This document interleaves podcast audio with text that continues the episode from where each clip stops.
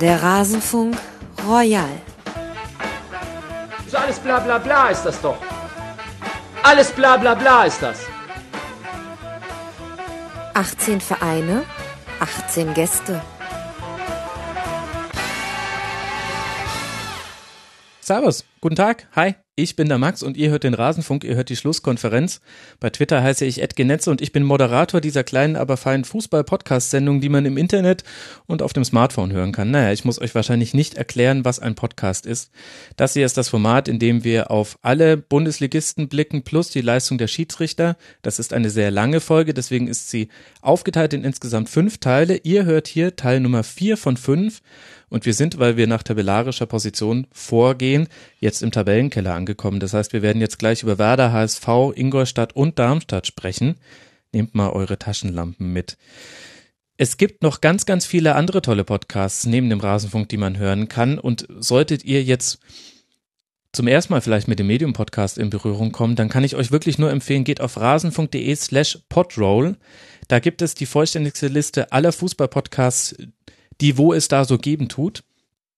Und die sind äh, da, wenn ich jetzt mit Empfehlungen anfangen würde, dann würde der Rasenfunk Royal noch eine Stunde länger werden. Also wirklich, wenn euch das interessiert, mal ein bisschen einen anderen Blick auf Vereine zu haben mit ein bisschen mehr Zeit, Audio only mit verschiedenen wechselnden Gästen, dann schaut unbedingt auch auf die Podroll. Es gibt ganz, ganz viele tolle andere Podcasts, nicht nur zur Bundesliga. Und wenn ihr das gut findet, was hier im Rasenfunk gemacht wird, freuen wir uns sehr, wenn ihr uns finanziell unterstützt. Das hier ist ein Freizeitprojekt, das wir aber sehr gerne zu unserem Berufsalltag machen würden, damit auch ehrlich gesagt nicht immer die komplette Freizeit drauf geht. Ich glaube, ihr könnt euch grob vorstellen, wie viel Zeit in etwas reingesteckt wird, wo am Ende dann 12, 13, 14 Stunden Audio rausfallen. Das kann man mit einem beliebigen, ja, multipliziert das mal mit drei, dann kommt man wahrscheinlich so grob hin und wahrscheinlich rechne ich es da sogar schön. Also wir freuen uns über jeden Rasenfunk-Supporter, auch wirklich, auch über Leute, die uns einen, einen Dollar pro Monat geben. Ähm, davon tausend Stück, das wäre wirklich so, so, so toll. Und danke auch an der Stelle an alle, die das bis hierhin schon tun. Wenn euch Hintergründe zum Rasenfunk interessieren, dann hört doch mal in die Schlusskonferenz Nummer 99. Da haben wir nicht nur über den Spieltag gesprochen, sondern auch darüber, was so hinter den Kulissen passiert und was so unsere Pläne mit dem Rasenfunk sind. Aber darum soll es jetzt hier an dieser Stelle nicht gehen. Wir legen jetzt los mit Teil 4 des Rasenfunk Royal. Liebe Hörerinnen und Hörer, packt eure Taschenlampen raus. Jetzt wird es langsam immer dunkler, denn wir bewegen uns peu à peu tiefer in den Tabellenkeller. Und da habe ich jetzt eine Schalte für euch, auf die freue ich mich ehrlich gesagt schon sehr, sehr lange. Denn wie es der Zufall so will, oder der Fußballgott oder wer auch immer, liegen Werder Bremen und der HSV in trauter Zweisamkeit nebeneinander in der Tabelle des 16. Spieltags. Und zwar zuerst mit Werder auf Platz 15 mit 16 Punkten und dahinter dann der HSV auf Platz 16 mit 13 Punkten. Und deshalb habe ich eine ganz besonders schöne Schalte hier zusammen montieren können. Zum einen bestehend aus Johanna Gödecke vom Weserfunk bei Twitter die @firefly8. Servus Johanna. Moin aus Bremen. Ich glaube, dir gefällt das sehr gut, dass ich dich hier als erstes vorstellen darf, einfach weil ihr vor dem HSV liegt. Ja. Ja. Man hört es bis hier runter nach München, das, äh, das Grinsen.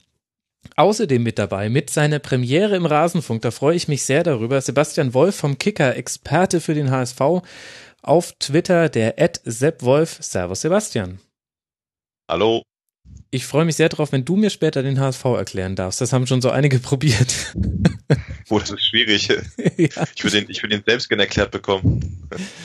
Ja, äh, hm. Damit können wir dir, glaube ich, nicht dienen. Aber mal schauen, wir können uns ja später so rantasten. Für dich das Positive ist, dass wir ja hier im Rasenfunk Royal streng nach Tabelle gehen. Das heißt, wir müssen jetzt auch mit dem SV Werder beginnen, beziehungsweise wir dürfen es, wenn wir es aus Sicht von Johanna formulieren, kurz die Fakten zusammengetragen. 15. Tabellenplatz, vier Siege, vier Unentschieden, acht Niederlagen, 20 Tore erzielt, 34 kassiert. Das sind mal wieder gar nicht so wenige, jetzt nicht so ganz überraschend. Und wie angesprochen, 16 Punkte, damit aktuell drei Punkte Vorsprung auf den Relegationsplatz. Johanna, wie fühlt sich das jetzt so an nach 16 Spieltagen? Wahrscheinlich kommst du ja eher jetzt hier mit einer positiven Grundstimmung rein in die Runde. Also nach den letzten fünf Spielen definitiv. Aber davor hatten wir eine Serie mit fünf Niederlagen. Mhm. Es war zwischendurch wieder so ein tiefes Tief. Aber ähm, da wir aus der letzten Saison schon einiges gewohnt sind, äh, sind wir leid geprüft und ich glaube, wir waren alle froh um die Winterpause jetzt. ja, stimmt. Ja, wobei ehrlich gesagt bei Werder, ich meine, wir können ja gleich nochmal die Hinrunde detaillierter durchgehen, aber ich hatte eher den Eindruck, ihr seid mit da so mit dem Lauf rausgekommen, wenn man dann äh, sogar in Anführungszeichen bei Hoffenheim unentschieden spielt, ähm, dachte ich eigentlich, ihr hättet jetzt gern noch ein paar Spiele hinten dran, um noch ein paar Pünktchen zu sammeln. Ich hatte den Eindruck, im Gegensatz zu so manchen anderen Vereinen da unten drin, ähm, Grüße nach Darmstadt, über die wir dann später noch sprechen werden, zum Beispiel, ähm, war der ja eigentlich ganz gut mit dabei. Ja, stimmt. Ich glaube, äh, gerade in Hoffenheim haben die wenigsten mit einem Punkt gerechnet. Aber äh, ich für meinen Teil war sehr froh, dass Winterpause ist, obwohl man meinen könnte, jo, wir sind jetzt endlich mal im Flow, das läuft jetzt. Aber das war doch alles sehr anstrengend, mal wieder. ja. Äh, dann sind so ein paar Wochen Pause nicht so schlecht. Ja, okay, gut. Ähm, ja, ein Thema anstrengend. Ähm, das, ich glaube, da kann der Sebastian als HSV-Reporter auch so einiges von sprechen. Ich kann übrigens erzählen, dass sogar der HSV in Hoffenheim einen Punkt geholt hat. Ja, siehst du? Also, dann ist das ja gar nicht mehr so. Schon wieder relativiert für die Bremer, ja, ne? Siehst du, dann noch besser, dass Winterpause ist. Okay, na gut, dann halten wir eben einfach fest, äh, Hoffenheim ist nicht der Maßstab offensichtlich, obwohl es die einzige ungeschlagene Mannschaft in der ersten Bundesliga ist. Aber naja, gut, äh, lass mal von vorne beginnen und nicht von hinten. Ähm, um so ein bisschen die Geschichte dieser Saison nachzuerzählen, kann man noch so mit einem Auge in die letzte Saison blicken. Nochmal kurz als Erinnerung für alle Hörerinnen und Hörer, die es vielleicht verdrängt haben. Äh, der SV Werder hat sich gerettet durch ein 1 zu 0 gegen Eintracht Frankfurt am letzten Bundesligaspieltag, musste nicht in die Relegation. Und dann ging es mit Viktor Skripnik in die Vorbereitung auf die neue Saison und Skripnik blieb auch der Trainer. Und dann ging es gleich mal schön los mit einer Auswärtsniederlage bei den Sportfronten Lotte im Pokal und dann bei den Bayern ein 6 zu 0 zum Auftakt. Ich glaube, nach der Stimmung zum Bundesliga-Auftakt muss ich nicht fragen, aber wie fandst du denn, wie hast du denn überhaupt die ganze Saisonvorbereitung empfunden, Johanna? Ja, äh, nach der letzten Saison kam ja irgendwann plötzlich die Nachricht, dass Aichin gefeuert bzw. beurlaubt wurde und Baumann den Posten übernimmt. Und ich weiß noch, dass bei der Nachricht war ich erstmal, bin ich aus allen Wolken gefallen, weil das für mich so überraschend kam. Äh, weil ich jetzt nicht Archin irgendwie als Grund gesehen habe, warum es nicht läuft. Aber naja, das waren auch interne Sachen, glaube ich, die da mit reingespielt haben. Ja, er hat sich ja anscheinend, was man so gehört hat, gegen Viktor Skripnik als Trainer ausgesprochen. Und das war dann quasi eine Entscheidung für Skripnik und gegen Archin, wenn ich das noch richtig rekonstruiere. Ja, es, äh, ich habe hinterher noch mit ein paar Leuten aus dem Verein sprechen können und die meinten eigentlich, ähm, das ist klar, äh, dass der Trainer da irgendwie mit drin hängt, ist klar, aber dass es jetzt nicht der entscheidende Faktor war. Das okay. lief wohl daraus, äh, darauf hinaus, dass Archin wohl eine komplett andere Vorstellung hatte als zum Beispiel der Auf, äh, Aufsichtsrat, ähm, wie es mit Werder weitergehen soll. Ja, vielleicht hat es dann wieder mit dem berühmt-berüchtigten Stallgeruch bei uns zu tun, hm. äh, der ja auch im Aufsichtsrat gut vertreten ist. Ähm, nee, also um ehrlich zu sein, habe ich auch damit gerechnet, dass wir uns von Skripnik trennen im Sommer. Ähm, Im Nachhinein wäre es der absolut richtige Schritt gewesen, weil ja, die ersten Spiele, Pokal aus in Lotte, dann die Klatsche in München, Heimniederlage gegen Augsburg, ja, und dann das ziemlich schlechteste Spiel überhaupt in Gladbach. Mhm. Ja, und dann gab es schon gar keine äh, andere Möglichkeit mehr, als sich vom Trainer zu trennen. Aber ja, in der Vorbereitung kann ich mich gar nicht mehr wirklich dran erinnern, wenn ich ehrlich bin, weil ich bin nicht so der Mensch, der viel auf Testspiele gibt oder ich reise nicht ins Trainingslager oder sonstiges. Ähm ja, aber da ich halt großer Fan des damaligen Trainerteams war, fand ich das alles ganz gut, würde ich jetzt mal behaupten. Aber ja, das Ergebnis kam ja dann ziemlich schnell, dass es lief am Anfang. Mhm, jetzt äh, warst du kurz weg, aber ich glaube, dass äh, du, du meintest was in der Richtung, dass das Ergebnis sehr schnell kam, dass das nicht so ganz äh, gut lief ja, mit dem aktuellen genau. Trainerteam. Ich kann mich da noch an ein, an ein Kopf-an-Kopf-Rennen erinnern. Äh, wer feuert zuerst seinen Trainer? Werder mit Skripnik oder der HSV mit Bruno Labbadia, Sebastian? Der war auch schon sehr früh sehr angezählt beim HSV. Ja, ich finde das ganz spannend. Ich, ähm, wenn ich mich, mich zurückerinnere an die Vorbereitung oder so an die, an die Sommermonate, dann, dann haben wir eigentlich nach Hamburg geblickt äh, als Reporter und äh, nach Bremen geblickt aus Hamburg und gedacht, oha, das ist eine ähnliche, äh, eine ähnliche Gemengelage wie hier in Hamburg. Denn beim HSV war auch früh klar, ähm, dass Bruno Labbadia durch dieses Konstrukt ähm, ohne Peter Knebel und mit Volker Struth, der dann halt mitmischte in Transfers und Klaus-Michael Kühne, ähm, dass der eigentlich gar keinen Bonus mehr hat. Und das hat die Bayersdorf ja auch später dann äh, nach der Entlassung äh, öffentlich, selbst, selbst öffentlich gemacht, dass er gesagt hat, eigentlich haben sie schon im Sommer darüber nachgedacht und am Trainer Zweifel gehabt, aber sie hatten halt gehofft, über, ähm, über die Transfers äh, das drehen zu können. Was ich sagen will, irgendwie hatte man in Hamburg schon das Gefühl, oha, wenn der nicht gut startet, dann geht das ratzfatz hier. Mhm. Und genau dasselbe hatte ich eigentlich aus, äh, natürlich aus der Ferne, aber mit Blick nach Bremen auch so man, man wusste, dass es in der Mannschaft ja auch offenbar rumort hatte, dass halt Aichin nicht wirklich für den Trainer war und dass ähm, ja dieses Kopf-an-Kopf-Rennen, was sich am, am Ende ergeben hat, das hat man irgendwie im Sommer, finde ich, schon ein Stück weit kommen sehen können. Hm. Insofern muss man eigentlich beiden, beiden äh, Verein äh, hinsichtlich der Arbeit im Management ein schlechtes Zeugnis ausstellen, weil wenn, wenn Zweifel halt schon vorher da waren und man am Ende so früh den Trainer wechselt, finde ich es eigentlich immer klar, dass man es hätte im Sommer machen müssen, weil am dritten und vierten oder fünften Spieltag einen Trainerwechsel zu vollziehen, ist äh, kein Ruhmesblatt für, für jede Managementabteilung. Und kaum kritisiert der Sebastian die sportlichen Führungen von HSV und Werder in einem, da spielt uns die Technik einen Streich und ab jetzt haben wir dich in Telefonqualität zugeschaltet. Du hörst dich ab jetzt an wie der Telefonjoker, Sebastian. Das ist die gerechte Strafe für meine Kritik wahrscheinlich. Ja, vermutlich musste es so kommen. Ähm, aber wir werden das jetzt auch so bis zum bitteren Ende durchziehen und bis zum bitteren Ende könnte ja auch so ein bisschen das Überschrift für dieses ganze Segment sein. Ähm, wir haben, wir waren stehen geblieben, bevor uns die Technik einen Streich gespielt hat, liebe Johanna. Beim 1 zu 4 gegen Gladbach, du hast gesagt, äh, so sinngemäß das schlechteste Spiel, das es überhaupt jemals gab. Ab dann war Viktor Skripnik Geschichte. Ich mag es auch, dass du dich so wenig in Superlativen aufhältst. Und mit Alexander Nuri kommt ein neuer Trainer. Und ich tue mir bis heute schwer einzuordnen, was er eigentlich bei Werder so getan hat. Ähm, das fängt e-, ehrlich gesagt schon mit dem ersten Spiel gegen Mainz 05 an. Das war dann der vierte Spieltag. Man geht noch 1 zu 0 in Führung. Man hat tatsächlich mal für, ich würde sagen, so eine Halbzeit ungefähr das Gefühl, da ist wieder etwas zu spüren, was man in der Rückrunde der letzten Saison schon gesehen hat. Eine Heimstärke und auch ein Zusammenhalt mit dem Publikum. Und dann kippt aber dieses Spiel noch, und zwar in allerletzter Minute. Und es wird ein 1 zu 2. Und da hatte ich ehrlich gesagt das Gefühl, die Ernüchterung war fast größer als nach dem 1 zu 4 unter Skripnik gegen Gladbach. Was, definitiv. Ähm, wann fielen die Tore noch? Ich habe mir das auch heute nochmal hier.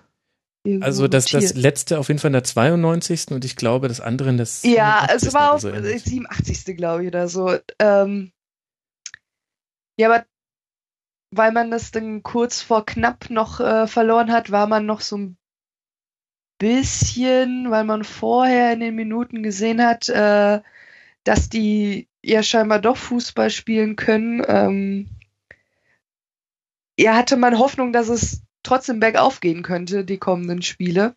Mhm. Was ja Glück dann eine Woche später, gar nicht mal eine Woche später, paar Tage später äh, beim Heimspiel gegen äh, Wolfsburg dann ja auch geklappt hat. Mhm. Da haben wir ja quasi, äh, war es ja fast umgekehrt, der äh, Spielverlauf. Ja, ziemlich exakt sogar. Also bis auf die kleine Tatsache, dass ihr damals auch noch das 1 zu 0 für Wolfsburg geschossen habt. Das hat Wolfsburg ja. damals auch dringend gebraucht. Das war die Zeit, in der bei denen äh, gar nichts zusammenging.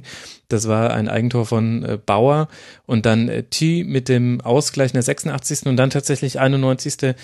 Gebre Selassie und dann 2 zu 1. Und dann setzt jetzt so eine kurze Zwischenphase ein, in der man mal ein paar Punkte eingeheimst hat. Ähm, es kommt ein 2 zu 2 auswärts bei Darmstadt. Es kommt ein Heimsieg gegen Leverkusen, der damals äh, den Leverkusen dann sehr, sehr wehgetan hat. Auch von der Art und Weise, da, da lacht sie. ich muss immer an, äh, an äh, Shalanoglu, unseren Freund hier in der Runde, würde ich fast behaupten äh, denken, der nach dem Spiel gesagt hat, ich hasse es immer gegen die zu verlieren, weil das das dritte Spiel äh, 2016 war, was wir gegen Leverkusen gewonnen haben und das, das hat dann nochmal so, das war nochmal schön nach Abpfiff. Ja, man hört dich quasi jetzt noch strahlen, wenn du an dieses Spiel denkst. Was ist denn in dieser Phase passiert? Also das waren jetzt dann drei Spiele, Wolfsburg, Darmstadt, Leverkusen, sieben Punkte. Die ersten sieben Punkte äh, in der Saison 2016, 2017. Kann man das auf einen auf einen gemeinsamen Nenner bringen oder waren das halt einfach individuelle Partien mit ein bisschen Spielglück, wo vorher vielleicht ein bisschen Spielpech vorhanden war?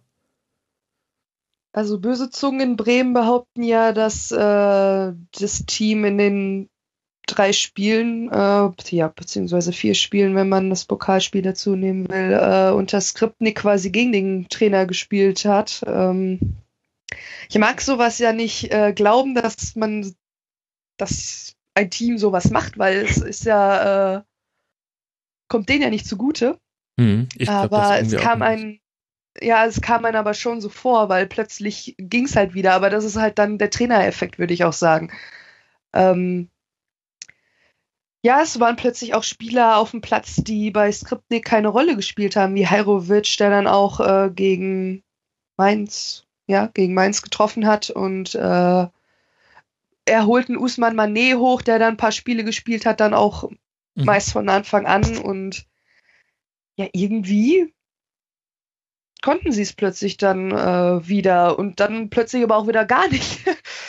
äh, fünf Spiele lang. Aber dann hat man auch irgendwann gemerkt, das hat ja auch der Trainer dann irgendwann äh, angemerkt, dass gefühlt ab der 70. Minute oder die letzte Viertelstunde irgendwie die Luft gefehlt hat, dass die Fitness nicht mehr stimmte und dass dann halt ja aus der Sommervorbereitung der Plan nicht wirklich aufging mit ähm, ja, wir trainieren jetzt meistens nur mit Ball und machen nichts für die Kondition oder wie auch immer. Mhm. Das war so das, das Training und das Skriptnik? Also es wird schon mehr mit dem Ball gemacht als äh, die Saison davor in der Vorbereitung, so wie so kam mir das vor. Aber da, wir haben auch in den letzten Jahren so oft einen Wechsel beim Fitnesscoach gehabt oder Athletiktrainer gehabt. Deswegen, jeder hat irgendwie eine andere Philosophie und äh, findet das besser oder der das besser. Und ich weiß nicht, ob das dann auch daran liegt, dass äh, die Spieler sich von Saison zu Saison quasi äh, wieder umstellen mussten. Ich pff, bin kein Profisportler, ich weiß nicht, wie das sich dann auswirkt. Oder auf jeden Fall hat man schon gemerkt, äh, das haben so Spieler wie Junusovic ja auch in den ersten Spielen gesagt, dass irgendwann die Luft ausging und du fragst dich ja nach 60 Minuten geht dir die Luft aus und wie kann das sein?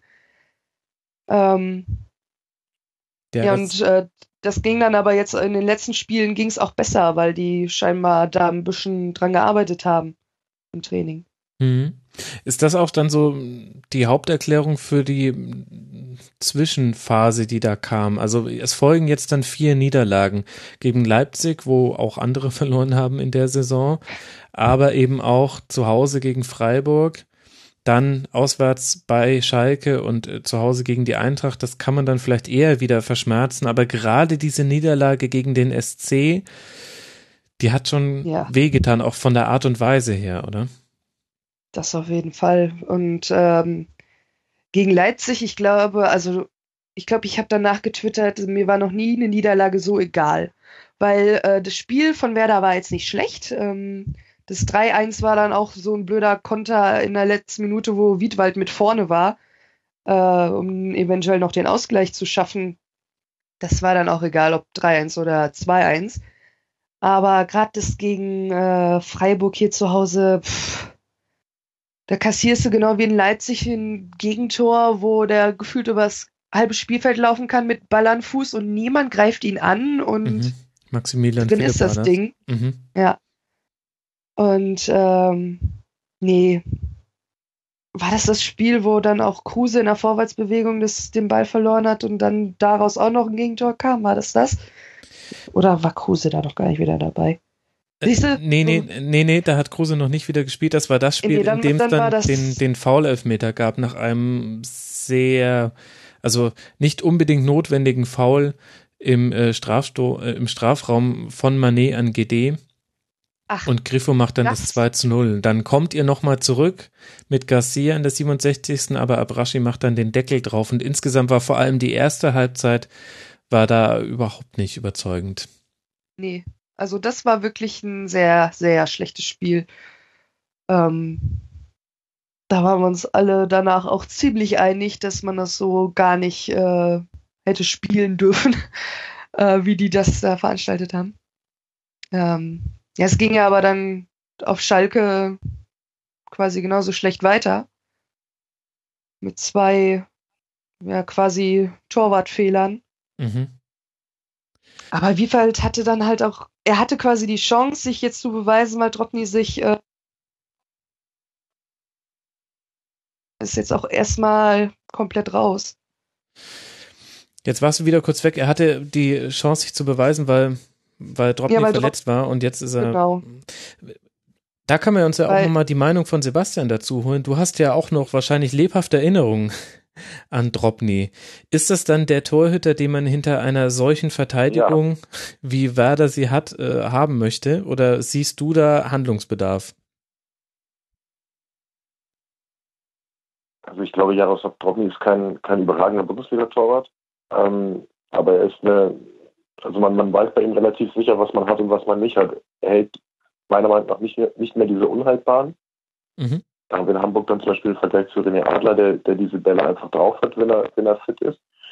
Ähm, was ihn aber auszeichnet, und das war dann ja auch in der Phase, erinnern wir uns an die Endphase der, der Vorsaison beim HSV, als sich René Adler verletzt und dann das Nordderby ähm, anstand.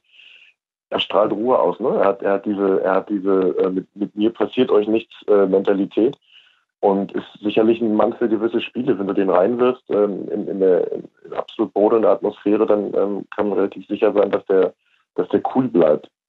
Ähm, dass er über eine Saison ähm, eine klare und vor allem starke Nummer eins ist, das äh, würde ich, würde ich äh, in Zweifel ziehen. Weil er einfach diese, diese, er ist, er ist kein Top-Torwart mehr.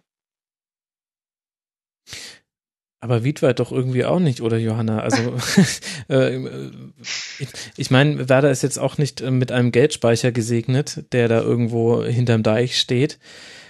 Ist das äh, tatsächlich äh, ein Thema, dass man vielleicht auf der Torhüterposition noch irgendwas macht im Winter? Ähm, ich weiß nicht, ob schon im Winter was klappt. Ähm, ich glaube eher nicht. Wunschkandidat ist und bleibt eigentlich äh, Kuhn Castells, der ja schon mal ein halbes Jahr bei uns war und äh, zum Ende der Saison, ich will jetzt nicht lügen, fünf bis sieben Spiele gemacht hat und Raphael Wolf aus dem Tor verdrängt hat. Mhm. Ähm, den wollte man wohl angeblich schon im Sommer holen, aber dann hat Hacking ihn zur Nummer 1 in äh, Wolfsburg gemacht. Dann ist Hacking weg, dann hat Castiel sich auch, glaube ich, kur kurzzeitig verletzt und jetzt ist Benaglio wieder die 1 und ähm, aber ich glaube nicht, dass sie den im Winter gehen lassen. Ähm, ist halt auch die Frage, wie lange bleibt Ismail der Trainer? Was kommt für einen Sportdirektor bei denen, was haben die davor? Ähm, aber spätestens im Sommer würden sie den, glaube ich, gerne holen. Mhm. Ähm, da haben wir letztens im Weserfunk auch schon drüber geredet, weil ähm, beide Verträge sowohl von Wiedwald als auch von Dropny laufen im Sommer aus. Von Wiedwald, der wird sich bei, bei einer bestimmten Anzahl von Spielen verlängern, aber wenn Dropny sich nicht verletzt, wird Wiedwald nicht auf die Spiele kommen. Und dann ist halt die Frage, stellen wir einen ganz jungen Torwart äh, wie Michael Zetterer ins, in unser Tor oder holen wir einen gestandenen ähm, Torwart, der halt schon einiges Profispielmäßig auf dem Buckel hat, wie Castells halt. Mhm. Aber äh, ja, die lassen sich auch nicht also wirklich in die Karten gucken. Ich glaube nicht, wenn ich, wenn ich kurz einschieben darf, dass, dass Jaroslav Dropny einer ist, der Werder viele Punkte kosten wird. Nee, also, das, das, das auch man ja, würde ich aus der Ferne sagen, bei Wiedwald durchaus mal, mal gehabt. Ne? Das Wiedwald hat ja schon den einen oder anderen Flatterball drin gehabt. Also ich wollte jetzt ähm, ähm, das ist jetzt schon eher ein Plädoyer für Droggen. Ich finde, er ist halt, er ist halt nicht mehr dieser Mann für die unhaltbaren Bälle, aber ich finde, er, ist ein, er ist ein sehr stabiler Torwart mit einer geringen Fehlerquote. Und ähm, dass der jetzt Werder wahnsinnig viele Punkte kosten wird, das, das äh, glaube ich nicht. Nö, das denken wir hier auch nicht. Aber ähm, da Wiedwald jetzt in einer Saison zweimal abgesägt wurde, ähm, könnte man jetzt nicht im Winter sagen, so, wir haben uns jetzt wieder auf Wiedwald als Nummer eins äh, festgelegt. Ich glaube, das geht mental auch gar nicht mehr. Äh, klar, und äh, ich glaube, dafür hat Dropny halt auch ganz gute Spiele außer in Hamburg äh, mit seinen Abschlägen äh, ganz gute Spiele gemacht und ähm, der wird Rest der Saison im Tor stehen, da bin ich mir ziemlich sicher. Weil den Gedanken, den ich dann noch hatte dazu ist, ähm, ihr braucht ja auch jemanden, der, der diese junge und nicht gerade gut sortierte Abwehr irgendwie führen kann. Und da habe ich halt ehrlich gesagt von Wiedwald in den Spielen, die er gemacht hat, wenig gesehen, was bei mir überhaupt den Eindruck erweckt hat, dass er da überhaupt irgendwas geführt hat. Und Dropney traue ich das eher zu. Und das ist für mich so immer noch das wichtigste Thema, Thema bei Werder. Was macht man gegen Gegentore. Also jetzt schon wieder 34 Tore kassiert. Natürlich die schlechteste Abwehr der Liga. Ähm, auch, auch in diesem Rennen ist man knapp vor dem HSV mit 31 Gegentoren. Äh, herzlichen Glückwunsch dazu. Aber das ist ja eigentlich das grundlegende Problem bei Werder Bremen. Und ich glaube nie, dass das eine 1 zu 0, 1 zu 0, 0 zu 0 Mannschaft werden wird. Das, das passt vielleicht auch nicht. Aber der Werder Weg muss ja auch nicht sein, dass man immer die schlechteste Abwehr der Liga hat, denn das baut ja auch einen ganz anderen Druck auf die Offensive auf. Das stimmt. ähm, ja, wir kennen es hier nicht anders. Ich, ich, wenn ich wüsste, wie man das hier abstellen könnte, dann. Siehst du denn überhaupt, siehst du denn überhaupt, dass versucht wird, das abzustellen? Denn ehrlich gesagt, ich kann, wenn ich im, ich beschäftige mich ja ganz gerne mit Taktik, ich kann da so wahnsinnig wenig erkennen, was Alexander Nuri, also ich sehe da keine Handschrift oder sie ist so krakelig, dass ich sie nicht entziffern kann. Und gerade in der Abwehr würde ja schon ein bisschen Struktur vielleicht helfen. Ich glaube, der wird in der Wintervorbereitung auf Dreierkette umstellen. Mhm. Das war sein äh, Lieblingssystem äh, in der U23. Mhm. Ich finde, dafür haben wir auch ganz gute Spieler und ähm, ja, hat ja auch schon gegen Hoffenheim tatsächlich geklappt. Das war ja das erste Spiel mit einer klassischen Dreierkette mit Sané, Moisander und Likovic und äh, dann äh, Garcia und Bauer, die sich dann zurückfahren haben lassen gegen den Ball. Das hat ja da auch schon ganz okay geklappt. Also das ist so die, die Ausbaustufe 2, die ich also erwarten kann nach der Pause.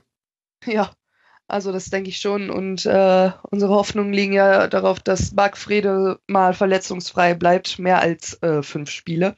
Mhm. Und äh, weil das hast du jetzt schon gemerkt, seitdem er wieder da ist, dass der einfach schon so eine Stabilität reinbringt. Gut, wir haben auch die Gegentore kassiert, aber warum auch immer hat diese Mannschaft plötzlich eine Sicherheit dann äh, in manchen Situationen, die sie vorher nicht hatten. Und das liegt an Philipp Bargfrede und das ist sehr lustig eigentlich, aber Deswegen wir hoffen, dass es mit ihm dann klappt und äh, vielleicht ein gutes Duo mit äh, Delaney, der ja heute seinen ersten Tag in Bremen hatte.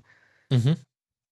Dass man auf der sechster Position auch mal ein bisschen Konstanz reinbringt, weil ähm, das hatten wir in den letzten Jahren ja auch nicht wirklich, weil Philipp Bargfrede quasi die Nummer eins ist auf der Position, er aber gefühlt 24 von 34 Spielen ausfällt.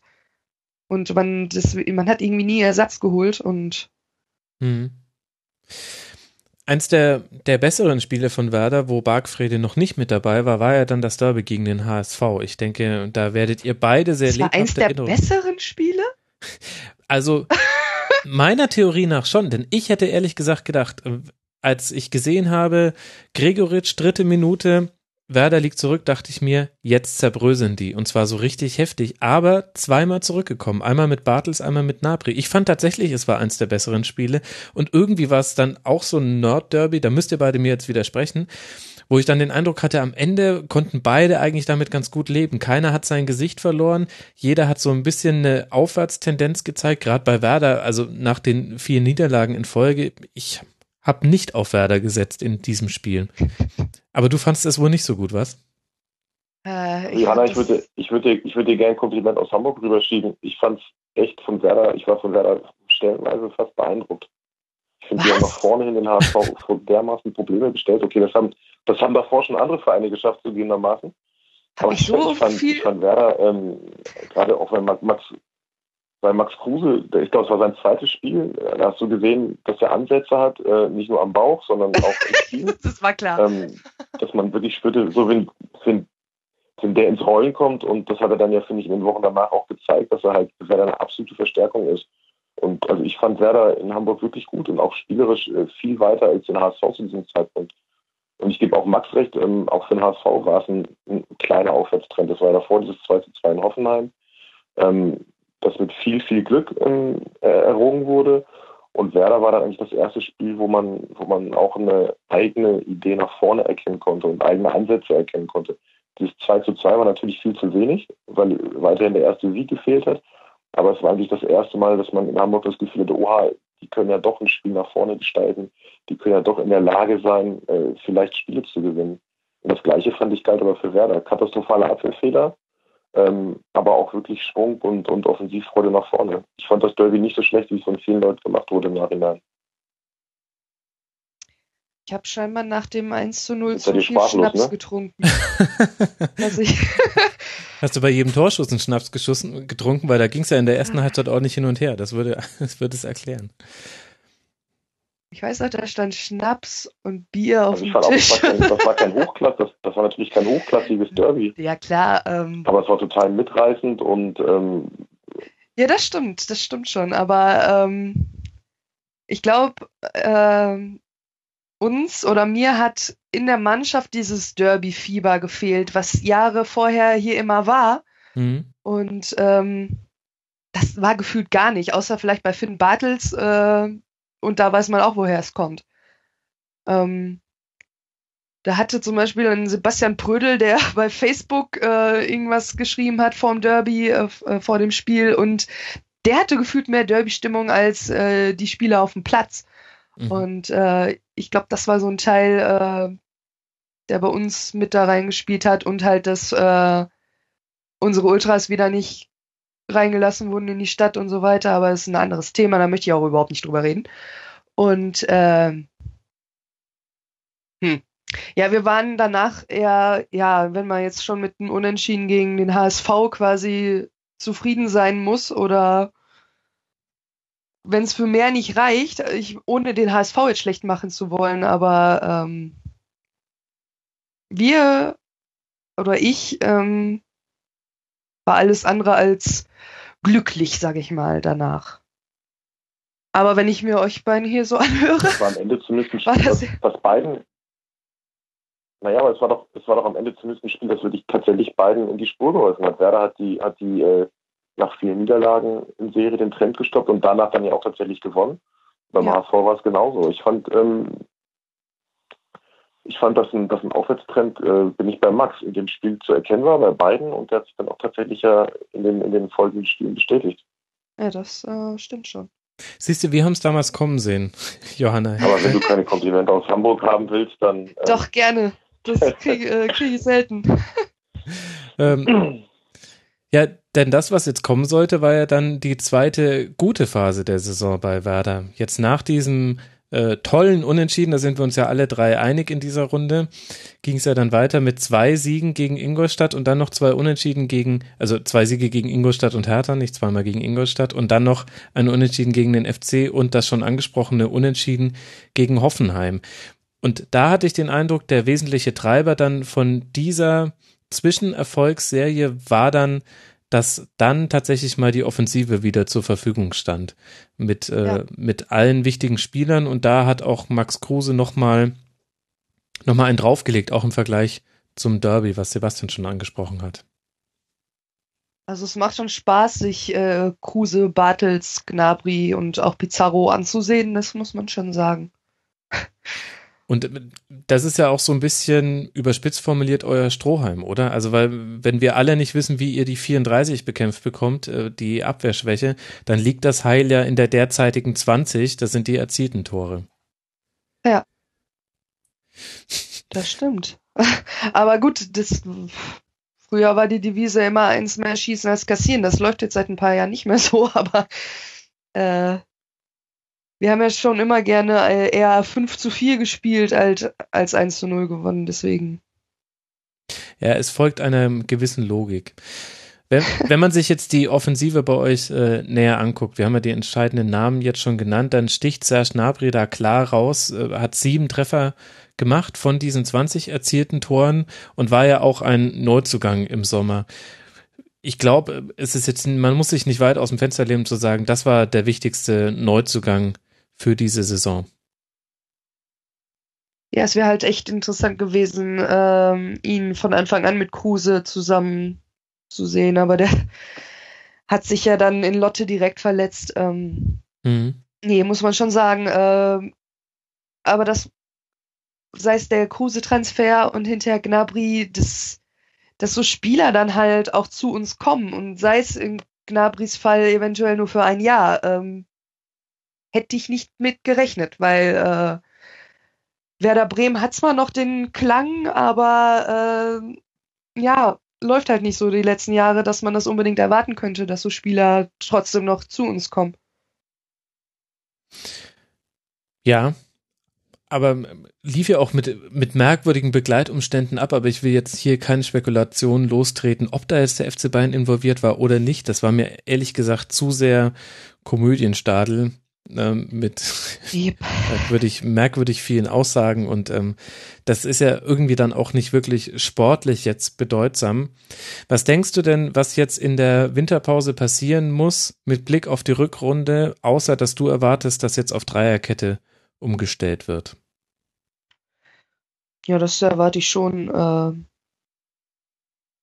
ja, einfach, dass man mal defensiv mehr Stabilität reinbringt. Egal hm. wie sei es dann mit der Dreierkette beziehungsweise Fünferkette, wenn der Gegner kommt. Äh, der Kader wird noch ausgedünnt. Der, heute fing es schon an mit dem Wechsel von Fröde mhm. zu den Kickers aus Würzburg. Äh, ein paar Leute wurden noch zu U23 äh, verbannt, sage ich jetzt mal drastisch. Äh, Wer ist das, der da verbannt wurde? Habe ich nicht mitbekommen. Äh, Petzos Sommerneuzugang mhm. und ähm, Sternberg. Mhm, okay. Ja, Jan und Yatabare waren ja schon während der Hinrunde degradiert ja. worden. Sternberg jo. war doch auch mal so ein Talent, auf das man viel Hoffnung gesetzt hat bei Werder. War, war das nicht so die Generation, aus der dann auch Hartherz kam und Füllkrug, wenn mich nicht alles nee, täuscht? Oder ist das nee, dann das, schon. Das war mit äh, Tee und Trinks und Tribul, der jetzt in Den Haag spielt, wie ich jetzt mal gelesen habe. Ähm, ja, das war mal so eine Generation. Nee, da gehörte äh, Sternberg meines Wissens nicht dazu. Mhm. Ähm, ich war ziemlich begeistert von ihm in der Regionalliga damals, aber je höher es dann ging, ohne ihm was Böses, Böses zu wollen, er ist kein Bundesligaspieler. Mhm. Muss man leider so sagen.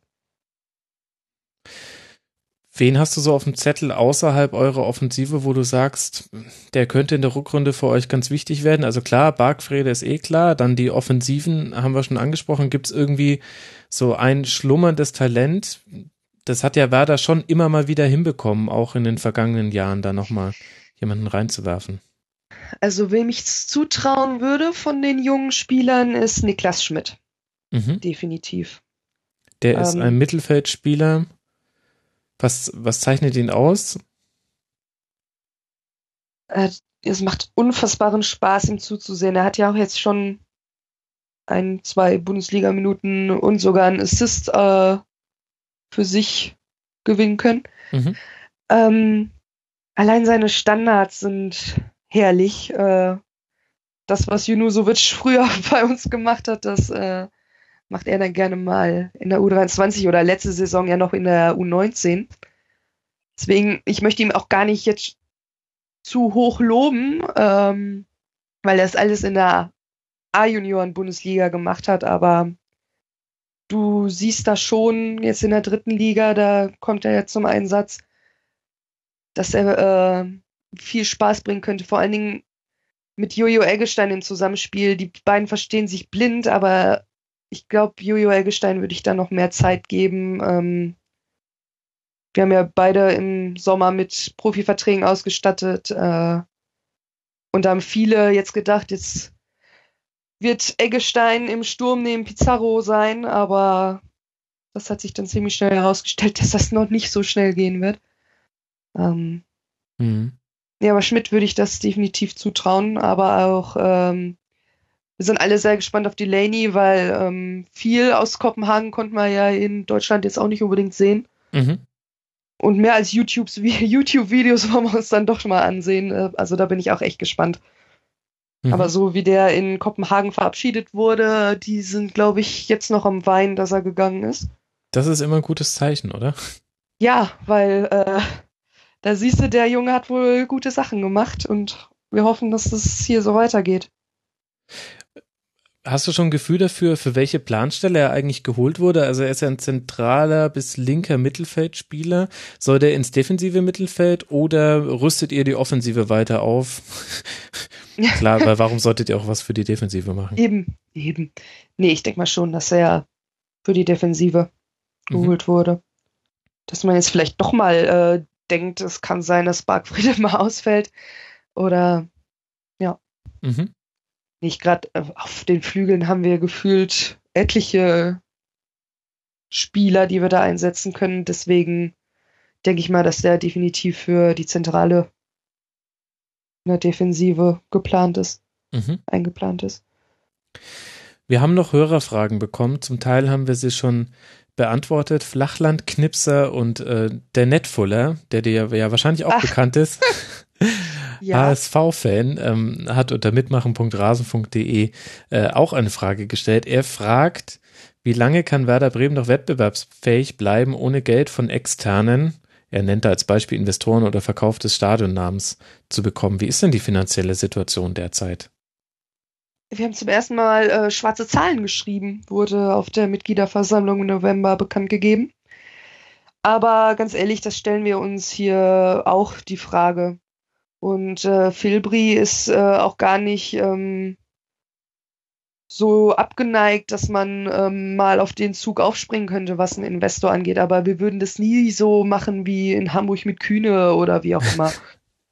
äh, ich glaube, da kommen sie zu weit ab von ihrem hochgelobten Werderweg, den wir Fans ja nicht so gerne hört, wenn wir ehrlich sind. Ähm, Warum hört ihr den nicht so gerne? Ja, es ist Quatsch, also. Weil, weil es so eine Art Floskel geworden ist, oder? Ja, schon. Und also ich war die letzten Jahre immer bei den Mitgliederversammlungen und du hörst immer, du, du wartest nur darauf, äh, den Tweet absenden zu können, dass der Satz gefallen ist. Das W in SVW steht für wir. Oder Werderweg. Und du denkst, oh, juhu. Da ist es wieder. Nee, ähm, aber ist es nicht auch ein bisschen so? Also ich als jemand, der ganz weit entfernt von Bremen sitzt, äh, geografisch, ich empfinde es tatsächlich so, dass im Vergleich zu vielen anderen Vereinen, die da unten drin stehen, Werder schon seine Linie durchzieht und dass da auch der Zusammenhalt mit den Fans, äh, jetzt mal im Ernst, ja, das war doch der wesentliche Treiber, der, der den Nichtabstieg verhindert hat oder zumindest euch vor der Relegation bewahrt hat in der letzten Saison. Ich meine, wir haben ja noch drüber gesprochen, dass ihr ja noch ähm, äh, euren eigenen äh, Wonderwall-Hashtag da etabliert hat, habt und This is Osterdeich und so weiter und so fort. Also, nein? Bitte? Das äh, hat ein Sky-Kommentator gesagt und der Verein hat das aufgenommen. Da haben wir Fans nichts äh, mit zu tun. Aber von euch war Green White Wonderwall. Ja, ja, das kam von den Fans, ja. Was ja eh viel, viel besser ist. Das sind wir uns ja eh klar äh, mhm. einig. Aber nee, aber du verstehst ja schon meinen Punkt. Also ich hatte schon den Eindruck, ja, das ist so das wesentliche Pfund von Werder. Eine Offensive. Was das angeht, plus ist der Werder-Weg auch mhm. super, aber ähm, so finanziell und äh, alles ähm, da muss man jetzt aber auch mal ein Lob an Aikin äh, im Nachhinein aussprechen, weil der hat super gewirtschaftet. Der hat äh, Leute aus der Mannschaft bekommen wie Elia und Obranjak, die nicht gerade wenig verdient haben, mhm. aber nichts gebracht haben, muss man klar sagen. Ähm, er hat Spieler für kaum bis gar kein Geld geholt, die wir dann äh, für teuer Geld verkauft haben. Und das muss man sagen, hat der echt super gemacht. Und äh, auch wenn viele Dinge nicht so liefen, ähm, weil er halt, ja, das, das, das ist nun mal so bei Werder, du musst irgendwie Werderaner sein und diesen Stallgeruch scheinbar an sich haben, um hier erfolgreich zu sein, weil, äh, das heißt erfolgreich, aber irgendwie anzukommen, weil es hat mit Dutt nicht funktioniert und mit Achin im Endeffekt dann auch nicht wirklich. Ähm, aber wie gesagt, bei ihm war nicht alles schlecht. Baumann hat jetzt auch schon viel äh, richtig gemacht. Skript mit die Sache mit Skriptnik gehört definitiv nicht dazu. Aber das, man muss auch sehen, das ist auch seine erste wirkliche Station im, Profi, im Profifußball in der Branche und äh, da muss man auch mal Fehler irgendwie zulassen können. Auch wenn das dann so große sind wie äh, erst wir verlängern mit dem Trainerteam und beurlauben es nach drei Spieltagen. Aber ja. Aber ähm, um auf den Herrn Netfuller zurückzukommen, äh, ich glaube, mit Stadionnamen äh, verkaufen tun wir uns sehr schwer hier in Bremen. Ähm, ich glaube, da würden sie eher irgendwie von einem Investor oder wie auch immer Unternehmen aus Bremen, keine Ahnung, oder umzu da irgendwie was annehmen.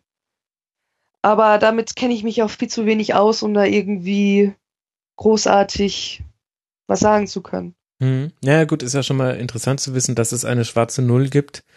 Ähm, ja. Das äh, hat ja nicht mal der große HSV geschafft. Aus anderen Gründen. Bevor wir zum HSV kommen, Johanna, unter welche Überschrift würdest du denn die Hinserie von Werder Bremen stellen? Ja, da hatte ich eben beim Werder-Training noch mit ein paar Freundinnen drüber gesprochen und es war immer so ein Ja oder ein Same Procedure as last year. Also man hat, man kann nicht wirklich äh, eine Überschrift finden, finde ich, weil es halt zwei richtige Tiefs gab, aber dann auch zwei Hochs und ein Hoch hält gerade an, deswegen ist man gerade etwas positiv gestimmt. Mhm.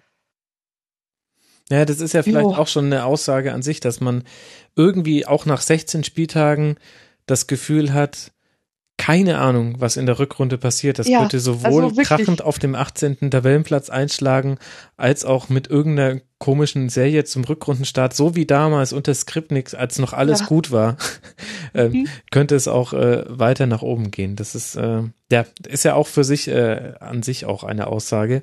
Und die Frage ist ja, wie viel genauer wir die Prognosen beim HSV machen können. Da, da, da ist jetzt der Sebastian in der Pflicht, da können wir uns zurücklehnen, Johanna. Juhu. ja, Sebastian. welche Überschrift würdest du denn der HSV-Hinserie geben? Also bis zum 12. Spieltag würde ich die Überschrift geben, Schlimmer geht immer, weil man ähm, ja eigentlich, eigentlich aus den letzten Jahren Chaos äh, gewohnt war, auch mit, mit vielen ähm, personellen Fehlentscheidungen und das eigentlich in dieser Saison wirklich nochmal getoppt wurde mit diesem unsäglichen Eiertanz von Bruno Labbadia, den man die Bayersdorf eigentlich nach dem dritten Spieltag über die Öffentlichkeit mehr oder weniger zum Abschluss freigegeben hat, ihn dann aber noch drei Wochen weiter oder drei Spiele weiter hat gewähren lassen. Ähm, und eigentlich ging die Geschichte ja schon im Sommer los, wenn man, wenn man zurückgeht. Ähm, mit den Aussagen von Klaus-Michael Kühne, der in Zweifel gestellt hat, ob Bruno Labbadia die Mannschaft in Form kriegt. Ähm, wobei ich diese, diese Kühne-Rolle, die auch gerade angesprochen wurde, ein bisschen zweigeteilt ähm, sehe. Ich finde eigentlich nicht, dass Klaus-Michael Kühne das Problem des HSV ist. Im Gegenteil. Er ist halt mehrfach schon der, der finanzielle Retter gewesen. Und dass dann ähm, so ein Mann, der so viel Geld gibt, gelegentlich auch mal was sagt, ist, glaube ich, auch gar nicht das Problem. Das Problem ist, ähm, wie die Führung damit umgeht, nämlich gar nicht. Ähm, als dieses Zitat kam Ende August, Anfang September, man muss sehen, ob Labadia die Mannschaft in Form kriegt, da hätte ich mir persönlich erwartet, dass die Bayersdorfer ähm, klarstellt, okay, Klaus Michael Kühn ist unser Geldgeber, aber wir sind die Bosse und natürlich kriegt Bruno die Mannschaft in Form. Mhm. Ähm, die Fehler machen, machen die Verantwortlichen, nämlich indem äh, sie das Geld von Klaus-Michael Kühne verjubeln und bislang nicht gewinnbringend eingesetzt haben. Und dass sie halt diese Aussagen, die dann halt von so einem Geldgeber dann und wann mal kommen, wohlgemerkt auch viel, viel seltener als in der Vergangenheit, dass sie die halt stehen lassen und nicht, ähm, nicht darauf reagieren und die eigenen Angestellten nicht schützen. Daraus ist halt eine Gemengelage in Hamburg entstanden, ähm, schon sehr früh in der Saison, wo eigentlich jeder ahnte, äh, wo das hingeht. Eigentlich war nach dem 1 1 gegen Ingolstadt zum Start schon klar, okay, wenn sie jetzt schnell die Kurve kriegen in Leverkusen gegen Leipzig, dann brennt hier der Baum und ist genauso gekommen. Und ähm, dann hat das Ganze halt eine Eigendynamik genommen, ähm, genau, die auch Markus Gistol zunächst nicht stoppen konnte. Ähm, das war schon bemerkenswert. Und man musste sich wirklich Sorgen machen, hat er zwischenzeitlich in den ersten Spielen unter Markus Gistol, also hatte ich persönlich gar keine Idee, wie diese Mannschaft äh, in der Lage sein will, Bundesligaspiel zu gewinnen, weil nach vorne keine Idee zu erkennen war, weil sie nach hinten anfällig waren und weil auch dieser Geist, ähm, die, dieses Miteinander völlig, völlig gefehlt in der Mannschaft. Mhm. Kein HSV-Weg in Sicht. Ja, lass mal noch mal kurz auf den Sommer zurückblicken, weil das der ist ja wirklich. Weg, der berühmte. Ja, der berühmte Hamburger Weg ähm, äh, führt allzu oft in Sackgassen. Ähm, wenn wir auf den Sommer zurückblicken, ähm, das ist ja durchaus erstaunlich, dass man äh, so viel Geld für Transfers ausgeben kann und dann dennoch du zu, zu einer Aussage kommst, der ich nicht widersprechen würde. Man hatte auch unter Gistol äh, am Anfang arge Bedenken, wie man überhaupt irgendein Spiel gewinnen soll. Es kam Kostic vom VfB Stuttgart, es kam Douglas Santos, äh, Halilovic, der Elb Messi, da, da wurden auch wieder kleine Brötchen gebacken in, in so manchen Medien, die allerdings auch eher bolivaresk verankert sind. Bobby Wood von Union Berlin, Luca Waldschmidt von Eintracht Frankfurt, das waren so jetzt die wichtigsten Transfers, glaube ich. Und das einzige, das erste, was einem da ausfällt, ist, ähm, auch der HSV nicht gerade gesegnet mit der betonlastigsten Abwehr aller Bundesligisten, aber für die Defensive wurde da nicht so richtig viel getan. Und das war ja wesentlich auch einer der Konfliktpunkte zwischen Labadia und Kühne Bayersdorfer, wenn ich das richtig mitverfolgt habe aus der Entfernung.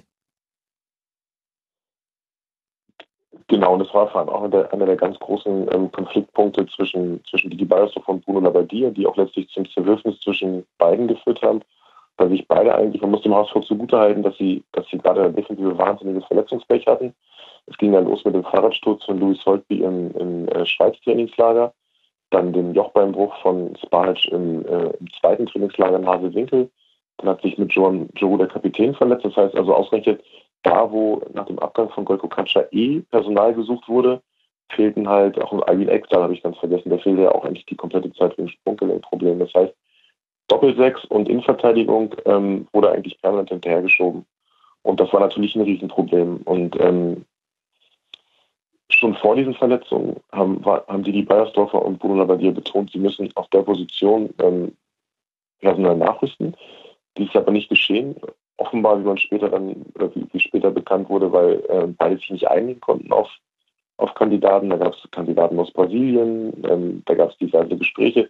Es hat nicht funktioniert. Trotzdem muss man ihm natürlich das vorwerfen. Und am Ende, wie ich finde, muss man es auch die Bayersdorfer vorwerfen, weil er ist als Vorstandsboss und ähm, Sportchef in Personalunion ist er derjenige, der den Hut auf hat und der dann am Ende sagen muss, so, dann holen wir halt für diese Position Spieler.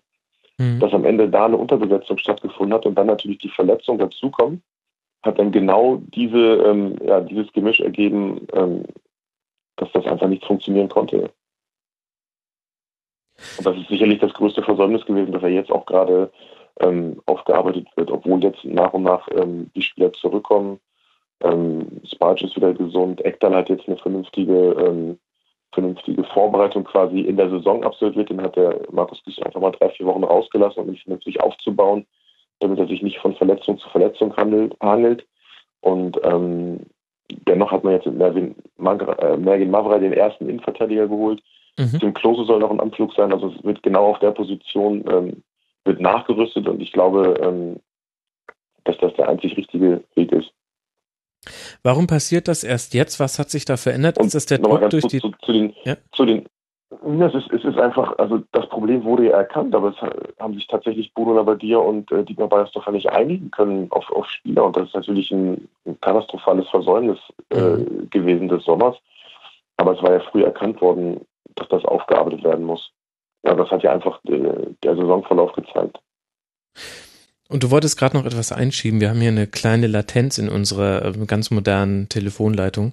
Ja, ich wollte zu den, ähm, du, du, hast, du hast ja gerade die, du hast ja gerade die äh, Neulinge aufgezählt und an der Stelle würde ich gern zumindest teilweise Lanze für die Bayersdorf brechen, weil man muss natürlich sagen, auffällig an den Neulingen ist, sie sind alle unter 24 gewesen. Und ähm, Philipp Kostic ist jetzt ein bisschen gekommen. Bobby Wood hat, finde ich, seine Ansätze gezeigt. Also es ist dem HSV mit dem Kühnegeld zumindest gelungen, tatsächlich Spieler zu kaufen, gesetzt den Fall, dass die, dass die, ähm, dass die Entwicklung normal oder erwartungsgemäß verläuft, ähm, dann sind das natürlich Spieler mit Potenzial, die, ähm, die auch für gehöriges äh, Geld weiterverkauft werden können oder die aber auch beim HSV nächste Entwicklungssprünge gehen können. Und ich finde, ähm, gerade in der Offensive hat der HSV, als dann das Konzept von Markus Gisdol gegriffen hat, hat der HSV tatsächlich ähm, in der Offensive gezeigt, ähm, dass Potenzial in diesen Spielern schlummert. Und ich bin auch eigentlich der festen Überzeugung, wenn es dem HSV gelingt, jetzt die, die Defensive so aufzurüsten, wie sie es vorhaben, dass dann ähm, aufgrund der, der ähm, Offensivspieler ausreichend Potenzial ist, da ähm, die Saison noch zum vernünftigen Ende zu führen. Bevor wir jetzt auf die Gistol-Zeit blicken, würde ich dann ganz gerne mit dir noch so einen Schlussstrich unter Labadia beim HSV ziehen. Wie fällt denn so deine Bilanz aus seiner Amtszeit beim HSV? Ich finde, es gab am Ende ähm, durchaus äh, triftige sportliche Gründe, sich, sich von ihm zu trennen, weil, weil, es, ähm, weil es ihm ganz offensichtlich nicht gelungen ist, die Mannschaft weiterzuentwickeln, gerade auch die jungen Spieler weiterzuentwickeln.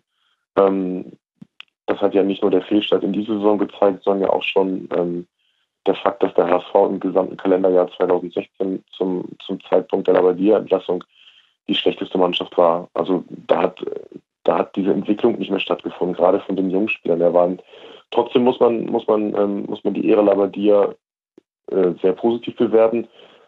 An erster Stelle steht seine Rettung, ähm, steht aber auch die Art, mit der der HSV gelebt hat. Ähm, der hat keine Rolle gespielt, der, der, der war halt die Figur, die immer vorangegangen ist.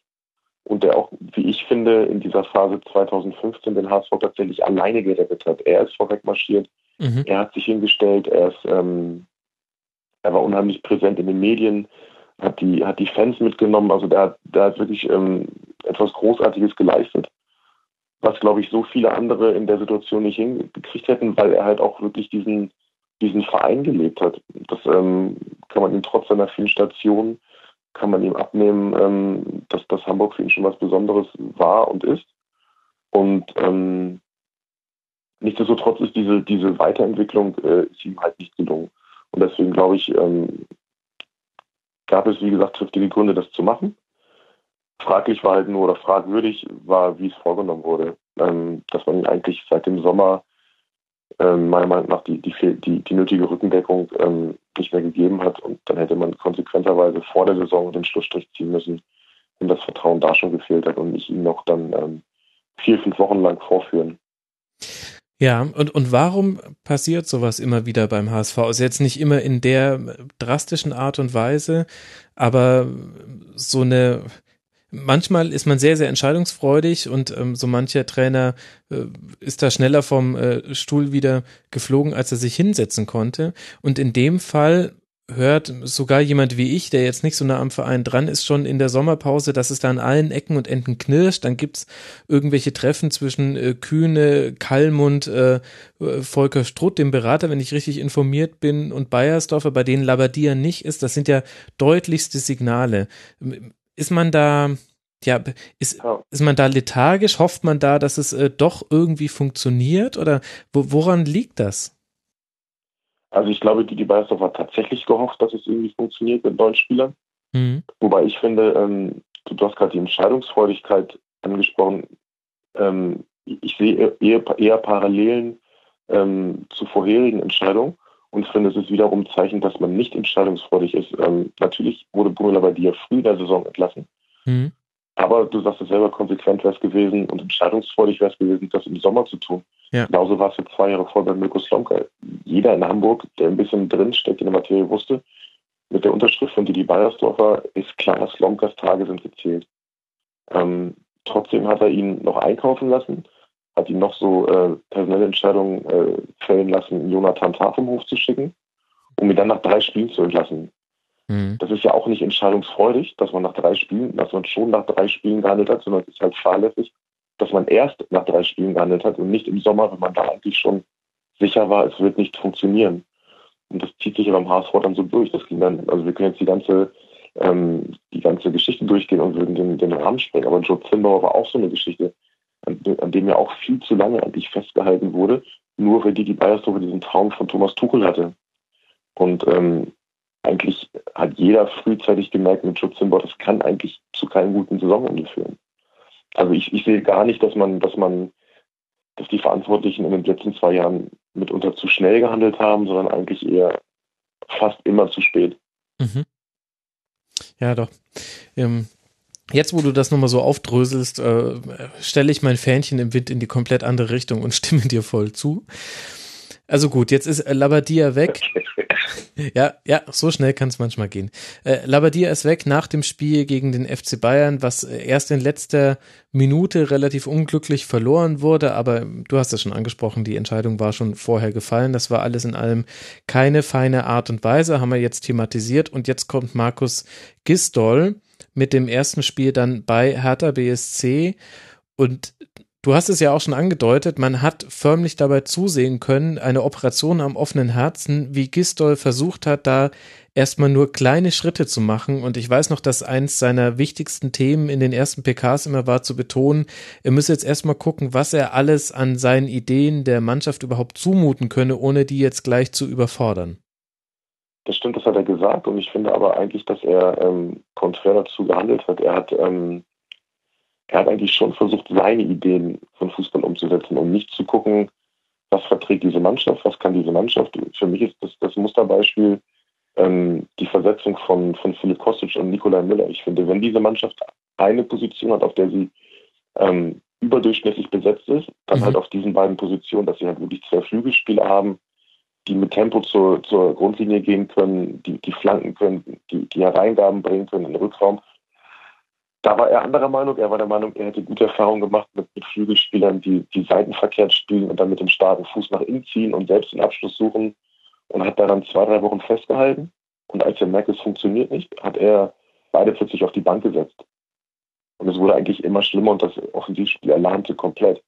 Und äh, ja, treffenderweise ist der HSV erstarkt. Er hat die ersten beiden, das muss man sich vorstellen, ich glaube im sechsten Spiel hat der HSV die ersten Tore unter Markus Gistel erzielt. Das waren äh, zwei Wertlose gegen Dortmund, aber von Nikolai Müller erzielt, den er, den er erstmals wieder auf die rechte Seite gestellt hat. Eine Woche später in Hoffenheim bringt er dann auch äh, Philipp Kostic auf die linke Seite. Der macht eins und bereitet das, von, das dritte Saisontor von Müller äh, über links vor. So ab da hatte er quasi das System gefunden, okay, das sind meine beiden Flügel und die beiden waren für mich ab da auch ähm, maßgeblich äh, für diesen Höhen, äh, Höhenflug äh, relativiere ich, für diesen Aufwärtstrend verantwortlich und vor allem für das, äh, ja, die waren die Schwungräder in der Offensive, diese beiden, diese beiden Figuren. Und ähm, ja, nochmal zurück zu Markus Gisdol. Er hat am Anfang viel versucht, hat auch immer wieder seinen Kurs korrigiert, hat nach den ersten beiden Spielen gesagt, äh, macht sich gar keine Sorgen mit dieser Mannschaft, das, das läuft schon, die ist gut genug. Dann hat er plötzlich nach Frankfurt erzählt, oh je, ähm, er hat vom, vom Vorgänger eine Mannschaft übernommen, die mental am Boden liegt, das wird ganz schwierig und dann hat er das, hat er nach dem vierten, nach der vierten Niederlage hat er das, ähm, die Zusammenstellung des Personals kritisiert und hatte eigentlich sehr früh das Gefühl, da ist jetzt einer unterwegs und ähm, merkt, wo er da hingeraten ist und versucht nur noch seine eigene Haut zu retten. Also so kam es mir zumindest vor. Mhm. Und ausgerechnet an diesem Punkt, nach dem Dortmund-Spiel, wo die, wo die Mannschaft von den eigenen Fans verhöhnt wurde, wo auch ganz offen dann über die Ablösung von Dietmar Beiersdorfer und gleich auch vom Trainer mit spekuliert wurde. Ab dem Zeitpunkt hatte ich das Gefühl, er macht so ein bisschen ja, irgendwie, er geht all in. Er merkt, er muss was verändern und macht alles oder nichts. Er hat, er hat ähm, den Kapitän gewechselt, er hat diesen, ja, ich will nicht sagen acht-Stunden-Tag, aber er hat zumindest die Anwesenheitspflicht verlängert mit Deutschkursen. Er hat einfach in, an den Abläufen unheimlich viele Dinge verändert, mhm. man sich ja auch schnell unbeliebt machen kann bei, einer, bei, bei Spielern, gerade wenn es nicht läuft. Und ähm, ja, aus, plötzlich hatte dieses Matchglück in Hoffenheim, Spiel, was auf 6 zu 2 ausgehen kann, Ende 2 zu 2. Mhm. Das hatten wir schon ähm, ausführlich besprochen, dass äh, das Nordderby, was dann folgte. was ein weiterer Schritt nach vorne war und, und plötzlich, plötzlich lief Und am Ende ist der HSV jetzt mit, ähm, mit nur einer Niederlage aus den ersten sechs Spielen äh, rausgegangen. Und Markus Gisdol sagt selbst, man hat sich eine Ausgangslage ähm, verschafft, die zwar immer noch äh, ernst zu nehmen ist, aber die halt auch viel, viel besser ist, als sie, als sie Wochen vorher äh, irgendjemand zu prognostizieren gewagt hatte. Mhm. Und da muss ich ein Kompliment machen. Ähm, an diesem absoluten Nullpunkt ähm, hat er mit dieser, mit dieser ähm, Alles- oder Nichts-Mentalität und auch mit den, mit den richtigen taktischen Entscheidungen zu mehr Offensivfußball, ähm, hat er tatsächlich, äh, ja, hat er, hat er das bewirkt in Hamburg und ausgerechnet das in der Phase, als die Unruhe ihren absoluten Höhepunkt erreicht hat. Ähm, es ist ihm tatsächlich gelungen, so ein, wie so eine kleine Burg um die Mannschaft zu errichten. Und, und auch die Stimmung in der Mannschaft hat sich halt komplett gedreht. Das ist, sie ist als Einheit aufgetreten und ähm, sie, sie, glaubt dem Trainer und das ist, glaube ich, äh, ganz könnte ein ganz entscheidender Faktor werden für die Rückrunde. Ja, und zu diesem, zu diesem Alles oder Nichts gehört ja auch, dass er noch ein paar andere personelle Entscheidungen auch getroffen hat. Also nicht nur äh, Sakai als Kapitän für Juru, der auch vorher jetzt nicht so wirklich vor Selbstvertrauen nicht mehr durch die Tür gehen konnte. Sakai dafür ganz anders, äh, in jedem Spiel voll reingehauen. Ähm, aber auch Ostscholek zum Beispiel ins defensive Mittelfeld gezogen. Äh, dann hatte er natürlich auch das Glück, dass dann Gregoritsch so ein Zwischenhoch hatte und auf einmal, auf einmal, mein Gott, der HSV konnte Tore erzielen. Das war das. Wobei das ja alles, wobei das ja alles das waren ja alles Not, alles, was du jetzt ansprichst, waren ja, waren ja absolute Notsituationen. Ne? Mhm. Bobby Wood war gesperrt, deswegen hat er dann hat er Gregoritsch vorgezogen, weil, weil Lasogga außer Form war. Äh, auf der Doppelsechs war, ähm, war Ekdal weiter verletzt und ähm, durch die Spalch-Verletzung braucht er Gideon Jung in der Innenverteidigung. Und dann hat er halt nur noch Ostczolik und, und Sakai gehabt. Also das waren schon, das hat er ja selber auch gesagt, dass ich sehr, sehr angenehm fand, dass er sich jetzt äh, im Dezember nicht hingestellt hat und für seine Umstellung gefeiert hat, sondern dass er wirklich gesagt hat, okay, man, ich konnte gar nichts anderes machen. Ich hatte nur noch Ostczolik und, und Sakai, ich musste die halt vorziehen. Mhm. Er, er, sagt selber, er hat noch nie sowas Außergewöhnliches getan, wie zwei Außenverteidiger als Doppelsechs aufzubieten. Aber klar, die, ähm, die Idee muss man auch erstmal haben, dass das funktionieren könnte. Und es hat funktioniert. Ich hatte auch so ein bisschen den Eindruck, dass er peu à peu das Spiel ein bisschen vereinfacht hat. Also äh, unter Labadier gut, also die ersten Spiele kann man so kaum als Maßstab nehmen, weil da lief so viel Vogelwild und so viele Leute liefen auch ihrer Form hinterher. Aber ähm, ich hatte den Eindruck, dass der, der Spielaufbau unter Gistol ein bisschen einfacher wurde. Es war, es gibt jetzt klare Aufgaben für die Sechser und für die Außenspieler und nachdem er dann so seine Startelf gefunden hat mit, die quasi auf alle Verletzten eingestellt war und dann irgendwann rückten nur noch die Verletzten, die er eigentlich vorgesehen hatte, nach, dann hat es auch der Mannschaft so ein bisschen äh, Sicherheit gegeben. Und ich hatte in mehreren Spielen da den Eindruck, ja, der hat jetzt erstmal das alles Komplizierte weggelassen und hat denen gesagt, ja, rennt halt lang äh, die, die Außenlinie entlang, macht den Spielaufbau sicher, ähm, äh, versucht über die Sechser, wenn die zugestellt sind, zack, raus auf den Flügel, da passiert uns nichts, Ballverluste weit vorne ist gar kein Problem. Wir spielen jetzt kein kompliziertes Offensivpressing, sondern das war eher so ein mannorientiertes Anlaufen, was du ehrlich gesagt eigentlich jeder Mannschaft beibringen kannst. Das war so ein bisschen mein Eindruck, den ich hatte. Er hat es erstmal vereinfacht und dadurch ähm, hat die Mannschaft dann irgendwie auch eine Sicherheit gewonnen. Ja, das kann sein, wobei ich auch finde, er hat, er hat einfach, man muss ja sagen, der große Unterschied zwischen den beiden Spielen ist ja, dass Bruno Labbadia eher den, den abwartenden Stil geprägt hat mhm. und ähm, vor allem erstmal auf eine Spielkontrolle aus war. Und ähm, bei Markus Gisdol ist die Idee schon, ein aktiveres, eigenes, aktiveres Spiel durchzuziehen.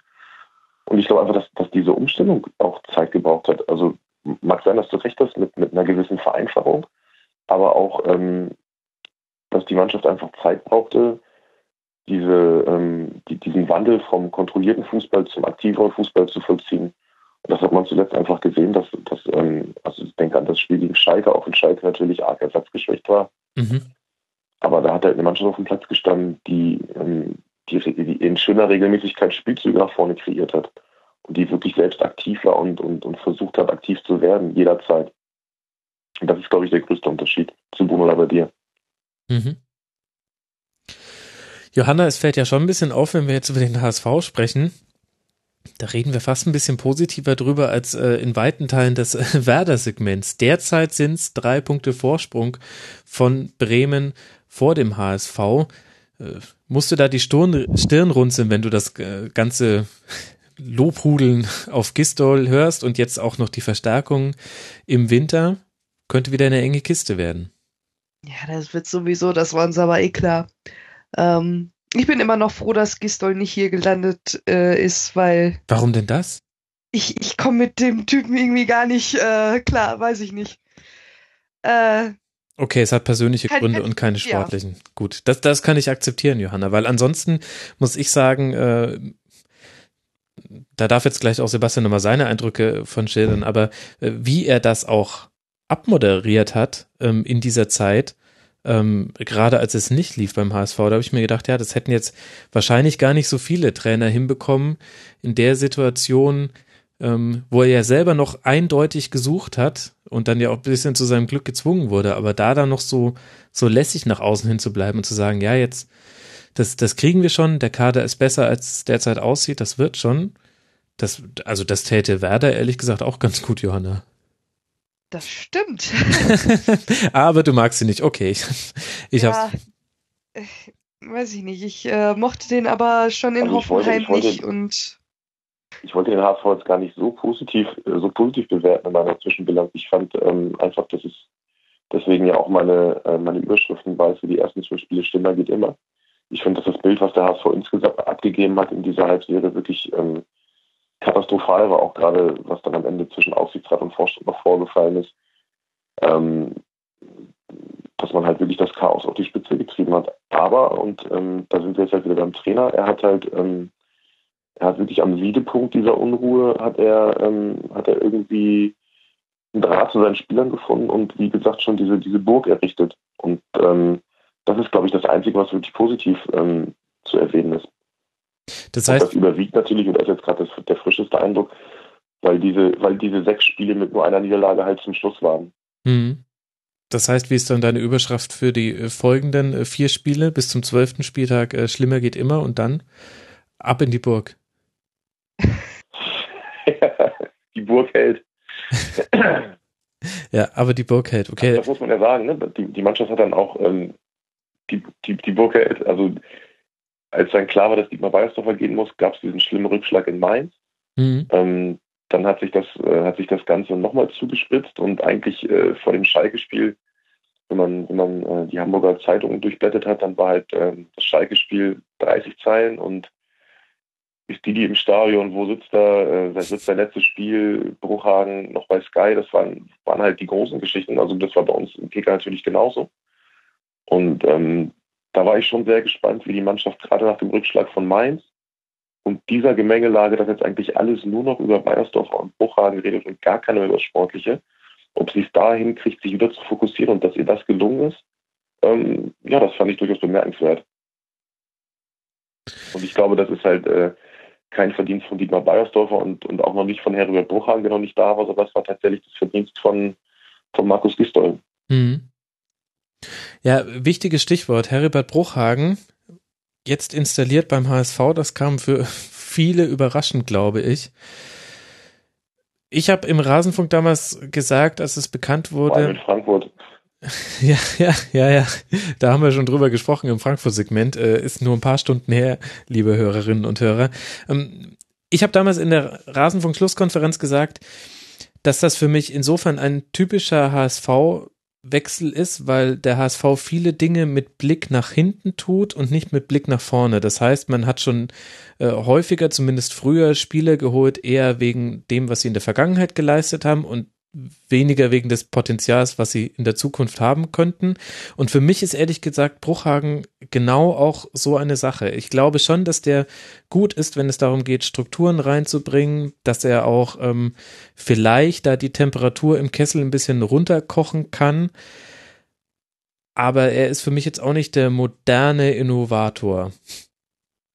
Eigentlich würde ich sagen, ist dem, was du gerade gesagt hast über die äh, rückwärts gerichteten äh, Entscheidungen, ist dem fast nichts hinzuzufügen von mir. Also besser, besser könntest du es nicht formulieren. Ach, danke. Und äh, zu Herbert Bruchhagen, ja, ich glaube auch, dass er dass er, ähm, er hat ja so ein bisschen die Ausstrahlung des Grand Seigneurs irgendwie, ne, aus den, aus den vielen Jahren Bundesliga und dass er, Mhm. dass er das Ganze jetzt beruhigen kann im Umfeld, das glaube ich auch. Die, die Zweifel, ähm, die ja auch aus Frankfurt ihn begleiten, dass er, dass er das ganze Ding entscheidend vorantreiben kann, ähm, die würde ich auch teilen, ohne, ohne dass man, dass ich ihn bisher be beurteilen kann, wie auch der ist drei Tage hier oder vier Tage ähm, offiziell. Aber die Zweifel sind, sind sicherlich nicht, nicht unberechtigt. Aber ich glaube, darum geht es auch gar nicht. Der HSV ist momentan in einer absoluten Notsituation und ähm, brauchte, glaube ich, dieses beruhigende Element. Und entscheidend wird sein, ähm, dass ein Sportchef gefunden wurde, hoffentlich mit Jens Todd, der, ähm, also ich glaube, das wird die entscheidende Personalie, wenn, wenn Heribert Bruchhagen ähm, diese Rolle des, des, des beruhigenden und verbindenden Elements ausfüllt Mhm. und sich Jens Todd als der Sportchef äh, entpuppt, der halt, der halt Gas gibt, der, ähm, der die Felder, die, die zu ähm, be- beackert, die zu, die äh, zu beackern sind und, und auf dem Transfermarkt aktiv ist, dann glaube ich, kann das eine sehr fruchtbare Zusammenarbeit werden. Aber vieles wird wirklich an dieser Sportchefentscheidung hängen beim HSV. Also wie macht sich Jens Todd? Wie, wie, wie kommt er eine Liga höher zurecht? Und äh, wie kommt er bei seinem zweiten Anlauf in Hamburg zurecht? Das ist, glaube ich, jetzt ähm, tatsächlich die Königspersonalie und fast die noch wichtiger als Heribert Bruchhagen, weil Zweifel daran, dass er den Verein beruhigen kann, hat, glaube ich, keiner. Mhm. Aber die Zweifel, dass er halt die, die, die strategischen Entscheidungen nach vorne trifft, die sind natürlich da und die muss dann wahrscheinlich der Sportchef einfach treffen auf dem sportlichen Sektor. Ja, da, da darf man echt mal gespannt sein, was so von Jens Todd zu erwarten ist. Ich finde, das ist, also der HSV ist so der Verein der Personalien, nicht nur ähm, schillernde Neuverpflichtungen und schillernde Nichtverpflichtungen und äh, gefeuerte Trainer und äh, Sportdirektoren und jetzt ein neuer äh, äh, Vorstandsvorsitzender, sondern es ist ja auch noch Jörn Wolf gegangen, der Mediendirektor nach, ich glaube, zehn Jahren beim HSV, das warst du wahrscheinlich noch näher. Darüber hat man sehr wenig gehört und das zwölf Jahren sogar. Und das kam zu einem Zeitpunkt, wo ich jetzt einfach mal die nicht allzu gewagte These ausstelle, das war jetzt nicht alles ganz so geplant. Und äh, da hat jemand hingeschmissen, weil er nicht mehr wollte. Kannst du äh, mir da noch ein Gefühl für geben, was hinter, hinter diesem Personalwechsel steht? Was, ist da passiert? So nah dran am HSV. Ich würde sagen, dass du auch mit der, äh, mit der Einschätzung ganz gut liegst. Ja, aber ähm, was ist was ist da los, ähm, wenn wenn so viele Leute hinschmeißen? Ist das, ich meine, klar, gerade wenn du in der Öffentlichkeit äh, stehst und ähm, ja auch die, so ein bisschen dann die Zielscheibe von vielen kritischen Fragen bist, äh, die du immer an die abreihen lassen musst. Allein deswegen hätte, hat man irgendwann keine Lust mehr. Also man, ähm, jeder, der mal ein Forum mit ja drei keine- Treuen betreut hat, keine Zielscheibe. ja. Nee, war er nicht. Okay. Ja, er war ja keine Zielscheibe, aber er hat natürlich, er hat natürlich, ähm, er hat natürlich dieses ganze Ding immer irgendwie nach, er, war mal das Gesicht nach außen. Ne? Also ähm, Mhm. wir hatten im Kicker mal die Geschichte über seine zwölfeinhalb Jahre, dass er in zwölfeinhalb Jahren hat er hat er sage und schreibe 27 Personalwechsel moderiert oder halt ähm, begleitet als derjenige, der dann halt zwischen immer zwischen den zwei handelnden Personen saß. Ähm, 27 in zwölfeinhalb Jahren, das bedeutet alle vier Monate hat beim HSV ein Sportcheftrainer oder Vorstandsvorsitzender gewechselt. Wahnsinn. Und er war das Gesicht, das immer, immer daneben stand. Das ist ja Wahnsinn. Und ich finde allein diese Zahl, ähm, diese Zahl macht ja deutlich, dass der HSV eigentlich genau da stehen muss, wo er jetzt steht, nämlich am Scheideweg, weil mit, mit so wenig Kontinuität ähm, kann, kann das einfach nicht funktionieren. Und ähm, ja, ich glaube, irgendwann wird man wahrscheinlich in so einer Position, die er hatte als Mediendirektor, wird man wahrscheinlich auch müde, ähm, ständig irgendwas dann wieder positiv nach außen verkaufen, zu versuchen, was eigentlich nicht mehr positiv zu verkaufen ist. Und denkst du, das war, also es wurde ja kommuniziert als äh, seine Entscheidung, dass er nach ähm, fast 14 Jahren sind sogar, habe ich jetzt nachgelesen, äh, den Verein verlassen wollte. Würdest du auch davon ausgehen, dass das äh, von ihm ausging, was ja auch der Zeitpunkt mitten in der Saison und das sehr plötzliche spricht ja ein bisschen dafür. Denn äh, Netfuller, der auch vorhin schon bei Werder eine Frage gestellt hat, der hat die etwas provokative These, ähm, ob da eventuell unangenehme Meinungen entsorgt wurden mit Jörn Wolf und auch Joachim Hilke nennt er an der Stelle. Also ich glaube, dass die Reibung mit Joachim Hilke ähm, größer war als die mit Jörn Wolf. Mhm. Kannst du uns zu Hilke noch ein bisschen was sagen? Was, was ist da passiert? Hol mal alle Hörerinnen und Hörer ins Boot, die das nicht mehr so genau vor Augen haben. Das ist ja noch ein weiterer Personalwechsel, der in dieser Hinrunde stattgefunden hat. Meine Güte. Also Joachim Hilge war, war ja das Vorstandsmitglied für, für Marketing und ähm, wie damals für Mirko Slomka hat man eigentlich auch gehört, als die Bayersdorfer im, im äh, Sommer 2014 zurückkamen, okay, jetzt sind auch die Tage von Hilge gezählt. Weil es da halt eine Vergangenheit gab aus der aus der Spot 5 Zeit, ähm, und auch damals schon im Vorstand war, zu, äh, vor Bernd Hoffmann im Vorstand war. Also eigentlich war relativ klar, die Chemie zwischen den beiden kann nicht stimmen und, und ähm, es war auch zu hören, dass, dass äh, Dietmar Beisdorf diese Personalie vorantreiben will. Er hat auch diese halt damals nicht äh, zügig entschieden und ähm, ich glaube, dass da, dass da, dass da das von beiden Seiten ausging. Natürlich dann äh, ähm, ja, gewisse Pikanterie, dass äh, dass äh, Joachim Wilke dann geht und, und wenige Tage danach dann auch Dieter Balsdorfer gehen muss. Aber mhm. ja, ich denke, damit ist alles gesagt. Dann habe ich eigentlich nur noch eine Frage. Wann werden Stepstone, LinkedIn oder Xing Premium-Partner des HSV? Das würde doch mal passen. Entschuldigung, jetzt habe ich nicht, jetzt habe ich äh, hatte ich noch in der Leitung. Und da geht mein Mega-Gag einfach mal so baden. Herzlichen Dank, liebe Technik, als hättest du uns heute Abend nicht schon äh, genug Oh Mann. Ich habe gesagt, wann werden Stepstone, äh, LinkedIn oder Xing endlich Premium-Partner des HSV? Das würde doch sehr gut passen. Ja. Danke, dass du dir noch ein Lachen rausgedrückt hast. liebe Hörer, ihr merkt schon, ähm,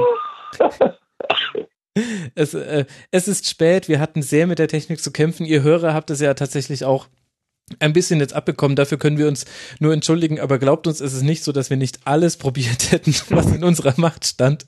Ähm, diese Aufzeichnung hat lange gedauert ähm, und äh, umso mehr muss ich jetzt auch allein, äh, um euch nicht den Abend jetzt nicht noch äh, komplett äh, zu vermiesen, lasst uns mal langsam zum Ende kommen. Ich hätte gern noch eine Prognose von euch beiden, eine Einschätzung und zwar jeweils über Kreuz. Das habe ich äh, schon mal gemacht. Die Hörerinnen und Hörer werden das schon gehört haben. Ich hätte jetzt gern, dass Johanna mal ihr Gefühl für die Rückrunde des HSV schildert. Jetzt bin ich gespannt. Oh Gott, als würde ich mich damit beschäftigen. Jetzt musst du dich dann besch beschäftigen. Ähm. Siehst du den HSV als Gefahr von hinten? Ähm. Ja, aber das liegt auch mehr an uns, glaube ich. ähm, es soll mich nicht wundern, dass wir wieder ganz nah beieinander die Saison abschließen, so in etwa wie wir jetzt schon stehen. Ob das dieselben Tabellenplätze sind wie gerade, weiß ich nicht.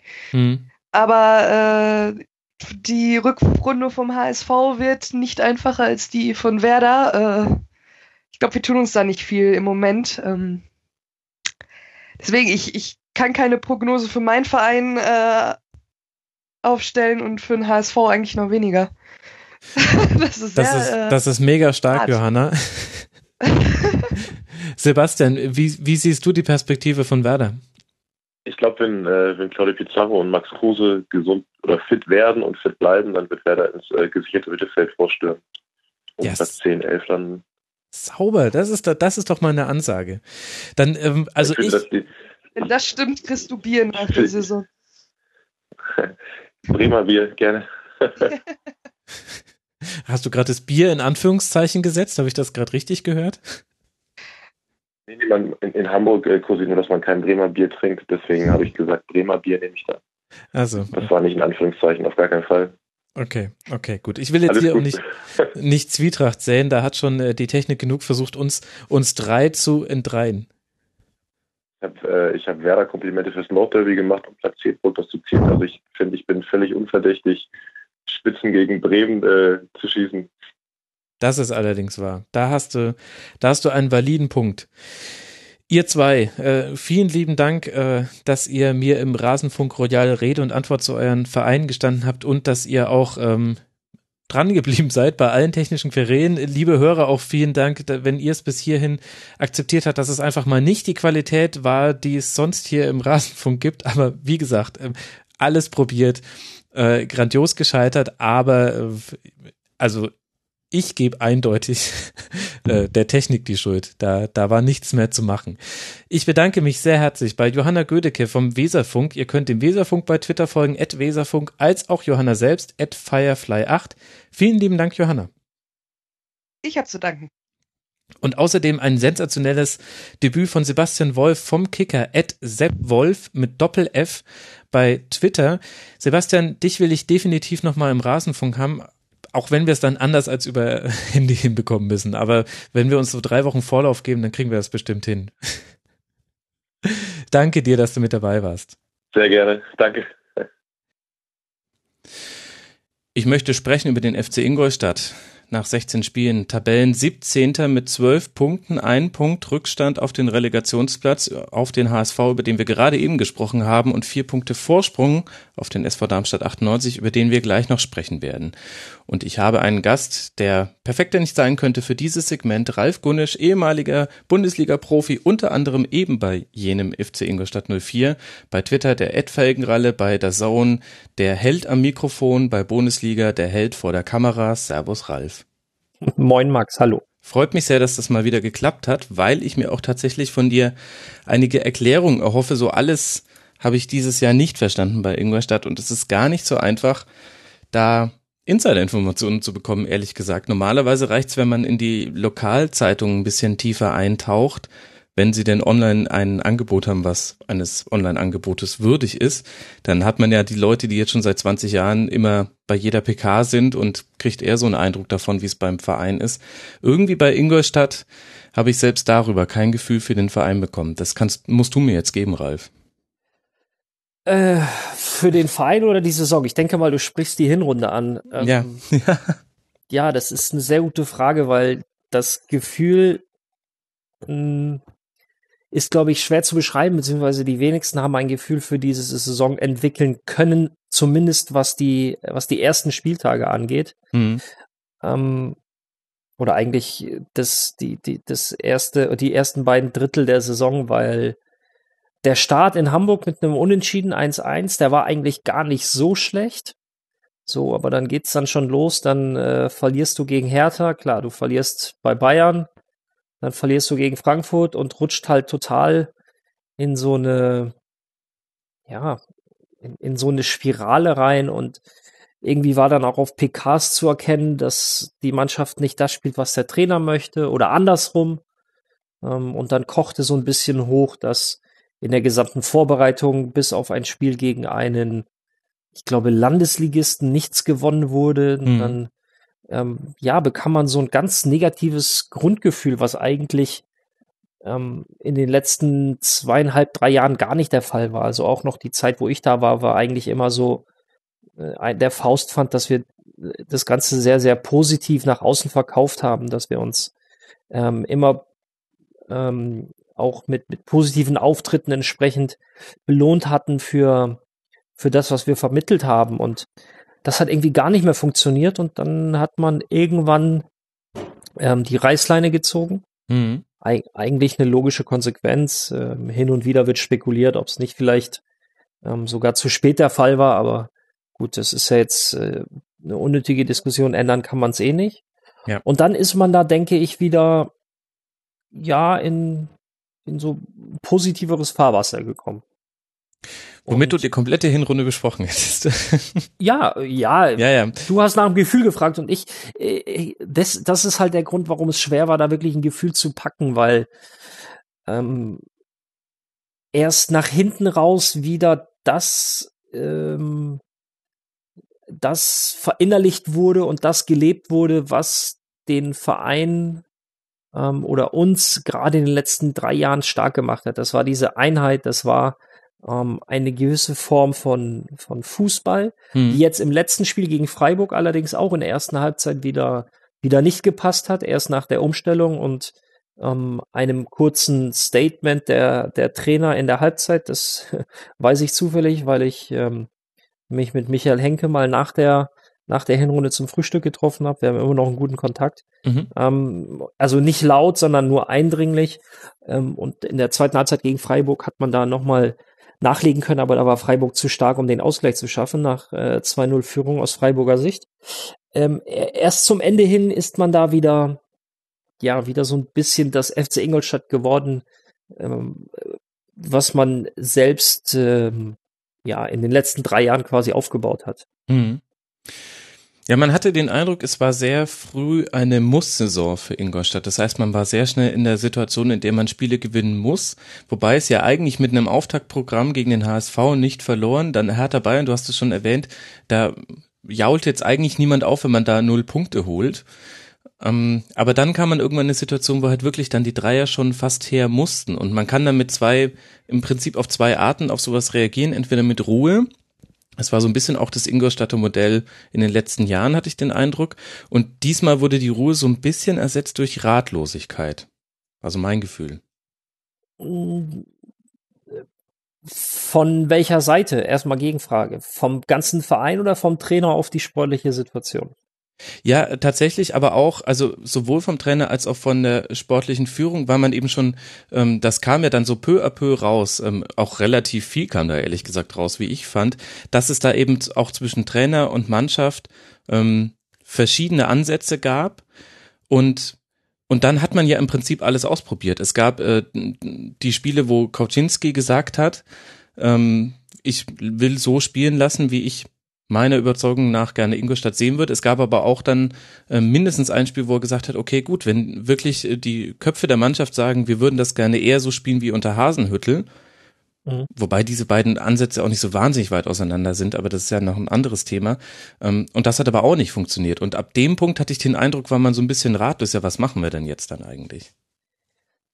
Ja, es ist tatsächlich so, dass äh, das ist zumindest kein einheitliches Bild war. Das war mal so, mal so und das war eben genau das, was in den letzten Jahren nicht der Fall war. Da gab es immer eine, eine klare Spielrichtung, eine klare Idee und ähm, es war einheitlich. Das war dieses Jahr einfach nicht der Fall oder äh, zur meisten Zeit nicht der Fall. Und wenn wir das jetzt mal ein bisschen runterbrechen als FC Ingolstadt, kannst du es dir nun mal nicht erlauben, äh, in irgendwelchen Bereichen ein paar Prozentpunkte nachzulassen, vor allem nicht in solchen Dingen wie Stichwort Einheit, weil die Gesamtqualität beziehungsweise die individuelle Qualität der Spieler und damit auch die Gesamtqualität einfach ja nicht so hoch ist, dass du dir irgendwo ähm, ein bisschen Nachlassen erlauben kannst. Und mhm. Konsequenz waren halt dann die ersten ähm, die ersten zehn Spieltage alle noch unter Korczynski und danach dann eben unter Mike Walpurgis, da werden wir gleich noch drüber sprechen.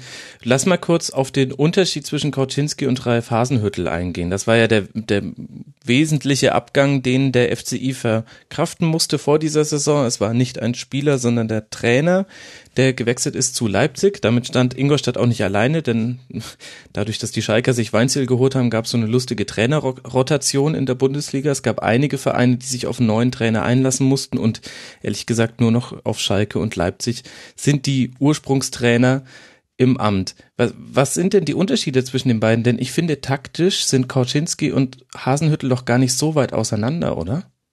Nicht so weit, aber ähm, ich finde es nicht richtig, das jetzt nur am Trainer festzumachen. Mhm.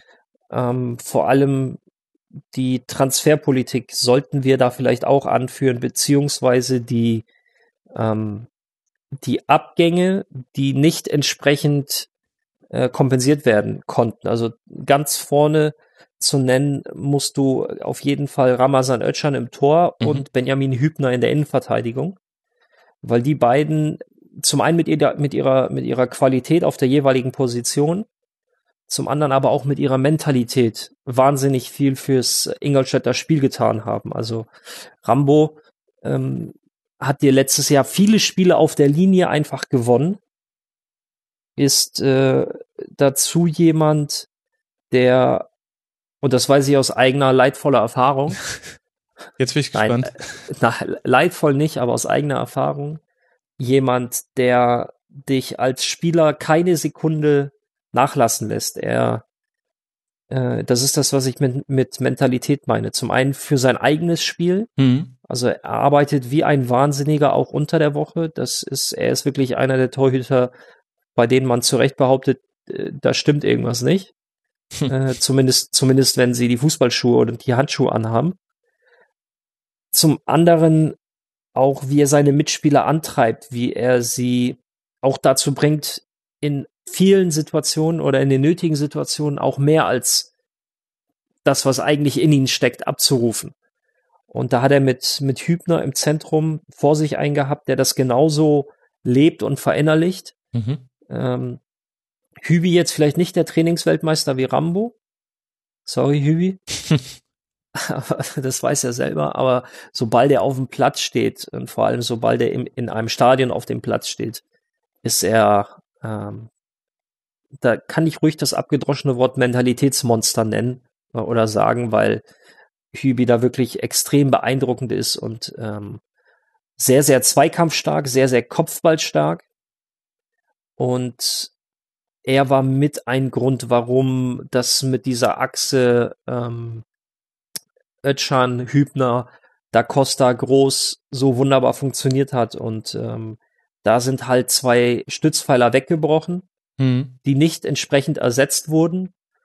Und man sieht auch, dass Roger in weiten Teilen eine sehr durchwachsene Hinrunde gespielt hat, der letztes Jahr noch mega stabil auf der 6 war. Mhm.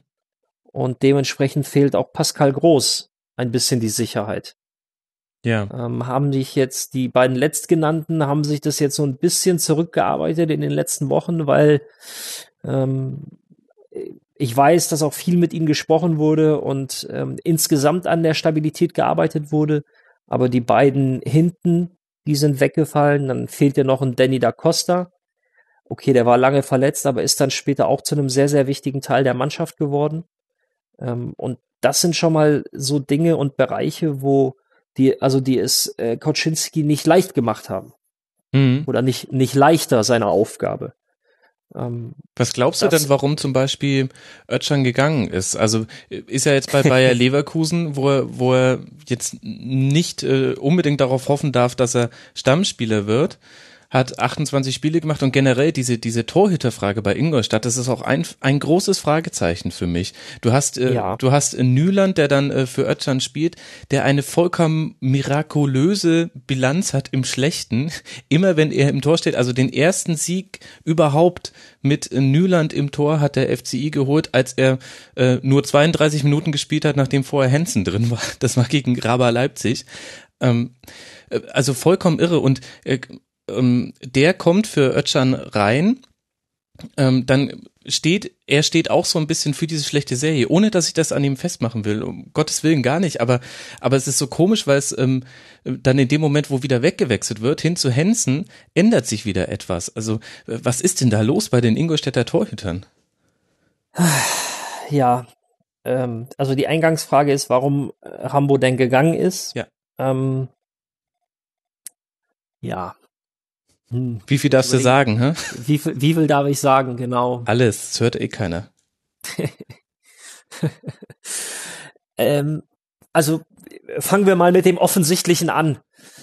Als Torhüter mit äh, Rambo müsste jetzt, ich glaube 32 ist er, Mhm. ähm, die Möglichkeit zu bekommen, ja 32, genau 84er, genau, der war ein Jahr jünger, äh, die Möglichkeit zu bekommen, bei einem Champions League Teilnehmer und einem Team, das potenziell unter den ersten fünf in der Bundesliga landet, nochmal einen Dreijahresvertrag, glaube ich, zu unterschreiben, der sich sicherlich auf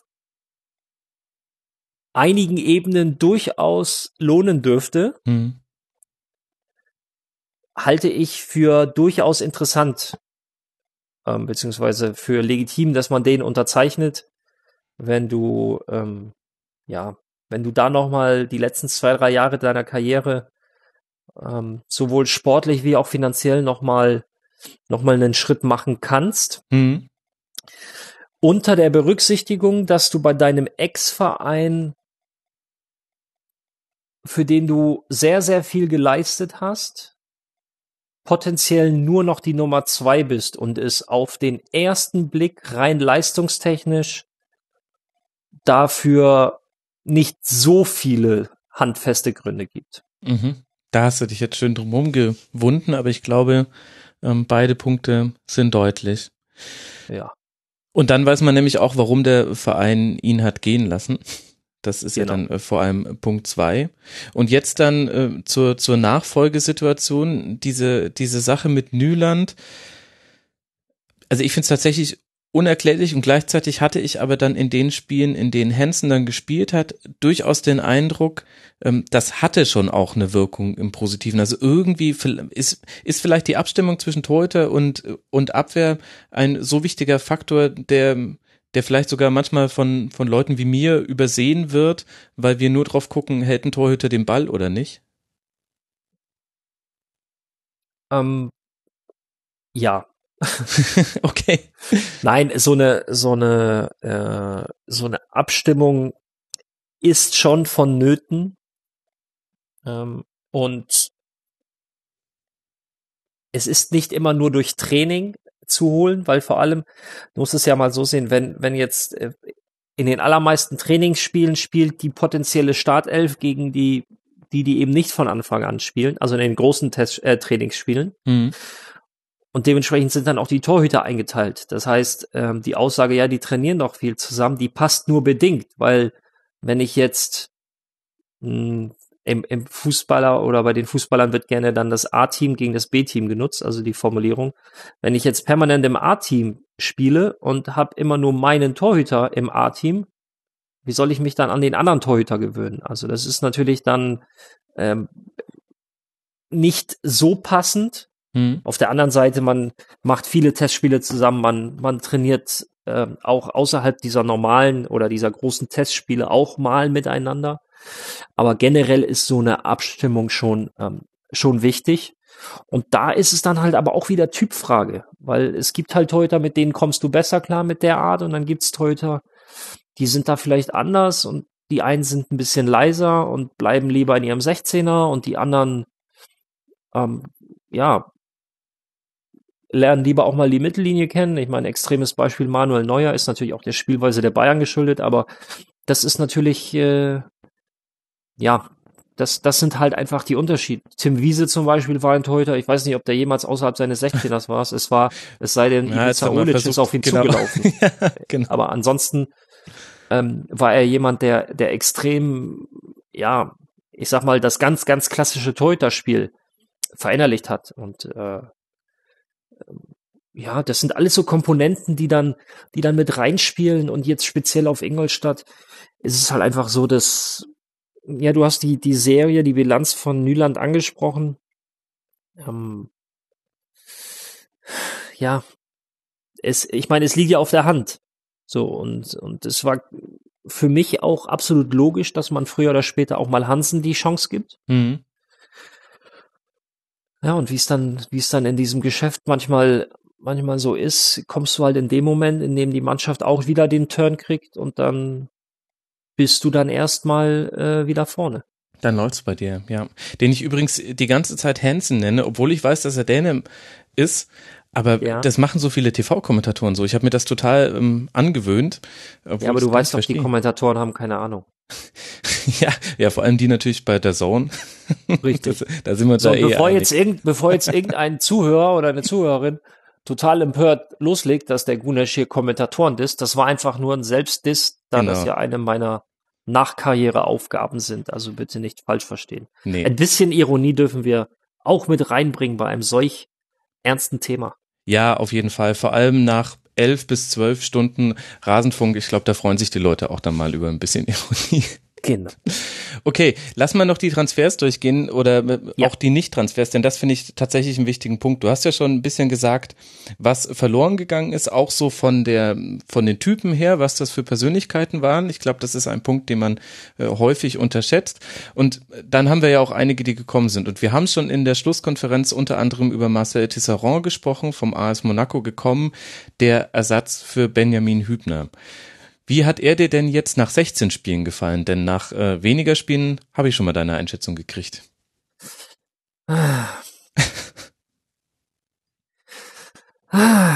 Ja. Ähm, sicherlich ein junger Spieler mit, ähm, mit, mit großem Potenzial. Sein Problem ist aber meiner Meinung nach immer noch ähm, die fehlende Sprachkenntnis. Mhm. Und dementsprechend die fehlende Abstimmung mit seinen Neben- und Vorderleuten. Und deswegen wirkt das manchmal oder wirkt das häufiger so, dass ihm das alles zu schnell geht, weil er die falschen Abstände hat, ähm, sowohl in die Breite wie auch in die Tiefe. Und deswegen ähm, für mich noch kein Hübner-Ersatz.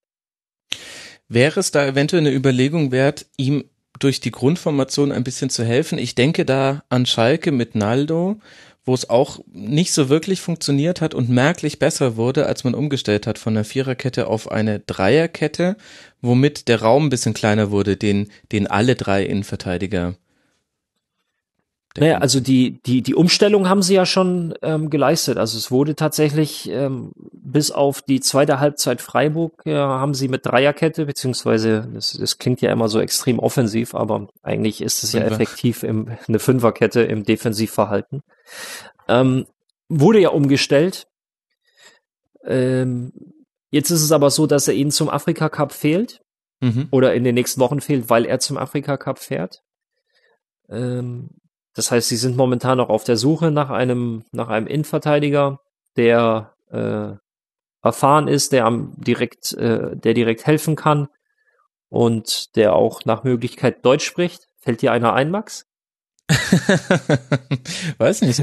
Ähm, ich kenne da so einen, aber ich glaube, der gefällt sich gerade in seiner Kommentatorenrolle wahnsinnig gut. Also da muss ich mal kurz zwischengrätschen, wenn ich die Wahl habe zwischen einem aktiven Fußballer und, und kommentieren, also so, so sehr Spaß das macht, ja. Äh, der aktive Fußballer ist dann doch immer noch ähm, der schönste Job. Aber nein. Tunis bietet sich an, exklusiv im Rasen. Ja, eine Sternstunde. Genau. Um Gottes Willen. Nein, nein, nein, das nicht. Nein, nein. Ähm, ja, er wird jetzt halt die nächsten Wochen fehlen. Ähm, aus, äh, aus Sicht des FCI kann man natürlich nur hoffen, dass Kongo nicht unbedingt ins Finale kommt. Mhm. Sorry, Marc. Ja, beziehungsweise, sorry Marcel, es ist, das wünscht nein, das wünschen wir natürlich keinem, aber es, es käme nicht ungelegen, wenn es vielleicht eine, äh, eine vorzeitige oder eine frühzeitige Rückkehr gibt. Aber nochmal, ähm, die Sprachproblematik in Abstimmung oder für die Abstimmung innerhalb des Systems, das ist halt immer noch ein großes Problem. Das hat man in vielen Spielen gesehen. Ähm, harmoniert noch nicht so hundertprozentig mit, mit äh, Marvin Martip, wie das bei Hübi der Fall war. Mhm. Und von daher ist das halt wirklich eine Position, eine sehr zentrale, wichtige Position, die noch nicht, ähm, wie soll ich sagen, die noch nicht adäquat äh, ersetzt wurde, wo man die Lücke noch nicht füllen konnte. Darüber hinaus ähm, hat sich ähm, Bregerie auch nicht so entwickelt wie gewünscht, beziehungsweise hat sich nicht so rausgestellt, wie, wie man sich das erhofft und gewünscht hat. Ähm, deswegen ja, da wird noch nachgelegt.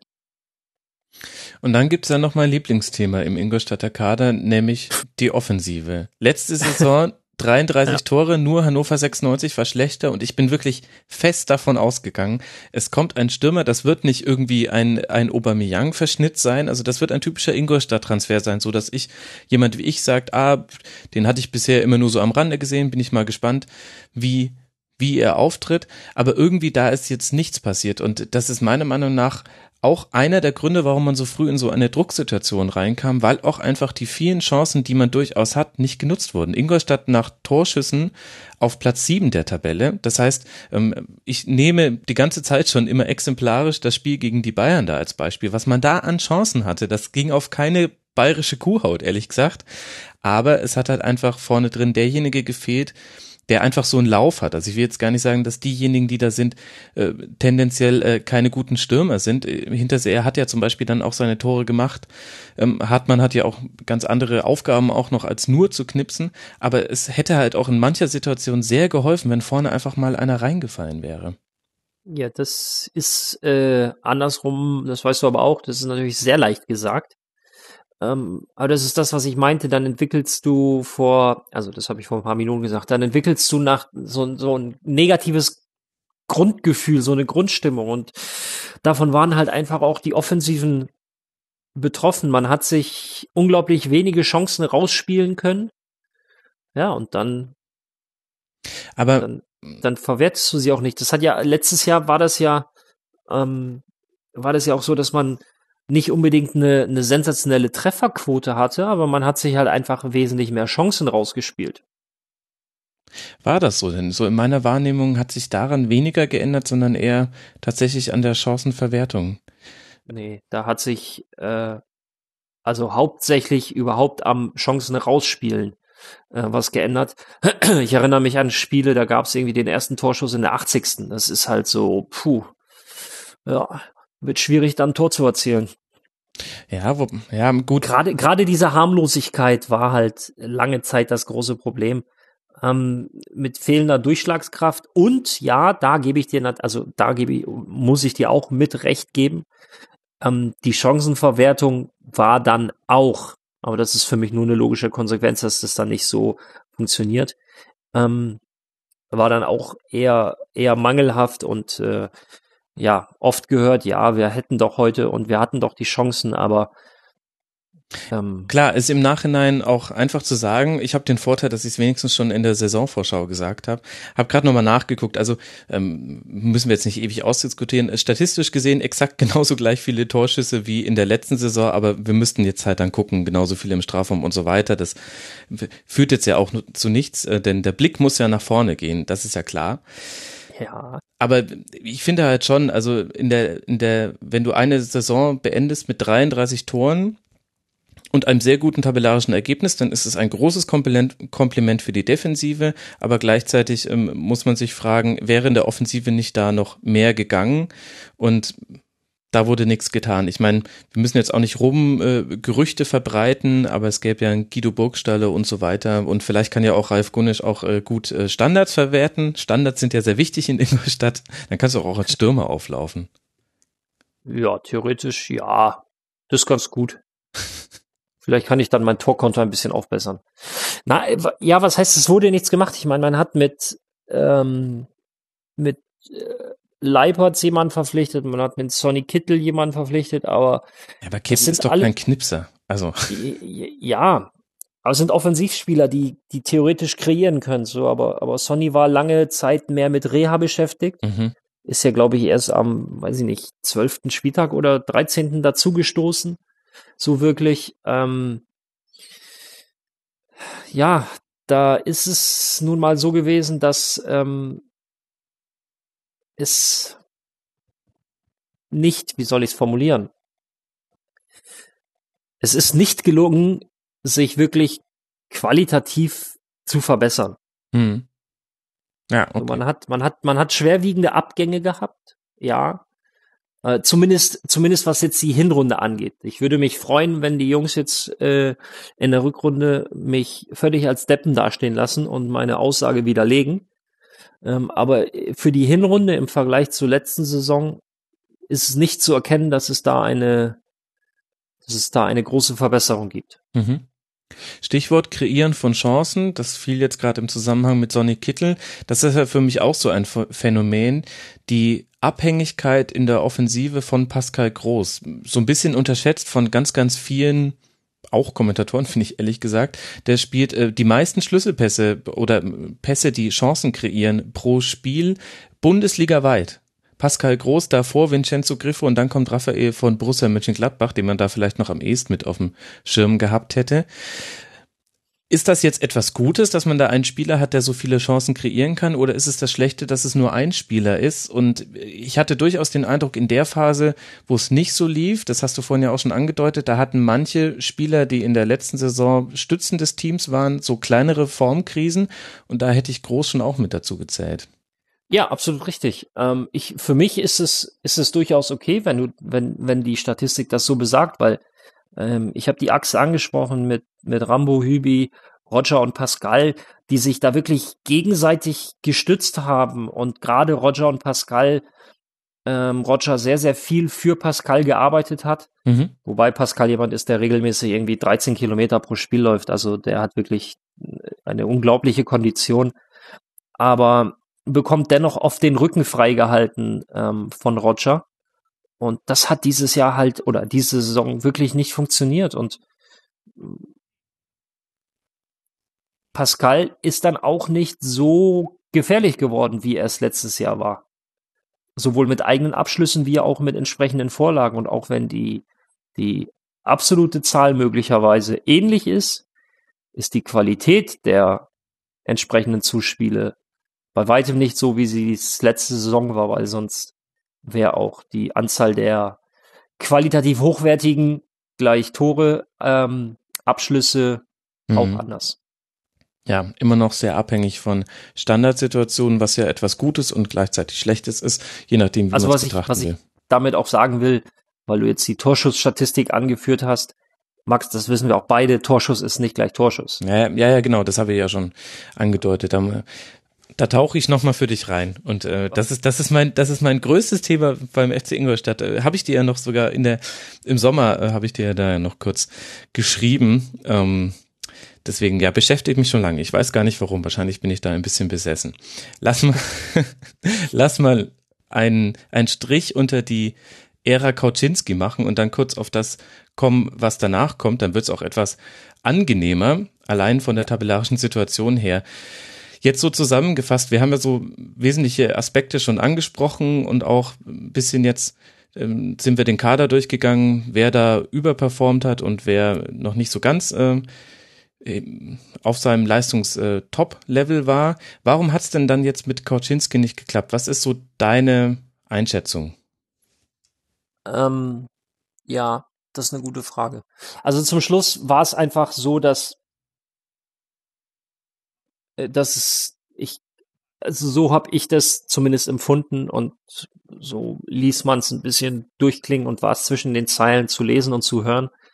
Ähm, es gab dann nach hinten raus dann doch einen Graben zwischen zwischen äh, Mannschaft und Trainerteam. Ich meine, die Engländer nutzen ja ganz gern die Formulierung mit ähm, der Trainer verliert die Kabine. Mhm. Und das wirkte für mich auch ähm, so ein bisschen, vor allem wenn man auch die diverse Aussagen in den PKs nach den Spielen, du hast es angesprochen, dass da erstaunlich deutlich auch ein, ein Zwietracht rauszuhören war. Und ähm, ja, das war dann am Ende der Grund, warum es nicht funktioniert hat, plus die, die Gründe, die wir eben aufgeführt haben was die Personalien, gerade die Spieler angeht. Ja, und dann hat man sich am zehnten Spieltag halt entschlossen, das so zu handhaben. Nochmal, hier gibt's, äh, wenn ich hier sage, meine ich Ingolstadt, gibt's durchaus Diskussionen, ob man das nicht hätte früher tun sollen.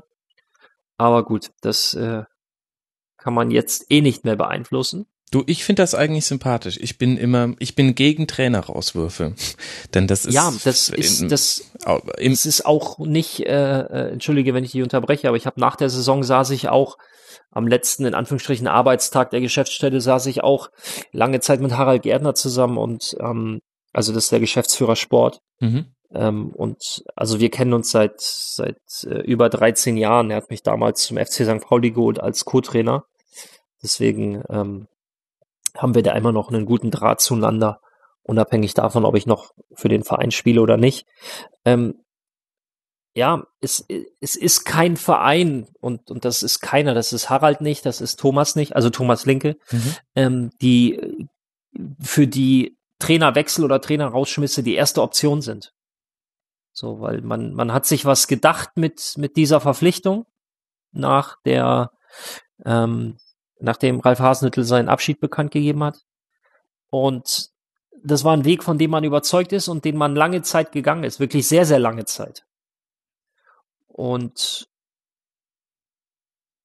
die eigentliche Bilanz hätte sicherlich schon einen ähm, eine, einen Rauswurf beziehungsweise eine Beurlaubung schon vorher rechtfertigen können, ohne dass einer sagt, oh, das kommt jetzt aber, wieso das denn? Die stehen doch gut da. Also es sah ja schon die ganze Zeit nicht so rosig aus. Aber man hat dran festgehalten, weil man äh, überzeugt von seiner Entscheidung war. Nur irgendwann mal, ja, schaust du dir vielleicht die Gesamtentwicklung an, nimmst die Vorbereitung mit rein, die ja, wie am Anfang schon angesprochen, nicht, äh, nicht optimal wäre, völlig untertrieben, die einfach nicht gut gelaufen ist. Mhm. Und ähm, ja, zum zehnten oder nach dem zehnten Spieltag, nach der Derby- Derby-Niederlage gegen Augsburg, hat man dann gesagt, okay, pass auf. Äh, Plus wahrscheinlich so den anderen Nebengeräuschen, die selbst wir Externe ja mitbekommen haben.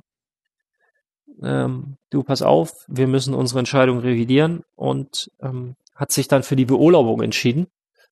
Und äh, ja, so ist es dann abgelaufen. Mhm. Und jetzt dann direkt mal den Übergang? Mhm. Oder wolltest du da noch? nee, nee, nee. Lass gern mal auf Mike Walpurgis zu sprechen kommen. Ja, und dann hat man ein paar Tage gebraucht, um da den richtigen Mann zu finden. Für mich persönlich auch noch eine entscheidende Personalie ist Michael Henke, dass der eben wieder im Trainerteam ist, Mhm. ähm, weil er die aller, allermeisten Jungs bis auf die paar Neuzugänge natürlich schon sehr gut kennt, äh, die entsprechende Ansprache an sie findet und da dann ähm, ja, Walpurgis auch einfach unterstützt. Und unter Kauczynski hatte Henke nicht mehr diese Rolle. Nein, unter Koczynski war Henke nicht im, ähm, im Trainerteam. Was die Kauczynski- Entscheidung von Kauczynski wahrscheinlich war, der seine ähm, sein Genau. Trainerteam mitgebracht hat, wie Ja, man es heute ja, macht. ja. Ah ja, okay, Genau. interessant. Mhm. So, und ähm, Michael unterstützt äh, Walpurgis da natürlich mit seiner, mit seiner Art, mit seiner Erfahrung. Und ähm, ja, da sehe ich auch einen kleinen Faktor, warum die Mannschaft da, ich sag mal, zu einer ja, zu einer neuen Sicherheit gewonnen hat. Ich glaube, Walpurgis alleine hätte auch erstmal gebraucht, um so ein bisschen zu gucken, wie die Mannschaft tickt. Mhm. Aber wenn du natürlich jemanden hast, der dieses Konstrukt mit aufgebaut hat, ja, ähm, hilft das, wenn, wenn man dir da so ein bisschen mit Rat und Tat zur Seite steht, beziehungsweise nicht nur beratend, sondern als Co-Trainer bist du ja auch tagtäglich mit auf dem, mit auf dem Platz. Sprich, du hast auch die Ansprache an die Mannschaft und das gesamte Auftreten der Mannschaft wirkte dann unter Walpurgis anders. Mhm. Ähm, das war, der Fußball war auch noch nicht der Weisheit letzten Schlu letzter Schluss, aber das ist auch in der Situation überhaupt nicht nötig, sondern da geht es einfach darum, Punkte zu holen. Ja, und das hat man ja auch direkt getan mit äh, zum Beispiel dem, äh, dem Sieg in Darmstadt. Genau, das war das erste Spiel von Walpurgis. Inzwischen hat der FCI zehn seiner zwölf Punkte unter Walpurgis geholt. Vorher gab es nur zwei Pünktchen unter Kauczynski. Also allein die Tabelle spricht deutlich für den neuen Trainer, der mir ehrlich gesagt fast gänzlich unbekannt war. Ich finde das sehr interessant. Das, das, ist für mich auch wieder so ein typischer Ingolstadt-Transfer, ehrlich gesagt. Ähm, Mike Walpurgis bei, bei Lotte so ein bisschen groß geworden. Da war er ganz, ganz lange, von 2008 bis 2013. Dann beim VfL Osnabrück mehrere Spielzeiten gemacht und jetzt eben beim FC Ingolstadt. Jetzt haben wir ein paar Spiele unter ihm gesehen, ein paar Pressekonferenzen gesehen. Man konnte so ein bisschen einen Eindruck von ihm als Typ bekommen. Was für eine Art Trainer ist er denn? Ja, da fragst du mich ne- was, weil ich nämlich bis auf die Zusammenfassung von den letzten Spielen relativ wenig gesehen habe. Was, wie kann denn Ja. das sein? Frisst dich Ja, dein The Zone-Job so auf? Das ist jetzt negativ formuliert. Ich hätte jetzt eher gesagt, ich hatte das Vergnügen, viele interessante Premier League-Spiele kommentieren zu dürfen. Du bist ja schon komplett assimiliert. Nein, das nicht, aber Ja, das okay. klingt so negativ Nein. zum Auffressen. Mir macht das ja großen Spaß. Das ist ja das Schöne, wenn man das, wenn man Arbeit nicht als Arbeit empfindet, ist das doch ein großer Luxus. Du, wem sagst du das? Ich nehme gerade eine 13-stündige Rasenfunk-Episode auf. Ja, okay. Eben. Nein, ähm, dazu kann ich tatsächlich nicht viel sagen. Ähm, was ich einfach weiß aus den Gesprächen, jetzt mit den Jungs oder auch mit, mit, mit Michael zum Beispiel, ähm, dass er jemand ist, der ihnen natürlich sehr, sehr positiv zugesprochen hat, ein neues Selbstbewusstsein vermittelt. Klar hast du natürlich auch diesen Effekt des, ähm, überhaupt Effekt des, des neuen Trainers, Hm. aber ähm, sie haben die Spielidee ein bisschen umgestellt und die Art und Weise ähm, hat sich dem so ein bisschen angenähert, was äh, worin sich die Mannschaft einfach wohlfühlt. Mhm. So. Und das ist das ist zumindest das, was ich jetzt über äh, über das Spiel in den letzten Wochen sagen kann. Ähm, ist natürlich ein, äh, eine, nicht ein Verdienst, aber ist natürlich geschuldet der Arbeit von Walpurgis, aber über ihn als, als Menschen oder Trainer kann ich jetzt, äh, das wäre reine Spekulation, deswegen Nee, dann Er ja. musste das auch nicht machen. Ich meine, man hat dann so das, was man im Negativen als Lauf hatte in den ersten zehn Spielen, das hatte man dann auch im Positiven. Also dieses Spiel gegen Darmstadt war schon eine deutliche Verbesserung damals. Ähm, es gab mehrere gute Chancen. Da hat der Max schon wieder gesagt, wo ist denn hier verdammt nochmal der Knipser? Und dann gab es ein Traumtor zum 1 zu 0. Und dann hast du eben deinen ersten Dreier geholt. Damals ganz wichtiges Spiel, weil Darmstadt ähm, auf Platz 15 lag, Ingolstadt auf Platz 17. Das heißt, man musste da unbedingt irgendwie dranbleiben. Und dann kommst du halt im Positiven in so einen Lauf. Du hast dann den VfL zu Gast. Äh, über den VfL Wolfsburg haben wir äh, gerade eben erst gesprochen, was schon zeigt, wie schlecht dessen Saison läuft. Ähm, und dann wirft dich dann plötzlich auch nicht mehr so ein 1 zu 2 bei Werder aus der Bahn, wo man sagen könnte, oh, das hat jetzt aber wehgetan, sondern dann schaffst du auch noch das, worauf so viele gewartet haben. Rasenballsport Leipzig verliert in der Bundesliga. Ähm, und das fand ich auch ein ganz bemerkenswertes Spiel. Ähm, hat so ein bisschen auch gezeigt, was man in die Waagschale werfen muss, um mit diesem Aufsteiger, der kein Aufsteiger ist, äh, zurechtzukommen, finde ich. Also äh, grundsätzlich, das weiß man in Ingolstadt aber auch, ist es ja so, dass du diesem Saisonstart, diesem ersten Saisondrittel, dem läufst du hinterher. Wichtig war jetzt vor der Saison, äh, vor der Winterpause in Schlagdistanz zu kommen. Ähm, klar, wenn du jetzt äh, nicht gegen Leip äh, gegen Bremen verloren hättest und nicht gegen Freiburg, dann wärst du überm Strich, aber dann äh, hättest du halt auch eine Serie von sechs, sieben Spielen hingelegt ohne Niederlage beziehungsweise mit überwiegend Siegen. Das ist dann schon eher eine Euroleague Champions League Bilanz. Ähm, also so vermessen ist man dann in Ingolstadt auch nicht. Die Bilanz der letzten Spiele war schon sehr, sehr positiv und hat sie wieder in ja in einen Bereich reingespült, ähm, der durchaus berechtigt, äh, sich Hoffnung zu machen auf den Klassenerhalt, weil man halt äh, auch punktemäßig natürlich ähm, so ein Stück weit mit drin schwimmt. Zwölf Punkte, HSV ähm, 13 Punkte auf 16, dann eine kleine Lücke zu Bremen mit äh, 16 und Gladbach auch mit 16 Punkten. Also das ist alles noch, ähm, ja. Es ist noch alles noch, machbar. alles noch in einem machbaren Bereich. So, ähm, das Ding gegen Leipzig ähm, hat man gewonnen, weil Ralf Hasenhüttl Trainer bei Leipzig ist. Okay, erklär's.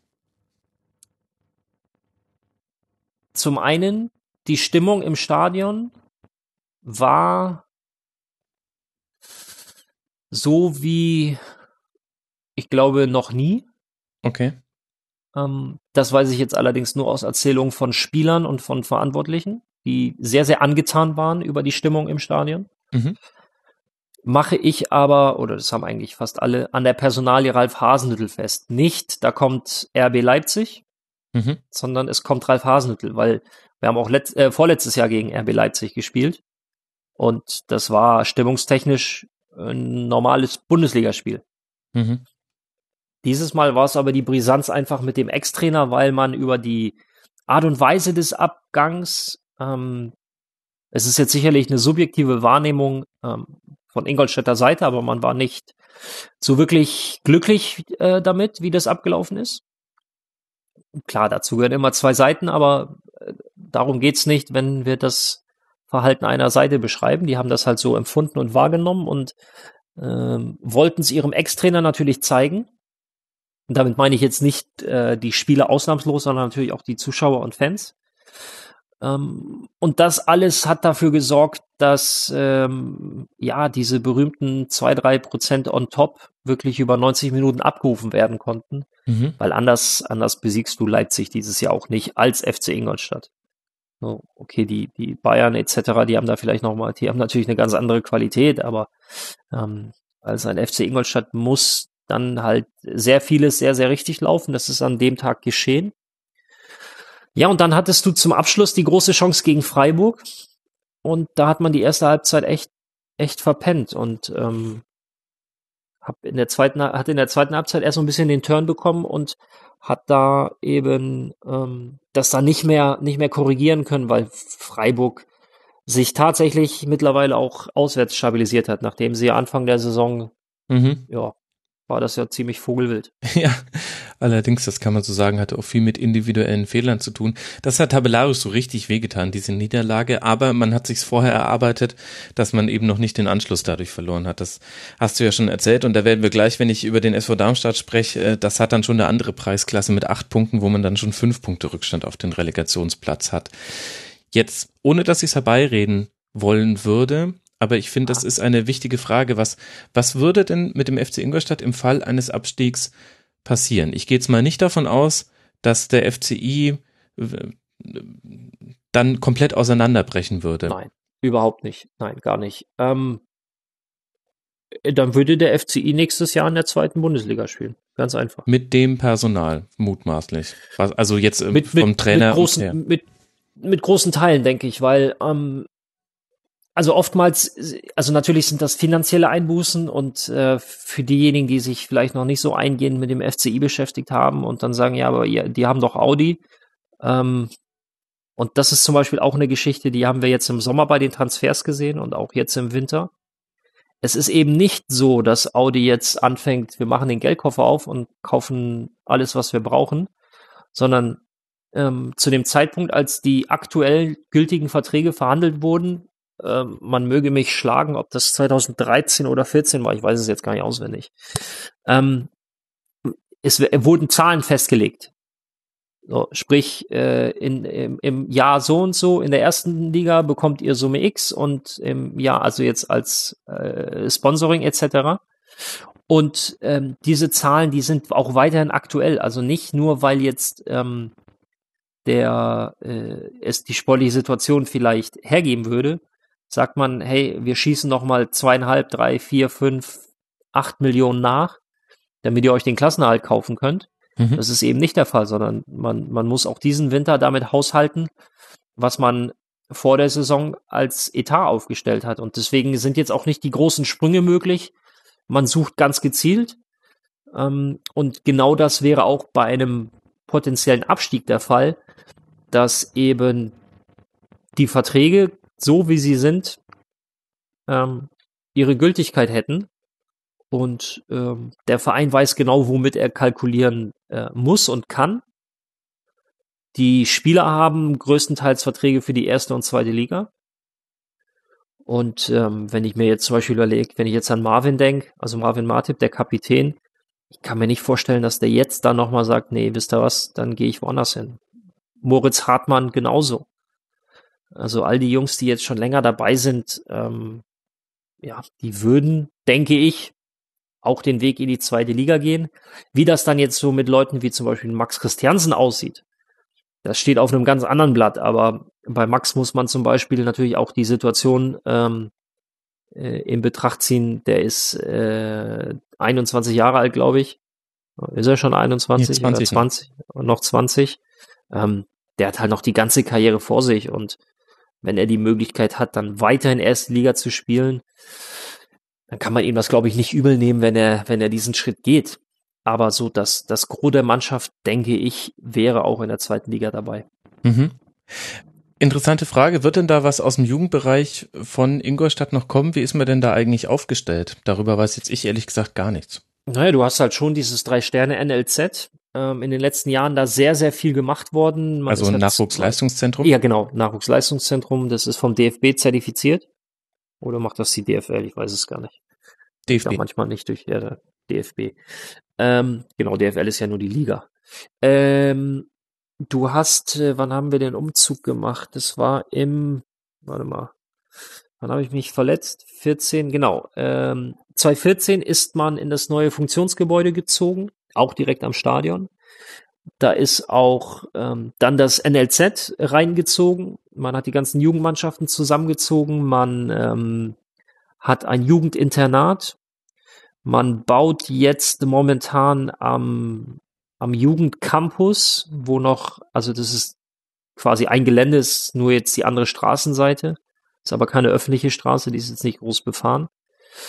Ähm, da ist jetzt Was soll da hin? Also was muss ich mir unter einem Campus vorstellen? In dem Fall? Im, im Prinzip nochmal ein erweitertes äh, Gebäude mit äh, Umziehmöglichkeiten etc. Mhm. Plus Kraftraum, also alles, was quasi zum Trainingsbetrieb dazugehört.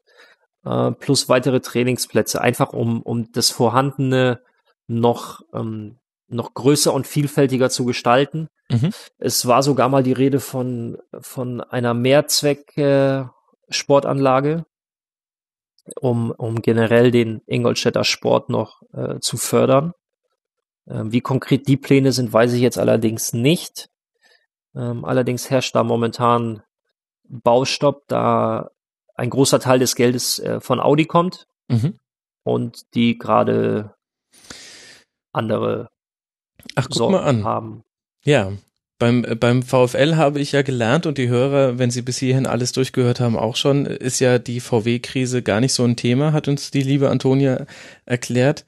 Und äh, jetzt taucht mir das Thema bei Ingolstadt auf und zwar mit ganz konkreten Folgen. Das ist, interessant, weil das hatte ich nicht auf dem Schirm. Aber das heißt, man kann schon damit rechnen, dass äh, die Jugendarbeit eine wichtige Säule beim FCI wird und da investiert man jetzt quasi in so eine Richtig. mittelfristige Zukunft. Genau. Ähm, genau, um die Frage mal grundsätzlich zu beantworten und jetzt nicht ins, im, im Klein-Klein zu sterben. Äh, ja, es ist, hat einen großen Stellenwert.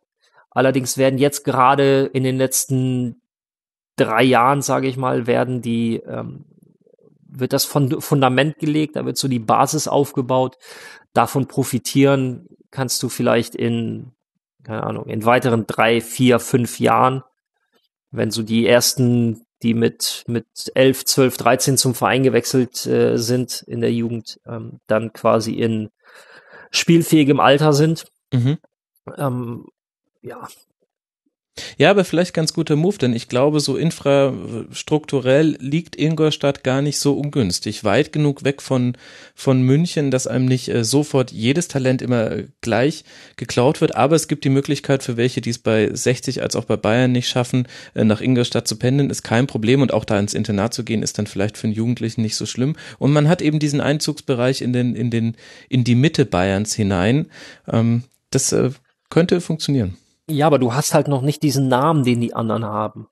Ähm, das heißt, diese großen Talente, die, da hast du nun mal keine Chance, wenn der FC Bayern kommt oder 60 München. Ähm, deswegen wäre es vielleicht ganz gut, wenn wenn es tatsächlich mal zeitnah ein, zwei Jungs schaffen, wo Mhm. du sagen kannst, ey, pass auf, bei uns ist die Durchlässigkeit durchaus gegeben. Ähm, ja, aber dafür, da, dafür wird halt gerade, ähm, oder dafür wird viel getan. Man, man hat ein einheitliches Trainingskonzept bis runter in die, keine Ahnung, U12, U13, wie auch immer, ähm, bis hoch zur U23. Man, ähm, man spielt sehr, sehr ähnlich, ähm, so dass die Übergänge zwischen den einzelnen Jugendmannschaften da möglichst äh, reibungslos funktionieren. Also von der Seite ist es, wird das mit sehr viel System angegangen. Mhm. Aber äh, ja, wie schon gesagt, den Ertrag, den hast du halt erst in, äh, in einiger Zeit, weil es noch ein sehr junges Konzept ist, ja, wie der ganze Verein halt, der sich dann aber relativ schnell dazu entschlossen hat, auch diesen Weg zu gehen. Mhm. Ja, da bin ich echt mal gespannt drauf, ähm, was wir da in ein paar Jahren von hören. Und dann äh, kann ich mit Wissen glänzen, was du mir jetzt gerade gegeben hast. Vielen Dank dafür. Ralf, wenn wir jetzt äh, auf diese 16 Spiele zurückblicken und auf all das zusammenfassen, was wir gesprochen haben, unter welche Überschrift kann man denn diese Hinserie stellen? Oh, liegt Max, jetzt kommst du mir mit sowas. Überschriften. Ja, komm, Mein wir machen's, Text- wir machen's zusammen. Wir machen's zusammen. Mein, mein, mein Text dazu. Ja. Ähm, frei nach Peter Ahrens. Ähm, Warte mal, frei nach Dagobert 95 ist mir gerade eingefallen, kein Mic-Drop in Sicht mit Mike, wegen Oh Mike Walpurgis. boah, schämst du dich denn gar nicht, sag mal. Weißt Komm, du, ein bisschen, viel, ein bisschen. Ja, natürlich schon ein bisschen, weil das jetzt öffentlich rausgeht, aber ich möchte zu meiner Verteidigung anführen, dass so ein Rasenfunk Royal auch für den Moderator durchaus ein Marathon ist. Ja, komm, aber Meine- du sitzt da ganz locker mit deinen drei Weißbier, ja, und, und haust dann hier einen nach dem anderen raus. Ich habe da jetzt keine ähm, Schärfe reingebracht. Ähm, boah, ähm, ja, ja, ähm, Ich habe so ein bisschen den Eindruck, ähm, am Ende hat man sich jetzt doch wieder gefunden. ja, ich, ich suche auch irgendwas in die Richtung, dass es, dass man ähm, quasi den Turn hinbekommen hat und den jetzt fortführen muss. Wieder in der Spur. Das ist doch auch eine schöne Audi-Referenz. Das kannst du doch nur gut finden. das ist in der Tat nicht so schlecht. Ja, danke dir. Besser Ja. wird's nicht, das kann ich dir verraten. Ja, ja, weiß, man, jetzt- ja wieder ja, in der man Spur. ist wieder in der Spur, ja. Dann nehmen wir doch Genau. das. Super. Ja. Herrlich, Ralf, großartig. vielen, vielen herzlichen Dank, dass du dir mal wieder Zeit genommen hast, dass du alle ähm, äh, Klippen umschifft hast, wo ich dir interner rauskitzeln äh, wollte und äh, mir dennoch aber viel äh, Interessantes erzählen konntest. Ich kann nur allen raten, folgt Ed Felgenralle auf Twitter. Ähm, schaut euch bitte jedes Spiel an, das er auf der Zone kommentiert. Vielen Dank, Ralf. Gerne, sehr gerne, Max. Und äh, dann gehen wir jetzt in den Endsport, liebe Hörer. Gleich habt ihr es geschafft. Wir sprechen jetzt über den SV Darmstadt 98.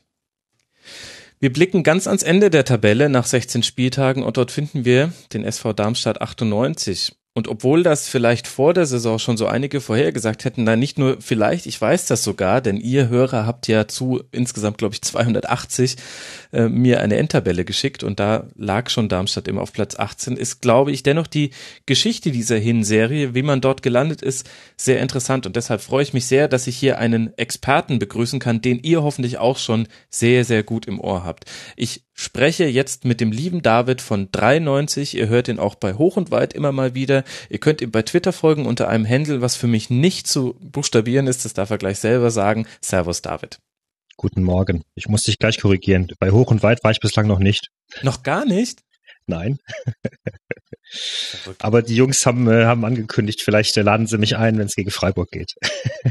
In der Rückrunde. Ja, sollen sie mal machen. Ähm, genau, guten Morgen. Ja, äh, mein Twitter-Handle ist äh, NungonVN. Und, und, Bitte ändere das, David. Das ist ja unmöglich. äh, und weist darauf hin, dass ich mal angefangen habe mit Twitter, als ich noch über Vietnam geblockt habe, ganz, ganz viel. Mache ich, äh, also ich habe da gelebt, acht Jahre. Mache ich immer noch gelegentlich, aber deutlich äh, weniger. Nungon heißt äh, Schlafgut. Genau, das hast du mir auch schon mal im Rasenfunk schon mal erklärt. Und Genau. äh, das VN ist aber das, was mich regelmäßig raus rauskickt, wenn ich nach dir suche.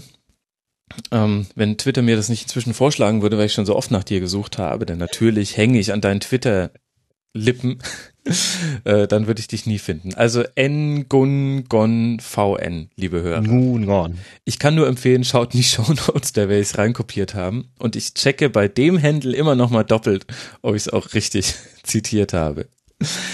David, ähm, wir hören dich ja bei 390 auch sehr viel über Darmstadt sprechen. Wahrscheinlich hatte ich Ja. deswegen auch das Gefühl, ich hätte dich schon mal bei Hoch und Weit äh, noch viel länger über Darmstadt sprechen hören. Und auch hier möchte ich mit dir über den Verein sprechen. Er gehört zu denjenigen Vereinen, die vor der Saison mit einem Trainerabgang zu tun hatten. Das äh, Ja. hat so ein bisschen der FC Schalke losgetreten, wie in der Formel 1 wurde da, wenn, wenn ein Fahrer das Cockpit wechselt, dann setzt eine Rotation ein. Und Ja. während wir dann beim FCA schon drüber gesprochen haben, und beim FC Ingolstadt ist das auch bei Darmstadt der Fall. Dirk Schuster weg, Norbert Meyer da. Und wir beide wissen jetzt aber, nach 16 Spieltagen, Norbert war ja auch schon weg. Warum hat es denn mit ihm jetzt so in der Retrospektive betrachtet nicht gepasst? Da machst du ja jetzt ganz große Fass. Ja. ich, ich dachte, wir steigen erstmal langsam ein. ähm, Wir können uns auch durch den Spiel, äh, erstmal durch seine Spielbilanz äh, hangeln und dann einfach. ich ich gebe dir, ich gebe dir zumindest mal die kurze Antwort. Die kurze Antwort, es hat, äh, ich glaube, es hat nicht gepasst aus ähm, aus Psychologie und Menschenführungsgründen. Mhm. Und da kannst du ganz, ganz viele Beispiele für finden und da gibt es ganz, ganz viele, vielleicht werden wir da im Laufe der Aufnahme dann auch dazu kommen, ähm, dass da finde ich oder glaube ich aus der Außensicht wahrzunehmen, einfach Fehler gemacht wurden in der Führung sowohl des Teams als auch der Öffentlichkeit. Ähm, wobei der Meier nicht alleine ist, das würde ich fast der gesamten sportlichen Führung äh, ankreiden, dass sie da eine ganze Menge an Fehlentscheidungen getroffen haben, die spannenderweise was mit Psychologie zu tun haben. Okay. Wen meinst du da mit sportlicher Führung? Dann zusätzlich noch Holger Fach oder noch, noch jemanden dritten? Ja, naja, also äh, klar, Holger Fach und Meier sind sicherlich ein Doppelpack, die man auch zusammen sehen muss. Ähm, es fing ja damit an, dass äh, nach dem Weggang von Schuster, der offenbar überraschend kam, Mhm. Mh, was ich ein bisschen fahrlässig finde. Also ich habe es natürlich auch nicht erwartet als Fan, aber ich hätte schon gedacht, dass zumindest ein Präsidium sich mit der Möglichkeit irgendwie auseinandersetzt, vielleicht einen Plan B mal in der Schublade hat, ähm, war ja die erste Entscheidung, Holger Fach als sportlichen Leiter äh, zu installieren. Und das war ja erstmal gar keine so dumme Entscheidung, weil es bedeutet hat, du hast den Verein professionalisiert. Es gab ja diese Sportdirektorenposition gar nicht. Darmstadt hm. ist ja immer noch dieser Verein, der vor ein paar Jahren eine Handvoll hauptamtlicher Mitarbeiter hatte. Hm, und fast alle waren irgendwie aus der Familie Schuster, wenn ich das richtig in Erinnerung habe. die Scouts, die Scouts waren aus ja. der Familie Schuster, genau, ja. Ähm, also ein ganz stark Trainer, Trainerverein. Ja? Mhm. Wenn der Trainer gut war, lief's, und wenn der Trainer schlecht war, lief's nicht. Ähm, gute Trainer waren in der jüngeren Vergangenheit Leute wie äh, Labadia, Costa Runjajic und eben Schuster. Da ist es gelaufen. Es gab ein paar Ausfälle, da ist es gar nicht gelaufen. Insofern war die Idee erstmal zu sagen, wir brauchen einen sportlichen Leiter. Ähm, gar nicht so schlecht. Fach war von Schuster geholt worden, übrigens als Scout eben, ein halbes Jahr vorher. Und ja, die Frage ist halt auch, wie man sich stellen muss in der Rückschau, war er jetzt der richtige Mensch da am richtigen Posten? Also reicht es als sportlicher Leiter, ähm, ein Telefonbuch voller Kontakte zu haben? Mhm. Und er hat dann eben äh, Meier geholt. Da hat sich, würde ich mal vermuten, hat sich das Präsidium ziemlich rausgehalten. Die haben dann gesagt, äh, du hast die Erfahrung, dafür haben wir dich da installiert, mach mal. Ähm, und die beiden kennen sich ja offenbar auch ganz gut. Mhm. Ähm, und von da an waren sie dann auch letztlich eine Doppelspitze. Das erklärt auch, warum Fach, äh, wenn wir jetzt wieder nach vorne springen, äh, seinen, seinen Job an den Weggang von Meyer geknüpft hat. Mhm. Wo er dann auch gesagt, okay, dann, dann gehe ich eben auch mit. So ist es zu verstehen. Und ähm, wie waren denn dann so die Erwartungen denn dann in der Sommerpause? Also ich kann mich ähm, noch an, an Hoch- und Weitfolgen erinnern und du hast auch bei 93 immer wieder drüber gesprochen. Das war ja durchaus turbulent, auch mit der Art und Weise, wie spät dann erst die meisten Transfers eingetütet wurden. Und es war eh schon klar, dass es so ein bisschen eine Wundertüte werden würde, weil man einfach nicht weiß, wie Darmstadt ohne Dirk Schuster aussieht. Das konnte man sich einfach schwer vorstellen. Ja. Aber es wurde nicht unbedingt dadurch besser, dass man mit Norbert Meyer einen Trainer geholt hat, an dessen Verknüpfung für Darmstädter Fans vor allem ist, dass er Trainer der Mannschaft war, die spektakulär äh, mit Arminia Bielefeld in der Relegation gegen Darmstadt verloren hat. Genau, genau. Das hat ja äh, Kai äh, von Hoch und Weit beim, beim, vor, vor zwei Spieltagen wunderschön auch ausgebreitet nochmal. Und genau das, genauso ging es mir auch. Und wahrscheinlich ging es tatsächlich wirklich jedem Darmstadt-Fan so, dass er bei Meier äh, äh, wenn er nicht an Streit denkt, äh, eben daran denkt, dass Meier äh, tatenlos an der Seitenlinie stand und, und zusehen musste, wie, wie Schuster seine Mannschaft zerlegt hat und offenbar nicht imstande war, das, das Team zu motivieren. Und natürlich ist gerade Motivation ein ganz, ganz wichtiger Faktor ähm, bei Darmstadt, weil den Spielstil, den sie haben, den kannst du nur hinbekommen, wenn du eine richtig eingeschworene Mannschaft hast. Mhm. Wenn jeder für den anderen da ist auch. Da, da kann, kannst du einfach keine Aussetzer leisten. Ähm, ja, die Vorsaison war, war gruselig tatsächlich. Ähm, und ich glaube, auch da sind eine ganze Menge an Fehlentscheidungen getroffen worden. Also, was ja erstmal ein bisschen in der Vorberichterstattung dann auch rauskam, war dieses Bild, ja, das Team bricht auseinander. Das stimmte ja eigentlich gar nicht so sehr. Also, wer mhm. ging, war Matenia im, im Tor. Äh, wer ging, war ein Innenverteidiger neben Zulu. Da waren Caldirola oder Rajkovic ganz solide, Caldirola richtig gut. Ähm, und eben Sandro Wagner mhm. als Stürmer. Und dann eventuell kannst du noch sagen, auf, auf, auf der einen Flügelseite dieses Duo Kempo und Rausch, die jetzt beide nicht den Stempel aufgedrückt haben, aber beide gut in Standards waren, was worüber noch zu reden sein wird, weil wir haben auch bis heute keinen guten Standardschützen mhm. geholt. Ähm, aber prinzipiell sind eine ganze Menge richtig gute Leute geblieben. Also es ist, es ist Gondorf geblieben als starker Box-to-Box-Manager, es ist Niemeyer geblieben als super zuverlässiger Abräumer, es ist Heller geblieben als schneller auf den Außen, es ist Zulu geblieben als Kopf der Verteidigung. Aus dem Korsett kannst du was machen. Wenn du da die richtigen, das glaube ich immer noch, wenn du da die richtigen Leute dazu holst, dann finde ich, hast du, hast du keine so schlechte Mannschaft. Ähm, da hätte man an zwei Stellen hätte man nachbessern müssen. Du hättest einen Ersatz für Wagner im Sturm finden müssen.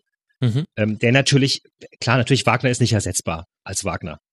So, ich, ich, ich halte von Wagner mittlerweile sehr viel. Ich bin auch überhaupt nicht überrascht, dass er in Hoffenheim funktioniert. Aber ich glaube, dazu muss man in der vergangenen Saison sämtliche Darmstadt-Spiele gesehen haben. Äh, und, und zwar teilweise auch im Stadion, wo man viel, viel besser sieht, wie Wagner ähm, tatsächlich sich schlau positioniert, wie er auch technisch besser ist, als man glaubt, auch wenn ihr das ja schön in der ähm, letzten Folge nochmal ein bisschen aufgegabelt habt, dass er, dass ihm viele Bälle verspringen. Ähm, aber er wirkt vielleicht auch wegen seiner Größe immer so ein bisschen ungelenk. Mhm. Und, ähm, und er war einfach von, von Gesamtpaket war unglaublich wichtig als, als, als Leader, als Antreiber und eben wirklich aber auch als Mensch, der vorne die Sachen reinmacht. Ja, mit einer unheimlichen Effizienz. Das darf man genau. einfach nicht vergessen und das gehört gerade, wenn du unten drin bist, wo jedes Tor doppelt viel wert ist, was ja Darmstadt jetzt gerade leidlich erfährt mit nur elf Treffern nach 16 Spielen. Ja. Da ist es halt unheimlich viel wert, ja. Ja, ja, ja. Also wenn, wenn du tatsächlich eins feststellen kannst, ist es, dass Darmstadt hat, ich glaube, mit die schlechteste Chancenverwertung der gesamten Liga. Ich habe mir die Zahlen mhm. rausgesucht. Äh, das Interessante ist, dass verschiedene Statistikdienstleister offenbar verschiedener Meinung sind, was als Schuss und Chance gilt. Aber mhm. dann kommst du auf unterschiedliche Zahlen. Aber am Ende kommt immer raus, dass Darmstadt schlechteste ist äh, in der Verwertung. Oder teilweise zwei schlechteste mit Ingolstadt. So. Aber auch schon eine Erzeugung. Aber lass mal erstmal noch den, den, den Transferpunkt zu machen und dann können wir mal so ein bisschen. Genau, so. Also das war die eine Sache und die andere Sache war eben, dass du, dass du vielleicht irgendjemanden Erfahrenen noch wieder für die Innenverteidigung hast.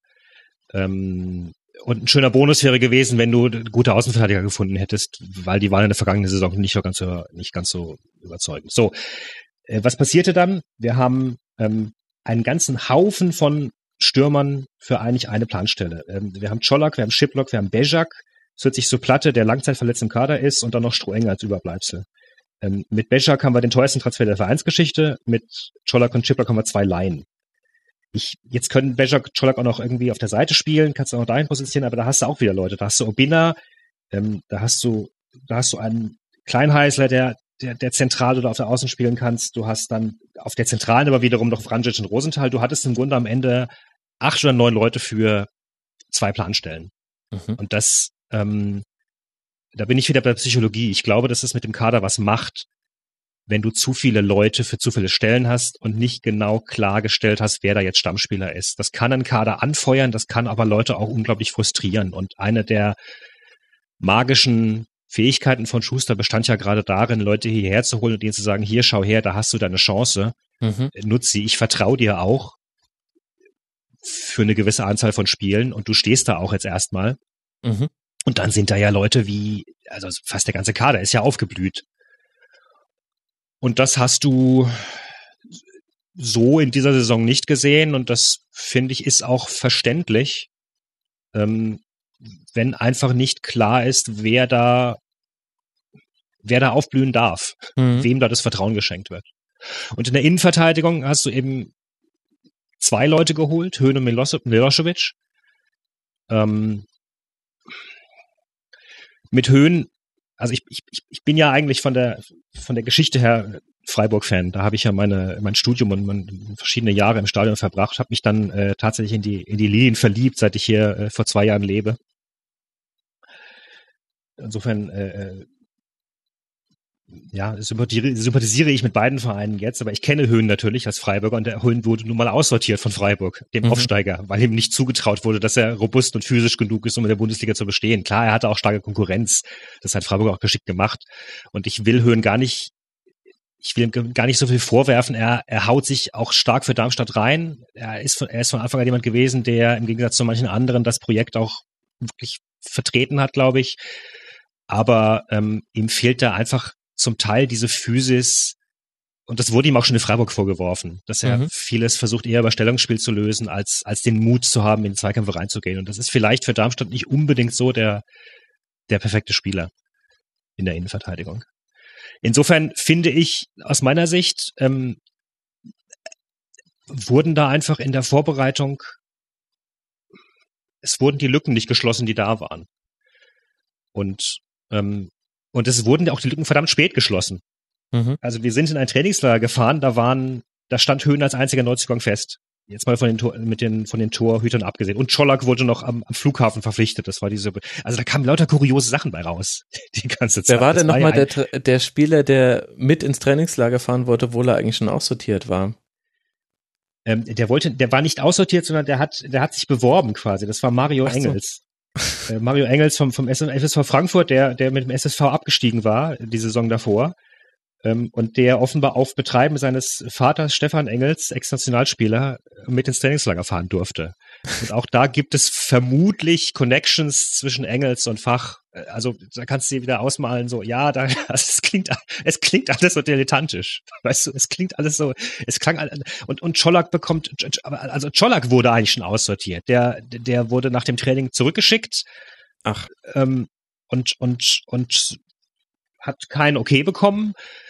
Dann fiel aber Platte aus, langzeit verletzt. Mhm. Und dann bekam Scholler quasi am, am Flughafen vor dem, vor, der Ab, vor dem Abflug ins Trainingslager noch seinen Vertrag. Also das war alles unglaublich merkwürdig. Dann schließt sich Rajkovic im Zimmer ein, um seinen, um seinen Wechsel zu erzwingen. Dann hast du jede Woche plötzlich einen anderen, ja, Das hatte ich ja schon wieder komplett vergessen. Du hast Ja, ja. recht. ja, ja. Das ist wie auf Dann du- Klassenfahrt. Wahnsinn. Ja, ja, wirklich. Dann hast du jeden Tag jemand anderen, der sich zu Wort meldet und Zweifel anmeldet und vielleicht lieber weg möchte. Also der Kicker hatte Gondorf schon nach Mainz und nach Hamburg ähm, transferiert gemeldet. Zulu schien wegzuwollen, Niemeyer schien wegzuwollen. Du saßt als Fan wirklich da und mit offenem Mund und dachtest, was passiert da? Hm. Und du kannst mir halt nicht erzählen, dass, dass all diese Sachen in Gang gehen in einem Trainingslager oder, oder rund um ein Trainingslager, wenn, wenn, die, wenn die Stimmung stimmt. Also offenbar knirscht da irgendwas. Und zwar gewaltig. Oh ja, so hört sich das an, ja. Und vor allem jetzt so im Nachhinein, natürlich ist es dann auch einfacher in der Retrospektive so die großen Linien zu zeichnen, aber das hört sich fast so an wie eine, ja, du hast ja schon gesagt, es geht viel um Psychologie, glaube ich auch, würde ich dir zustimmen. Das hört sich fast so an wie so eine tektonische Verschiebung innerhalb des kompletten Mannschaftsgefüges. Also äh, Dirk Schuster hat es geschafft, ein, ein Ort der Sicherheit äh, zu schaffen, also Spielern einen Rückhalt zu geben und eine Sicherheit, bei der sie überhaupt in der Lage waren, diese zweiten oder zum Teil auch schon dritten Chancen in ihrer Karriere zu ergreifen. Ja. Das heißt, er hat eine, würde ich jetzt von außen betrachtet sagen, eine Positivkultur geschaffen, durchaus allerdings immer mit kompetitivem Charakter. Das haben wir im FC Augsburg Segment schon mal besprochen, dass Dirk Schuster da viel, viel kompetitiver an jedes ähm, einzelne Training herangegangen ist als sein Vorgänger Markus Weinziel. Also ich glaube, das plakativste Beispiel ist dafür, dass, glaube ich, derjenige Spieler, der sich am wenigsten reinhängt im Training, der muss, glaube ich, ein rosa Trikot oder Leibchen tragen für eine in definierte Zeit. Ja. Jetzt mal abgesehen davon, wie, wie man dieses Gender Coloring so beurteilt, aber das, das Ja, zeigt ja, ich schon quasi, ähm, aber genau, aber das zeigt ja quasi, was, was, was für eine Kultur und Philosophie Dirk Schuster da etabliert hat.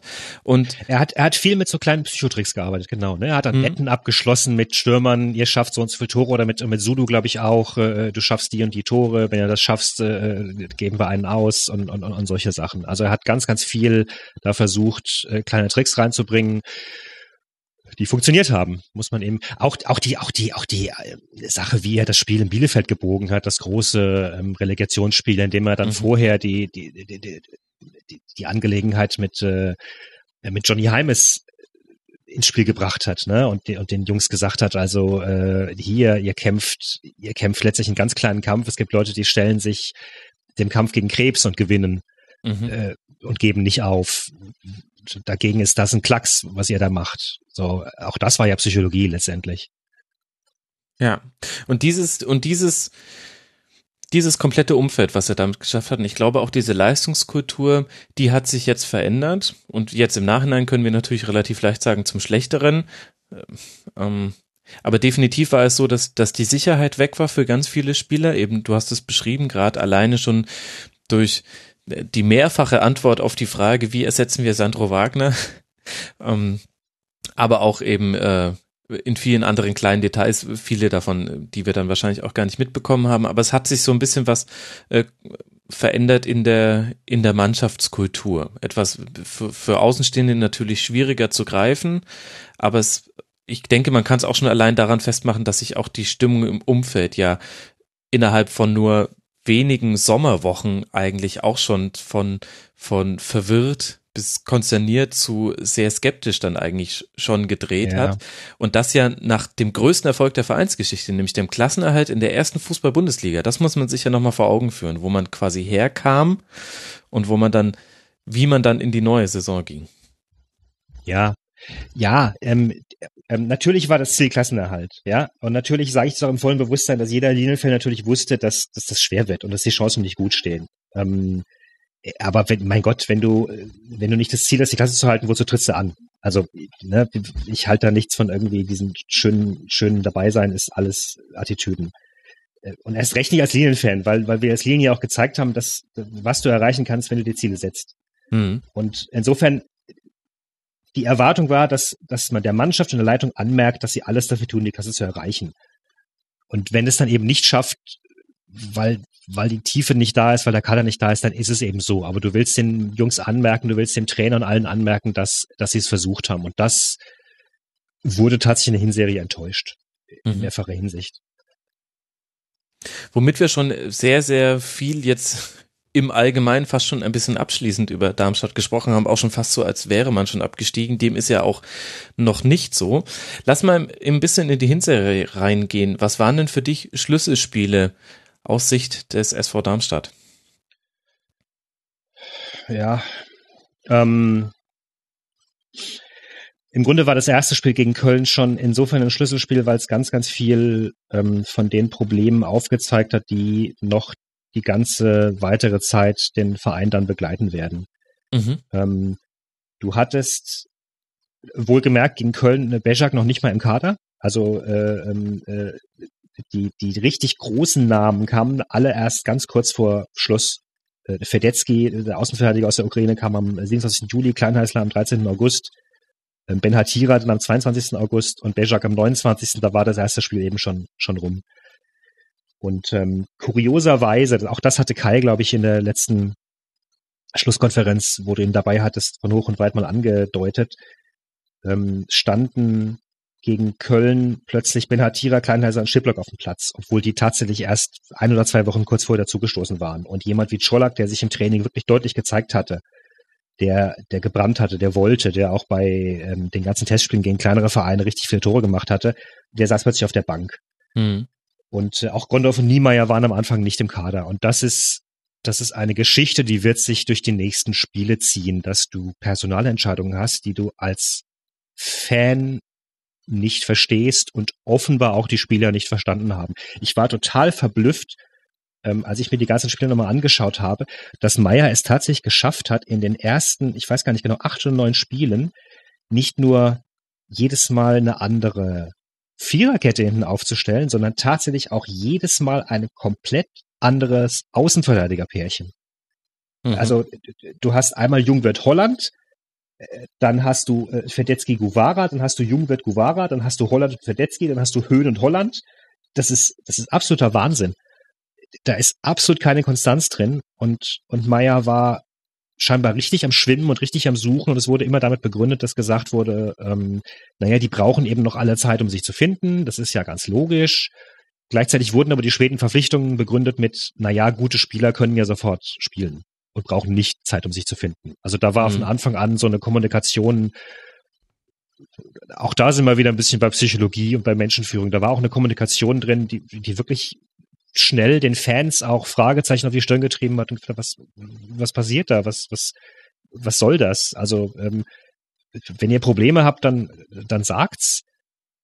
Ähm, aber sagt's, aber jammert auch nicht so viel. Also es war auch so eine, es Mhm. war auch so eine Jammerei, die, die wir von, die wir aus Schusterzeiten auch nicht gewohnt waren. Es gab dann so wunderschöne Zitate von, von Holger Fach, der sagt, ja, wir können ja die Spieler nicht in Handschellen zu uns schleppen, weil er offenbar nicht die richtigen Spieler gefunden hat. Äh, Ähm, Ja, das prangere ich auch an, dass das nicht geht. Das, ja, äh, das ist. Ja. das, aber, aber er ist da ganz auf Linie mit Klaus Allers übrigens. ja, hat er das auch gesagt? Nee, aber ich glaube, Julian Draxler hätte er auch ganz gern. Ach so, ja.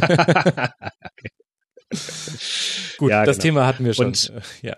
Und, und, und Meyer fiel auch dadurch auf, dass er, dass er vor Spielen häufig ähm, die Mannschaft kleingeredet hat. So und gesagt hat, naja, wir sind ja Außenseiter und, und, und das, die, das ist richtig, die sind richtig schwierig, die da jetzt kommen. Und auch Schuster war da in der Außendarstellung pfiffiger. Der hatte immer so ein leicht verschmitztes, klar, der von Außenseite und Underdogs hat sich, hat sich klein geredet, aber hat immer so ein ganz verschmitztes Grinsen dann drin, dachte, naja, vielleicht können wir einen Punkt mitnehmen. Mhm. Ich glaube, dass er intern noch viel, viel mehr die Jungs stark geredet hat. Ähm, genau, also das erste Spiel gegen Köln ging, ging vollkommen belanglos 0 zu 2 verloren. Ähm, dann gab es ein, ein, ein glückliches 1 zu 0 gegen Frankfurt durch dieses äh, äh diesen, diese verzogene Flanke von, ja. von Sirigu in der 90. Ähm, und äh, gut, dann gab es das, das, äh, das 6 zu 0 von Dortmund gegen Darmstadt, äh, wo Darmstadt sich auch so abschlachten lassen hat in einer Art und Weise, wie es eigentlich nicht vorgekommen ist in der vergangenen Saison, mhm. wo du auch wieder sehen konntest, was gerade, was einfach gerade fehlt, ist die Verteidigung. Die Verteidigung stand von Anfang an nicht sicher. Und damit meine ich nicht nur die, die vier hinten, sondern das gesamte Verteidigungskonzept. Ähm, und das ist ja etwas, was Darmstadt stark gemacht hat vergangene Saison. Das ist ja, das ist ja eine Binsenweisheit. Also Darmstadt stand ja richtig gut. Ähm, und viele Leute sagen ja immer, äh, das ist ja der Satz, der immer wieder fällt, naja, die spielen ja nicht schön. Das war ja ganz fürchterlich anzuschauen, das ist ja langweilig und das kann man ja, äh, äh auch Linienfans sagen das ja zum Teil, das kann man ja äh, objektiven Zuschauern nicht anschauen ich muss ganz ehrlich sagen, ich habe und ich habe schon gesagt, ich bin ja eigentlich, ich komme aus einer Schule, aus einer, ich bin gewohnt, Freiburg zu sehen mit mhm. Kurzfassspiel und das ansprechenden Fußball. Besteck. Ja. Genau. Ähm, ich habe mich in die Lilien verliebt, weil ich tatsächlich dieses Defensivspiel, ich habe da eine Ästhetik entdeckt. Ich fand das schön. Ähm, und vermutlich muss man jetzt nochmal, also schön ist ja auch relativ. Ne? ja, definitiv, ja. Ähm, ich erinnere mich, ich werde nie den Satz, ich bin ja äh, Journalist von der Ausbildung her, ich werde nie den Satz meines, äh, eines meiner Volontärsausbilder vor vielen, vielen Jahren äh, vergessen, der äh, damals schon alter Mann in einem Seminar dann gesagt hat, ja, also äh, wenn Ihnen ein Sadomasochist erzählt, ich hatte eine schöne Nacht und eine Großmutter erzählt, ich hatte eine schöne Nacht, dann sind das zwei unterschiedliche Nächte. ähm, mhm. Und insofern bin ich vielleicht tatsächlich in diesem Bild oder sind wir Darmstadt-Fans in diesem Bild vielleicht ein bisschen äh, der Sadomasochist. Wir äh, oder ich zumindest habe tatsächlich Spaß daran gefunden, an dem Zauber, dass eine Mannschaft eng steht, klug verschiebt, ähm, abwartet und einfach nur defensiv gut dasteht und dadurch Angriffe abwirkt.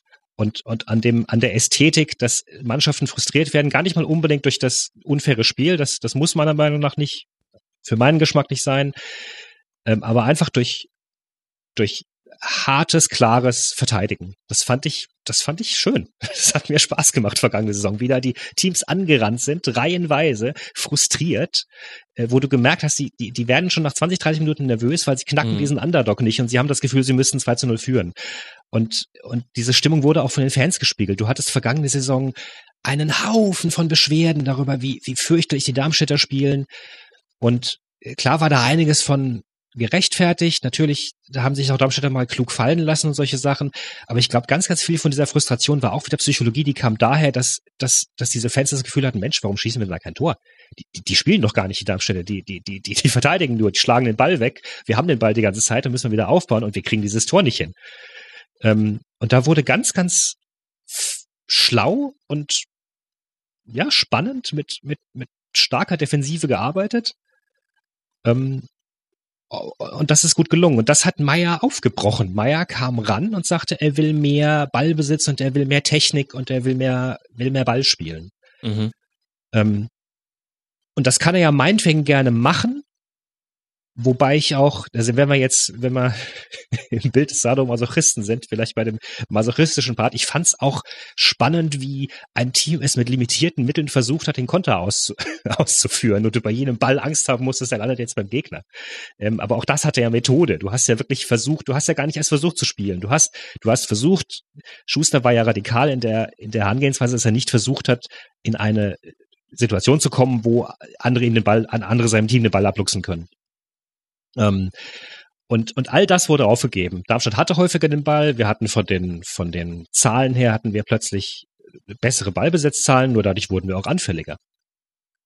Und das zieht sich eben durch, das kannst du in den ersten Spielen schon sehen. Hm. Das kannst du, ähm, und das, da haben im Grunde zwei Heimunentschieden gegen, gegen Hoffenheim und gegen Bremen haben das so ein bisschen überlagert. Das ließ sich noch ganz, ganz nett an am Anfang. Äh, du hattest wieder diese berühmten äh, ein Punkt pro Spieltags Sachen. Auch das ja so ein psychologischer Trick von Schuster aus der vergangenen Saison, der gesagt hat, ja, wenn wir einen Punkt pro Spieltag so grob haben, dann sind wir sind wir d'accord, was ja auch ein schlauer Zug war, finde ich, weil du dadurch auch ein bisschen den Druck nimmst. Du sagst der Mannschaft, ja, wenn ihr einen Unentschieden erreicht, 34 Unentschieden, dann, äh, dann, dann klappt das schon. Oder wenn ihr mal ein, zwei Spiele verliert, macht nix, dann gewinnt ihr halt das dritte. Aber das, das muss dann auch sitzen. Und so hat er sich die Punkte ermausert. Und das wirkte am Anfang sogar ähnlich. Wir sind streng genommen ist Darmstadt das ist eben Besser. der Punkt. Also von ja. den Ergebnissen her lief es ja gar nicht so schlecht. Die Art und Weise genau. hat, hat, nicht immer Spaß gemacht, aber da fand ich auch, dass man die Argumentationslinie von wegen, naja, wir müssen uns jetzt erst finden, späte Transfers, wir haben die erste Elf noch nicht gefunden. Das konnte ich damals als neutraler Außenstehender konnte ich das zumindest nachvollziehen. Und natürlich ist es, ähm, das Zustandekommen des einzigen Sieges gegen Frankfurt ist ein Witz. Also diese, diese Flanke, die einfach im Eck landet. Und natürlich tut es sehr, sehr weh, wenn man schon mit einem 5-4-1 bei Dortmund antritt, dann trotzdem noch äh, 0 zu 6 abgeschossen zu werden. Aber die hatten da gerade auch ihre Tenniswochen. Da haben sie vorher auch Liga Warschau gerade 6-0 weggefiedelt. Ja. Und danach äh, kam dann ein, ein Wolfsburger 5 1, glaube ich, wenn ich mich gerade richtig erinnere. Ähm, dann ein Spiel gegen Hoffenheim, ähm, wo man auch einen Punkt holt und gar nicht so wenige Chancen hat. Und das erste Spiel, wo ich tatsächlich zum ersten Mal gesagt hätte, ähm, na gut, das war jetzt schon äh, bedenklich wenig, wäre für mich das Spiel gegen Augsburg gewesen.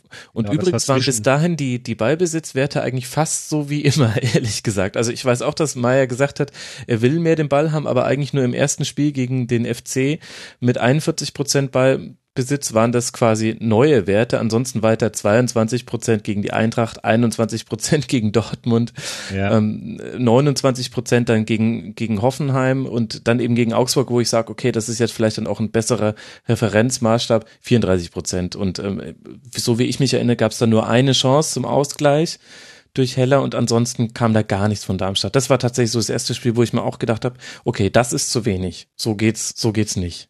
Bei Augsburg jetzt. Genau. Mhm. Weißt du, ja, ja, genau. Ja, ja. Ja gut, da muss man auch sagen, da, da flog ja auch Kuvara mit Gelb-Rot mhm. ähm, vom Platz. Ähm, ja, und äh, äh, Gondorf und Niemeyer sind ständig rein und raus rotiert in den vergangenen Spielen vorher. Also das, ähm, das Problem war, ja klar, natürlich. Du hast, du hast insofern recht, dass du sagst, du hast dich als Darmstadt-Fan gar nicht so schlecht gefühlt, du hast dich auch in Sicherheit gewogen. Du hattest auch ständig dieses Gefühl in der Hinterhand, naja, wir haben ja mit, mit Bejak und gerade auch mit Ben Hatira ähm, zwei vielversprechende Leute drin, die sich noch entwickeln können, wenn sie mal angekommen sind. Du hattest auch mit Guvara, der ja ein komplett seltsamer Transfer auf den ersten Blick auch war, weil er ein junger Außenverteidiger ist, den Bremen nicht brauchte der ließ sich auch durchaus besser an in den ersten Partien als gedacht. Der, der machte da offensiv ganz nett Wirbel. Ähm, das, das wirkte alles irgendwie, das wirkte, war so eine halb voll, halb leer Sache. Mhm.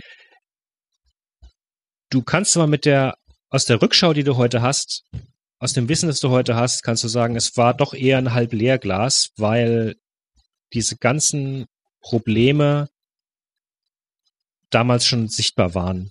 Und weil diese glücklichen Siege und Unentschieden dann tatsächlich die letzten, also dieses, dieses äh, unglaubliche 2 zu 2 gegen Bremen, wo, wo Czolak dann gezeigt hat, was er kann, erst mit dem Elfmeter und dann mit dem 2 zu 2. Ähm, und dazwischen halt dann diese Tore von, von Leuten wie Gnabry, klar, da sind auch andere gescheitert an Bremen, an dieser unglaublichen Offensive. Ähm, aber das war tatsächlich das letzte, das letzte Unentschieden. Das ja. letzte auch. So. Es gab dann tatsächlich noch einen Sieg, ne? Gegen, gegen Wolfsburg. Genau, es gab einen Sieg und das, das wäre für mich das absolute, die absolute Wendewoche. Also wenn okay. wir von Schlüsselspielen reden, dann sind die mhm. beiden Spiele die, die Schlüsselspiele, da wird, wird mir wahrscheinlich auch kaum, da werden sich viele Darmstadt-Fans auch einig sein. Das ist nämlich erst der unglaubliche Sieg gegen Wolfsburg und dann das Pokal aus gegen Astoria Waldorf. Mhm. Ähm, Ende Wolfsburg, Oktober, achter Spieltag war das gegen Wolfsburg, für alle Hörer, die es nicht vor Augen war, war Pokal, ja, mhm. genau, Ende Oktober. Ähm, du hast, du hast erst gegen Wolfsburg hast du zum ersten Mal ein Darmstadt, das über ein volles Spiel demonstriert, okay, so könnte ein Meier Fußball funktionieren. So mhm. könnte das ähm, Sinn, Sinn ergeben. Äh, du hattest einen, einen Kleinheißler, der richtig stark war. Du hattest äh, auf den Außenverteidigungen dann Höhn und Guevara. Übrigens schon wieder anders als, als vorher. Aber Guevara hatte da einen richtig guten Tag dann. Ähm, äh, Gondor von Jungwert auf der 6, das sind beides auch dann eher ein bisschen spielstarke Leute, also Niemeyer, wie gesagt, raus und da war so ein, da war so ein Anflug von, ja, wow, die könnten auch Technik und das, das kann richtig gefährlich und nett aussehen, wenn sie Technik machen. Wurde aber eben alles dadurch begünstigt, dass Wolfsburg relativ früh nur noch zu zehnt war. Mhm. Und quasi ähm, direkt der Freistoß danach, nach der roten Karte von Bruma von Ben Hatir auch wunderbar verwandelt wurde. Da kann genau, ich mich noch genau, dran erinnern. Genau, genau. Auch das natürlich äh, äh, ein Lichtblick für uns. Endlich mal wieder ein mhm. Standardtor. Ja, absolut. Ähm, ja, und endlich mal wieder jemand, der zeigt, oh, wer kann Standardtore äh, auch äh, schön, schön den Ball einen schönen Drall geben. Äh, und auch Sirigu äh, hat ja ein Tor gemacht dann wieder, der mhm. ja sowieso auch eine ganz also der ja auch so ein bisschen der, der Shootingstar dann der, der Hinrunde war, der unter ähm, Schuster in der Bundesliga-Saison eigentlich aussortiert war. Der war ganz, ganz wichtig in den Saisons vorher, hat 60 Spiele gemacht insgesamt für Darmstadt. Ähm, dem wurde von Schuster aber offenbar die Bundesliga nicht ganz zugetraut. Der kam eher so als Joker dann mal gelegentlich rein. Und äh, gut, unter Meier kam er auch vor allem als Joker rein, hatte aber tatsächlich Tore gemacht und hat auch richtig stark gespielt. Also das war so, da hatte man für einen kurzen Moment das Gefühl, wow, das, das sieht richtig, richtig gut aus. Mhm. Zumal ja auch äh, da schon äh, Hamburg in Ingolstadt uns den Gefallen getan haben, richtig schön im Keller drunten drin zu stehen. Und dann kam Astoria, nee, und dann FCA kam, Waldorf. Genau, dann kam das Spiel gegen Waldorf, das ich äh, äh nicht gesehen habe. Wer wissen will, warum, kann sich die entsprechende 93-Folge nachhören, wo ich meine mein äh, Unwissen über Fernsehsender unter Beweis stelle. ähm, weil ich den ja, normalen Sender bei nicht gefunden habe. Ja, jetzt klingelt's. Genau, ich habe es mir auch bis heute nicht in der Rückschau angesehen. Es muss aber ein Was? gruseliges. so ein Klassiker. ja, genau, der Klassiker Waldorf gegen Darmstadt. Ähm, ja, da haben sie all das gezeigt, was, was Darmstadt im Negativen ausgemacht hat diese Saison. Ähm, sie, sie waren nicht da. Und sie haben sich vielleicht blenden lassen. Ich weiß es nicht. Also, wenn du willst, kannst du es mit, kannst, kannst du es mit äh, der Bielefeld-Nummer vergleichen. Ja, äh, Wolfsburg mhm. war das Hinspiel und Darmstadt fühlt sich toll und Meier schafft es nicht im Rückspiel, ähm, eine zugegebenermaßen auch teilweise durchrotierte Elf zu motivieren. Also gar nicht. Da war, da war null Motivation drin. So. Und das war, glaube ich, ein Nackenschlag, dem dann, von dem die sich nicht mehr richtig erholt haben. Mhm. Ja? Ähm, Ab dann nur noch Spiel, Niederlagen in Es kommen nur noch Niederlagen, ja. Ja, genau. Es folgt ein Spiel gegen Leipzig, das prinzipiell nicht erwähnenswert ist. Ich will es aber einmal kurz erwähnen, weil du in, im Rasenfunk ganz, ganz häufig äh, immer wieder auf Darmstadt rekurriert hast, ähm, wenn es darum ging, um die Frage, warum denn niemand Leipzig stoppen kann und dass doch gerade ein Verein wie Darmstadt das können müsste. Die Antwort ist sehr, sehr simpel. Es ist ja nicht dasselbe Darmstadt. Das, mhm. in, das zwei Jahre, äh, Darmstadt war mit Leipzig in der dritten und in der zweiten Liga zusammen. Und da standen sie noch den Füßen. Sie haben ja Leipzig dann sogar überholt in der zweiten Liga. Leipzig hätte aufsteigen sollen, aber Darmstadt hat es geschafft. Sie haben sie in die Ehrenrunde geschickt. Klar, da gab's auch, da gab's auch, ich erinnere mich auch an einen Sieg äh, von Leipzig, dieses berühmte Coltorti-Tor in der ja, des Torwarts in der genau. letzten, mhm. in den Schluss, Schlussminuten. Aber sie haben, sie haben giftig gegen Leipzig gespielt und das haben sie diese Saison, dazu waren sie einfach nicht das Team. Sie, sie, sie, sie stehen nicht mehr eng, sie verschieben nicht mehr gemeinsam, sie, Darmstadt lässt sich schnell frustrieren. Du siehst, häufig Leute sich gegenseitig anmotzen, äh, Zulu ist unzufrieden, verschiedene Leistungsträger sind außer Form ähm, oder werden eben von, von, von Meier nicht berücksichtigt. Äh, und tatsächlich waren in diesem, in diesem Spiel gegen Leipzig waren mit Zulu, Gondorf und Jungwirth überhaupt nur drei Spieler aus der Vorsaison auf dem Platz. Alle mhm. anderen waren neu. So. Und äh, und am Ende sagt dann Meier, naja, äh, äh, ach, wir haben defensiv gut gestanden, ich kann der Mannschaft nicht, nichts vorwerfen, äh, die Mannschaft hat alles getan. Äh, Leipzig ist eben herausragend. Ich, ich, ich finde auch da wieder, ich weiß es nicht, ich kann es nicht. Ich Erwartungsmanagement. Wir haben ja. im Rasenfunk Royal jetzt schon ganz häufig drüber gesprochen. Ich glaube, das ist eine nicht und zu unterschätzende Komponente des Trainerberufes, wie man nach außen hin kommuniziert. Und genau. da, wo Dirk Schuster da wirklich punkten konnte, Allerdings noch bei Darmstadt, bei Augsburg ist ihm das schon viel, viel schwerer gefallen, was da so eine merkwürdige Diskrepanz gab zwischen dem, was gesagt wurde und dem, was zu sehen war manchmal. Und bei Augsburg, äh, bei Darmstadt hat mir ihm das eher so ein bisschen abgenommen, hat sie gedacht, ja, der Fuchs, jetzt, äh, jetzt macht er sie wieder kleiner, als sie sind, oder manchmal hat er sie auch größer gemacht, als sie waren.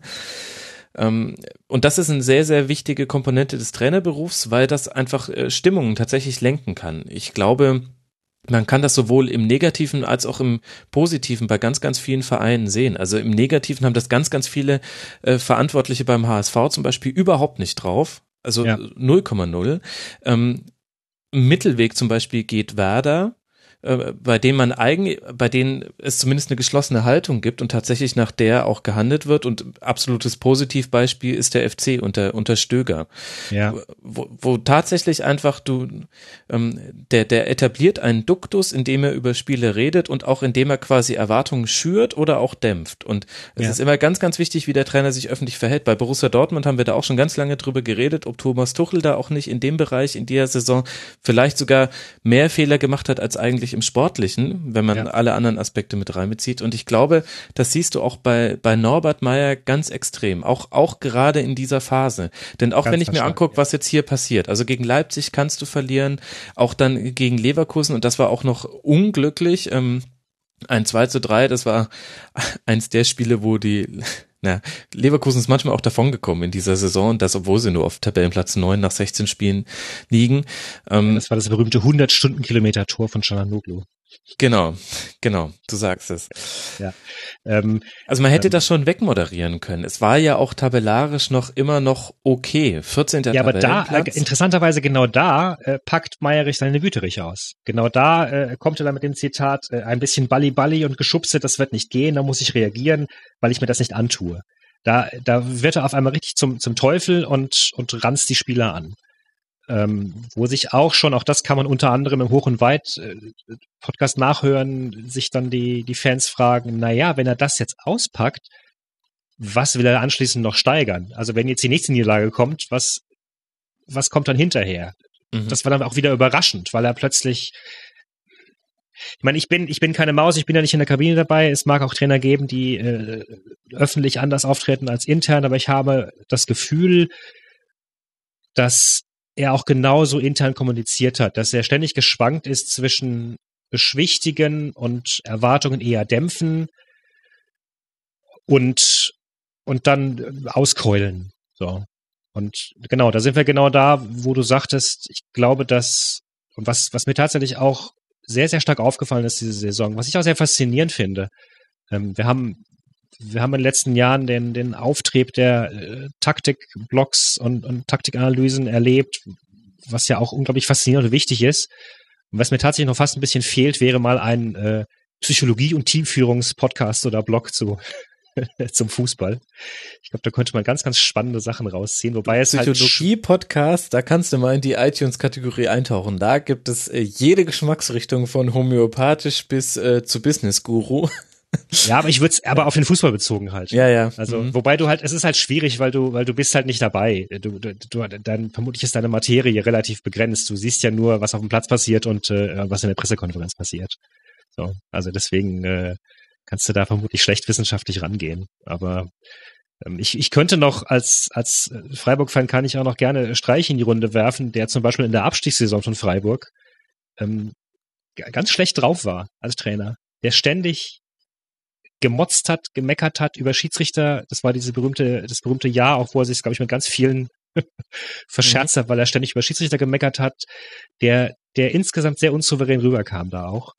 Und glaube ich, da auch ein bisschen was gelernt hat. Und es würde mich nicht wundern, wenn er da auch mitverantwortlich ist, dann, dass, dass da in der Mannschaft die Moral gesunken ist, was dann zum Abstieg geführt hat, da vor zwei Jahren. Ja, ganz Ähm, kurzer Ex- Exkurs, weil wir beide beim SC ja noch ein bisschen tiefer drin stecken. Streich hat es damals nicht verwinden können, wie viele Punkte man äh, da kurz vor Schluss noch abgegeben hat. Das war ja fast schon ein Running Gag. Und dadurch, dass er das aber auch immer wieder thematisiert hat auf diese knöterische Art und auch, dass Mhm. er dann ähm, nicht immer die Mannschaft in die Pflicht genommen hat, das hat er irgendwann später auch gemacht, sondern eben auch äh, Dritte, also der Schiedsrichter, das Wetter, Gegenwind, ähm, weiß nicht, Laktose, hat er bestimmt auch mal irgendwann dafür verantwortlich gemacht. Dadurch hat er da- dann fast einen Trend geschaffen. Genau. genau, klar. Weil je mehr du darüber redest, desto, desto mehr setzt sich auch in Köpfen fest. Also ich habe nie, ich habe nie professionell Fußball gespielt, aber selbst ich als Büromensch habe Situationen erlebt, wo ein Chef mit, mit gewisser schlechter Stimmung dafür sorgen kann, dass ein Team nicht funktioniert. Ich glaube, das kennen wir alle aus dem Beruf, Berufsalltag. Das, das muss nicht verwundern, wenn, äh, wenn dann auch auf dem Platz, wo es ja vermutlich im Fußball noch mal stärker darauf ankommt, dass innerhalb dieser 90 Minuten ein Team zusammenarbeitet, dann Frustration zu Fehlschlägen führt. Das ist, ja, ich glaube, da sind wir uns auch sehr einig und wir haben jetzt, glaube ich, auch äh, sehr, sehr viel über Psychologie gesprochen. Lass mal, ähm, genau, lass, hört sich genau, ein bisschen lass, drastisch an, langsam das äh, Kapitel Meier schließen bei Darmstadt, denn wir haben ja noch äh, zwei weitere Episoden äh, in der Darmstadter Hinserie, die, die diskutierenswert sind. Es kommt ein sehr, sehr schmerzhaftes 0 zu 1 gegen Ingolstadt, die wiederum mit ihrem neuen Trainer Mike Walpurgis angereist sind. Ihr habt es gerade schon äh, gehört im vorherigen Segment, liebe Hörer. 1 zu 0 mit einem wunderbaren Traumtor, auch vielen Chancen, allerdings auch auf beiden Seiten, hätte anders ausgehen können, aber mal wieder eine Niederlage. Und dann geht das so weiter. Und der, der Höhepunkt in negativer Art war dann ein 0 zu 2 zu Hause gegen den HSV mit einer ganz, ganz merkwürdigen Stimmung auf dem Platz, neben dem Platz. Äh, man konnte auch so richtig, äh, der HSV kommt als Tabellen 18. Das muss man sich nochmal in Erinnerung rufen, in dieses Spiel. Und man hat aber das Gefühl, Jetzt sind wir wieder bei Psychologie. Von der Stimmung her ist es genau umgedreht. Also während Ja. äh, die, die einen äh, den Strohhalm, den sie haben, mit beiden Fäusten packen und tatsächlich auch ein ganz gutes Spiel machen, ist auf der anderen Seite fast eine Lethargie zu spüren, fast ein, ja, gar nicht so wirkliches Aufbäumen dagegen. Und das war ja dann auch das Spiel, was Norbert Meyers Karriere bei Darmstadt beenden sollte. Genau, genau. Also ich würde auch sagen, auch das sind zwei ganz wichtige Spiele, ähm, letztlich Schlüsselspiele, die Niederlagen gegen Ingolstadt und den HSV, ähm, die beide in ähnlicher Stimmung sich vollzogen haben, weil eigentlich Darmstadt die viel bessere Ausgangsposition hatte. Sie standen in der Tabelle deutlich vorne. Also als, als Ingolstadt nach Darmstadt kam, wenn ich mich recht entsinne, hatten beide zwei Punkte. Äh, Also HSV und Ingolstadt hatten zwei Punkte und Darmstadt äh, hatte immerhin acht. Das Mhm. war ein richtig toller Vorsprung. Den hätte man mit, mit Siegen gegen Ingolstadt und HSV, die, die beide möglich waren. Das waren keine Übermannschaften da. Auch wenn Mhm. die aus gewissen Gründen teilweise Euphorie versprüht haben, ein bisschen mit, mit diesem Walpurgis-Effekt und so weiter. Ähm, das waren aber keine un unüberwindbaren Sachen. Und ähm, beide Male stand Darmstadt höchstens eine Halbzeit auf dem Platz. Also den, den, den, den, den Einstieg in Ingolstadt haben sie komplett verbaselt. Da kam dann auch dieses, in diese Zeit fiel auch dieses äh, Zitat von Meyer, der dann sagte, naja, wir wollten, wir wollten den Abstand äh, nicht nur halten, sondern wenn möglich auch vergrößern. Also das klingt tatsächlich so, als, als, also vielleicht können wir es vergrößern, aber wir, Mhm. wir spielen mal darauf, den Abstand zu halten. Gegen Ingolstadt. Entschlossenheit hört sich anders an, ja. Ja. Mhm. Ja. Ähm, und dann eben das, ja, und, und, und vor dem Spiel gegen den HSV hatte der HSV vier Punkte. Ingolstadt hatte dann immerhin sechs. Ähm, die haben aber gegen Bremen verloren an dem, dem Spieltag. Also auch da wäre noch, da wäre noch alles möglich gewesen. Da stand Darmstadt eigentlich halbwegs komfortabel da, vielleicht, vielleicht auch zu komfortabel. Es gibt ein Zitat ähm, von, ich glaube, Shiplock, mh, ein, zwei Spieltage vorher, wo er sagt, naja, solange wir, solange wir da jetzt überm Strich stehen, ist doch alles gut. Wo auch wieder die Fans sagten, um Gottes Willen, nein, das ist gar nichts gut. Wir haben, wir spielen schlecht und, und mit acht Punkten werden wir nicht weiterkommen und wir können nicht darauf hoffen, dass der HSV und Ingolstadt da unten bleiben. Aber das Wichtigste wäre eben gewesen, diese Punkte zu machen. Und, äh, und tatsächlich hat sich dann mit diesen, wohlgemerkt und dann, Entschuldigung, wenn ich, wenn ich drauf herumreite, aber das ist natürlich nochmal Psychologie. Hätten der HSV und Ingolstadt beide verloren gegen Darmstadt, ich bin sicher, das hätte denen einen richtigen Knacks auch gegeben. Mhm. Dieses, ne, dieses nach dem Motto, oh Gott, wir können noch nicht mal gegen Darmstadt gewinnen. Ähm, also, ja, da würden wir heute ganz anders reden. Insofern war es vollkommen konsequent, ähm, dass, dass Meier entlassen wurde. Auch wenn sich da, glaube ich, viele gewundert haben und ein bisschen gefragt haben, um Gottes Willen, was, was haben jetzt die Darmstädter für Ansprüche? Ist doch klar, dass sie, ähm, dass sie da unten stehen, wo sie stehen. Ich glaube, so viele haben sich da nicht gewundert. Also Ja. wenn ich das jetzt mal so als äh, stellvertretend als neutraler Fan einwerfen darf, dass äh, äh, das hat sich ja. äh, deutlich abgezeichnet, so wie so wie die Schubert-Entlassung und so wie äh, ja. die Hacking-Entlassung. Ähm, es gab so ein paar Entlassungen, da hat einen die Push-Notification jetzt nicht so wirklich aus dem Alltag rausgeworfen, um es mal so zu formulieren. Also Zulu hat in einem Interview kurz vor Weihnachten einen spannenden Satz gesagt, ähm, nämlich, äh, uns war klar, wir müssen das umsetzen, was der Trainer wollte. Und das klingt ja. so ein bisschen mhm. wie, naja, das kannst du schon so machen, aber das ist halt Kacke. Ja, ja, also, dass die Mannschaft halt gesagt hat, gut, dann fügen wir uns halt den Vorgaben des Trainers, aber dran glauben tun wir nicht. Das zeigen ja dann auch die kommenden Spiele. Unter Ramon Berntrott dann ganz, ganz verändert Darmstadt das Einzige, was gleich bleibt, sind die Ergebnisse. Es gibt nämlich auch wieder nur drei Niederlagen und es wird weiter kein Tor erzielt. Also elf Tore nach 16 Spielen. Ich habe es vorhin schon mal kurz eingeworfen. Aber das geht eben schon los mit einem Spiel beim SC Freiburg, dass der nur, da erinnerst du dich ja auch sehr, sehr gut daran, äh, sehr glücklich gewinnt. Eine sehr, sehr fragwürdige ähm, Strafstoßentscheidung führt da zum entscheidenden Treffer letztlich. Dann auch ein Heimspiel gegen den FC Bayern, was nur durch einen Traum Weitschuss von Douglas Costa entschieden wird, sonst wäre das sehr wahrscheinlich ein 0 zu 0 gewesen. Und es gab noch die riesige Ausgleichschance, auch nach dem 0 zu 1. Und dann noch ein 0 zu 2 bei Hertha, das, da, das würde ich dann fast ja, schon wieder ein bisschen gab, aus dieser Serie Es, es gab diesen, diesen wunderbaren Kopfball von Niemeyer auf Neuer, ähm, genau, das war die Ausgleichschance, die ich meinte. Genau, mit ja. nach dem, nach dem, das war quasi der Nachschuss äh, eines äh, Freistoßes, ja. den er einfach nur irgendwie platzieren muss, aber den hat Manuel Neuer mit seiner Aura direkt auf seinen Körper gelenkt. Er, sagte dann nach dem Spiel ja, nee, nee, das sei kein Zufall gewesen, er habe den Ball kommen sehen und habe sich genauso platziert.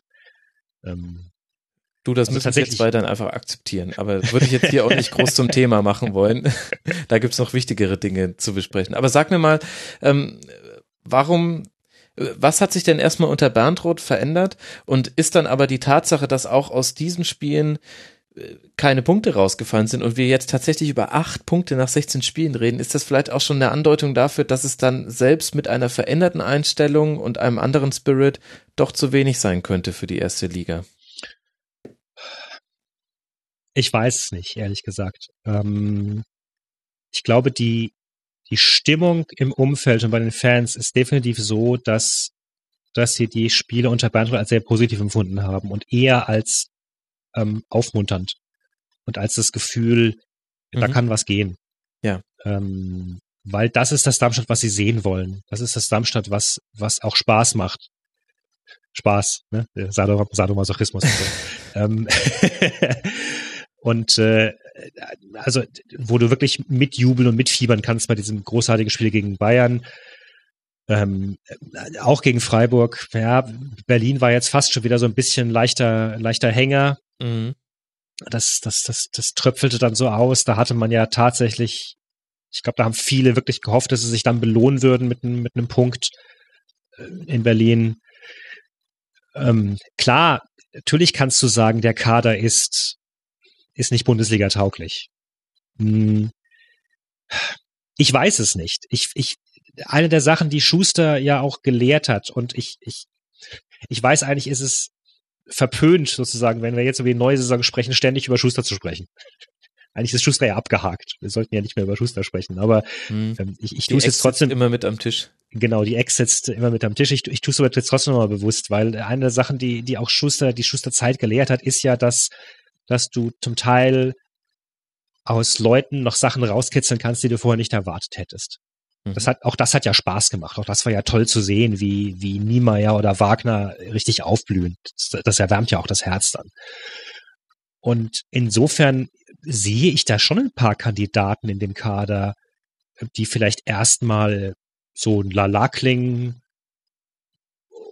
und dann sich richtig toll entwickeln könnten. Also Ben Hatira zum Beispiel ähm, hat, hat einige eklatante Schwächen, zum Beispiel, dass er, dass er immer mit dem Kopf durch die Wand fällt und sich festdribbelt, als jemand, der das Gefühl hat, offenbar der beste Techniker auf dem Platz zu sein und dann die Mannschafts, anderen Mannschaftskollegen zu vergessen.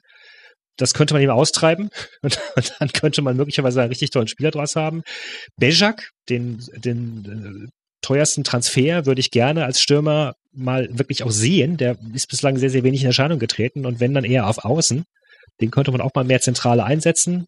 Ich, Ähm, Kleinheißler hat, hat gezeigt in ein paar Spielen, dass er es richtig gut kann, ist in ein paar mhm. Spielen auch richtig krass abgetaucht, also richtig, richtig erschreckend. Also da sind so ein paar Figuren dabei, wenn du denen ja, ein bisschen Zeit gibst, Vertrauen einflößt, taktisches Korsett gibst, wer weiß, da, da, da könnte schon was entstehen. Und äh, nochmal, gerade die Lilien, wenn nicht für die Lilien, haben ja gezeigt, dass, ähm, dass da richtig spannende Sachen möglich sind. Insofern weigere ich mich, ich weigere mich zu sagen, ja, der Kader ist jetzt nicht Bundesliga tauglich und wir schreiben das jetzt ab. Mhm, das, äh, äh, ja. kann, ich, kann ich auch psychologisch sehr gut nachvollziehen. Thema, Stichwort taktisches Korsett. Euer neuer Trainer heißt Thorsten Frings. ähm, es ist schwierig, äh, dessen Trainerleistung zu bewerten, denn bisher haben wir ihn immer nur als Co-Trainer von Viktor Skripnik gesehen. Deswegen ähm, müssen wir an dieser, an dieser Stelle etwas spekulieren, aber ich finde, die Trainerfindung hatte ja auch wieder eine Außenwirkung und das zieht sich ja wie ein roter Faden durch die komplette Darmstadter äh, Bundesliga-Historie seit Schusters Abgang. Ab dann war die, die Kommunikation nach außen nicht immer ich will jetzt nicht, nicht sagen unprofessionell, aber ähm, sie hätte immer zum Wohle des Vereins auch anders laufen können. Und jetzt bei sehr schön im, ausgedrückt. Ja, ne, ich bin bin ein Diplomat auch nach 18 Stunden Rastfunk.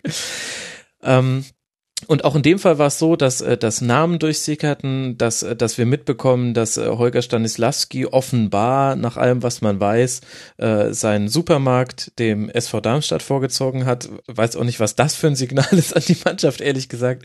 Und Tomaten dann wurde statt Gurken. oh, sehr schön, sehr schön. Damit hätte ich auch schon die Überschrift für die Hinrunde. Nee, da darfst du dann nochmal äh, neu dichten. Ja gut, und jetzt holt man Thorsten Frings, von dem wir alle eigentlich nicht seriös sagen können, was für eine Art von Trainer er ist, aber er steht natürlich für etwas und er steht auch für, für vor allem eine Haltung und er hat diese Haltung aber noch nicht durch herausragende Trainerleistung beweisen können, das heißt, ja. er ist ein Versprechen. Ähm, ketzerisch könnte ich jetzt fragen, wenn ich das diplomatisch wegwerfe, hast du Angst vor einem Paderborn-Szenario? Ähm, Nein, weil ich glaube, dass dass, äh, dass Elfenberg eine ganz andere, eine ganz andere Person war als oder als, als, als ganz andere Figur da auch hinkam.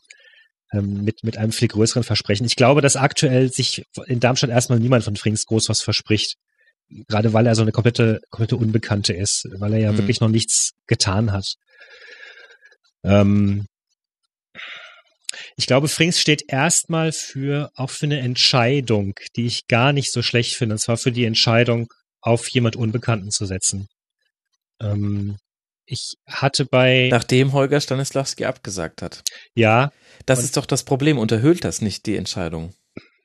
Wäre ja, das nicht rausgekommen, hätte ich dir voll zugestimmt. Hätte gesagt, ja, klar, und Darmstädter Weg und krass, ist doch cool.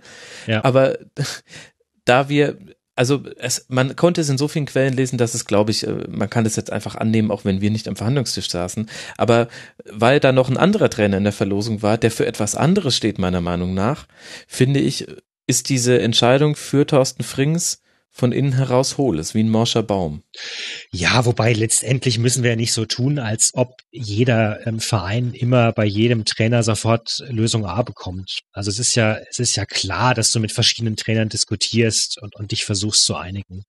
Ähm, ich, Weißt du, letztendlich, was ist passiert? Sie haben einen Trainer gesucht, sie haben mit verschiedenen verhandelt, der eine oder andere mag ihn abgesagt haben. Es haben ja auch andere vorher abgesagt. Es hat ja auch ein Labadia äh, direkt abgewunken, der äh, aufgrund seiner Vergangenheit, weil er in Darmstadt angefangen hat, noch in der, in der was war es damals, vierte Liga oder so, mhm. durchaus da auch hingepasst hätte vom Wohlfühlfaktor.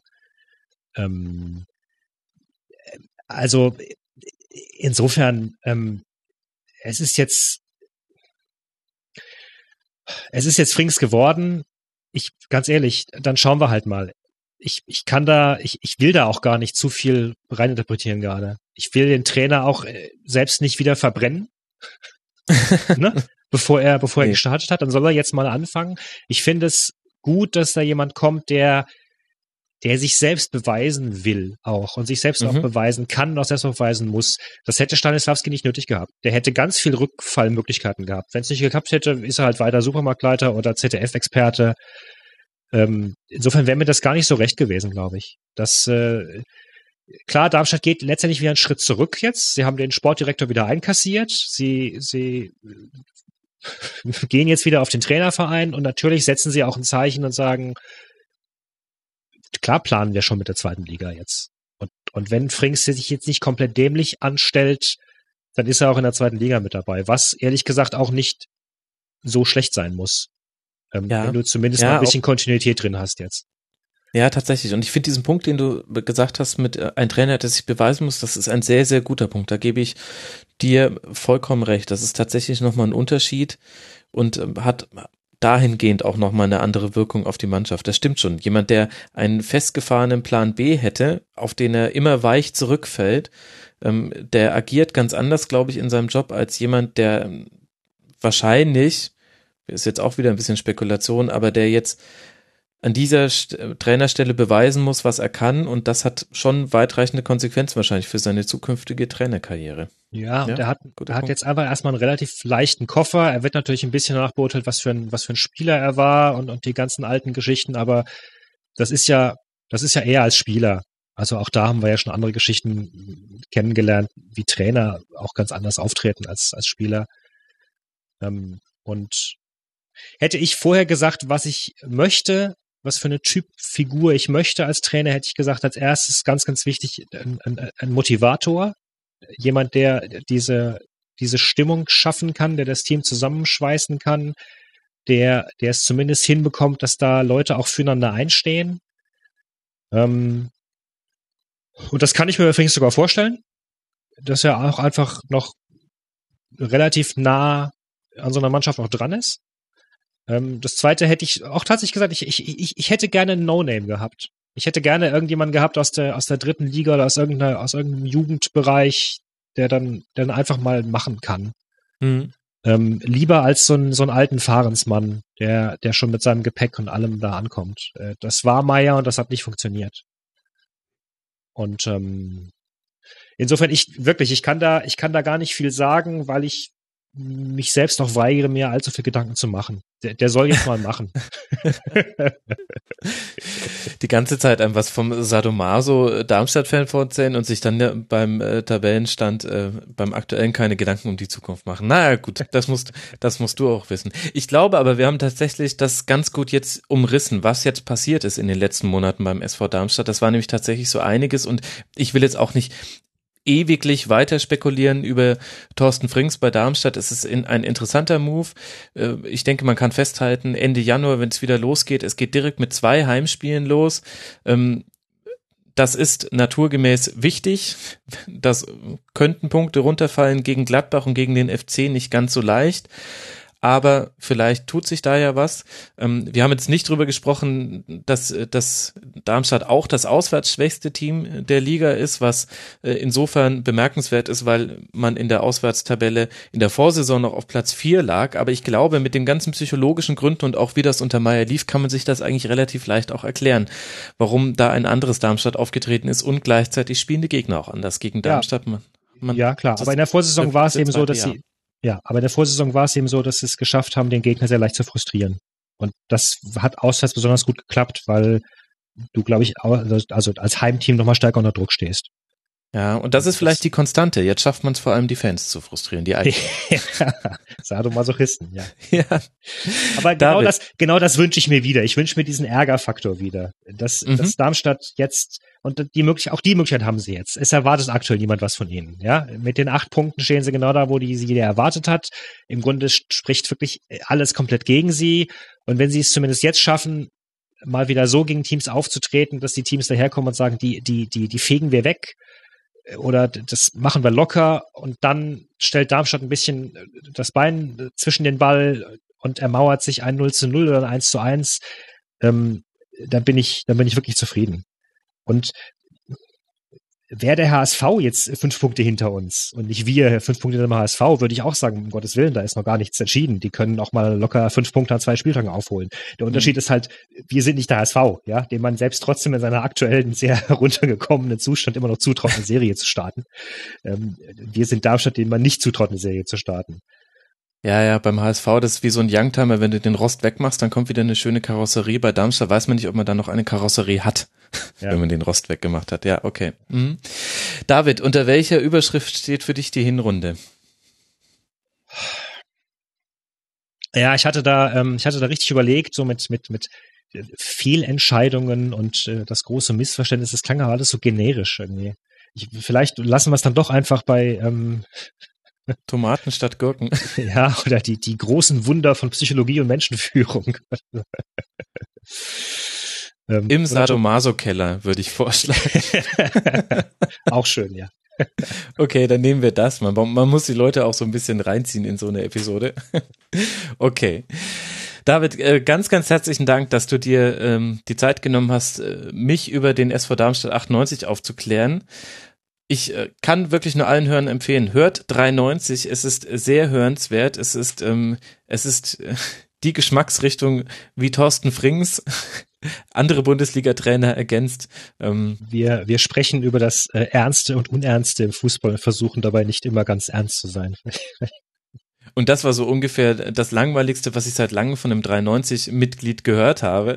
Das heißt, hört da wirklich mal rein. Es ist sehr unterhaltsam, ich kann es nur empfehlen. Außerdem, es ist kein Zufall, dass wir beide ständig auf den Hoch- und Weit-Podcast referenziert haben. Ja. Äh, ein ein Top-Neuzugang in der Podroll ähm, unter rasenfunk.de slash podroll. Da können alle, die sich zu Darmstadt ähm, kundig machen wollen, reinhören. Wir haben es auch das Stadion, äh, Stadionthematik und so weiter als auch nicht ansprechen können. Aber das kann man auch da wunderbar nachhören. Und man kann dir bei Twitter folgen. Und jetzt sage ich es doch als Ed NgunGonVN. Genau. Ngungon. David, vielen lieben Dank, dass du mit dabei warst. Danke. Ebenso. Hat Spaß gemacht.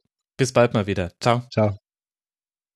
So, liebe Hörer, jetzt haben wir auch den Tabellenkeller ausgeleuchtet. Ich hoffe, zu eurer vollständigen Zufriedenheit und äh, mit einigen Erkenntnisgewinnen. Mir auf jeden Fall hat's durchaus einige gebracht.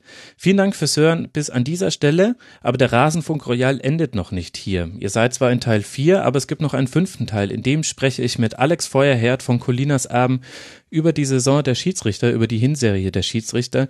Es ist ein hoffentlich interessantes, ausschweifendes Gespräch geworden, in dem es auch dann nicht nur über einzelne Situationen geht, sondern auch ganz viel generell über die Situation von Schiedsrichtern auch im Amateurfußball.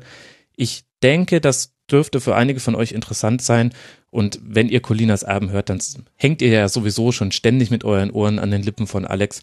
Dann könnt ihr das jetzt auch im Rasenfunk Real tun. In diesem Sinne, vielen Dank fürs Zuhören bis hierhin. Wir freuen uns über Spenden unter rasenfunk.de slash unterstützen. Wir freuen uns über Feedback unter mitmachen.rasenfunk.de. Und ich freue mich, wenn ihr jetzt Teil 5 des Rasenfunk Royal hört. Bis dahin, wir hören uns gleich drüben. Ne? Macht's gut. Ciao.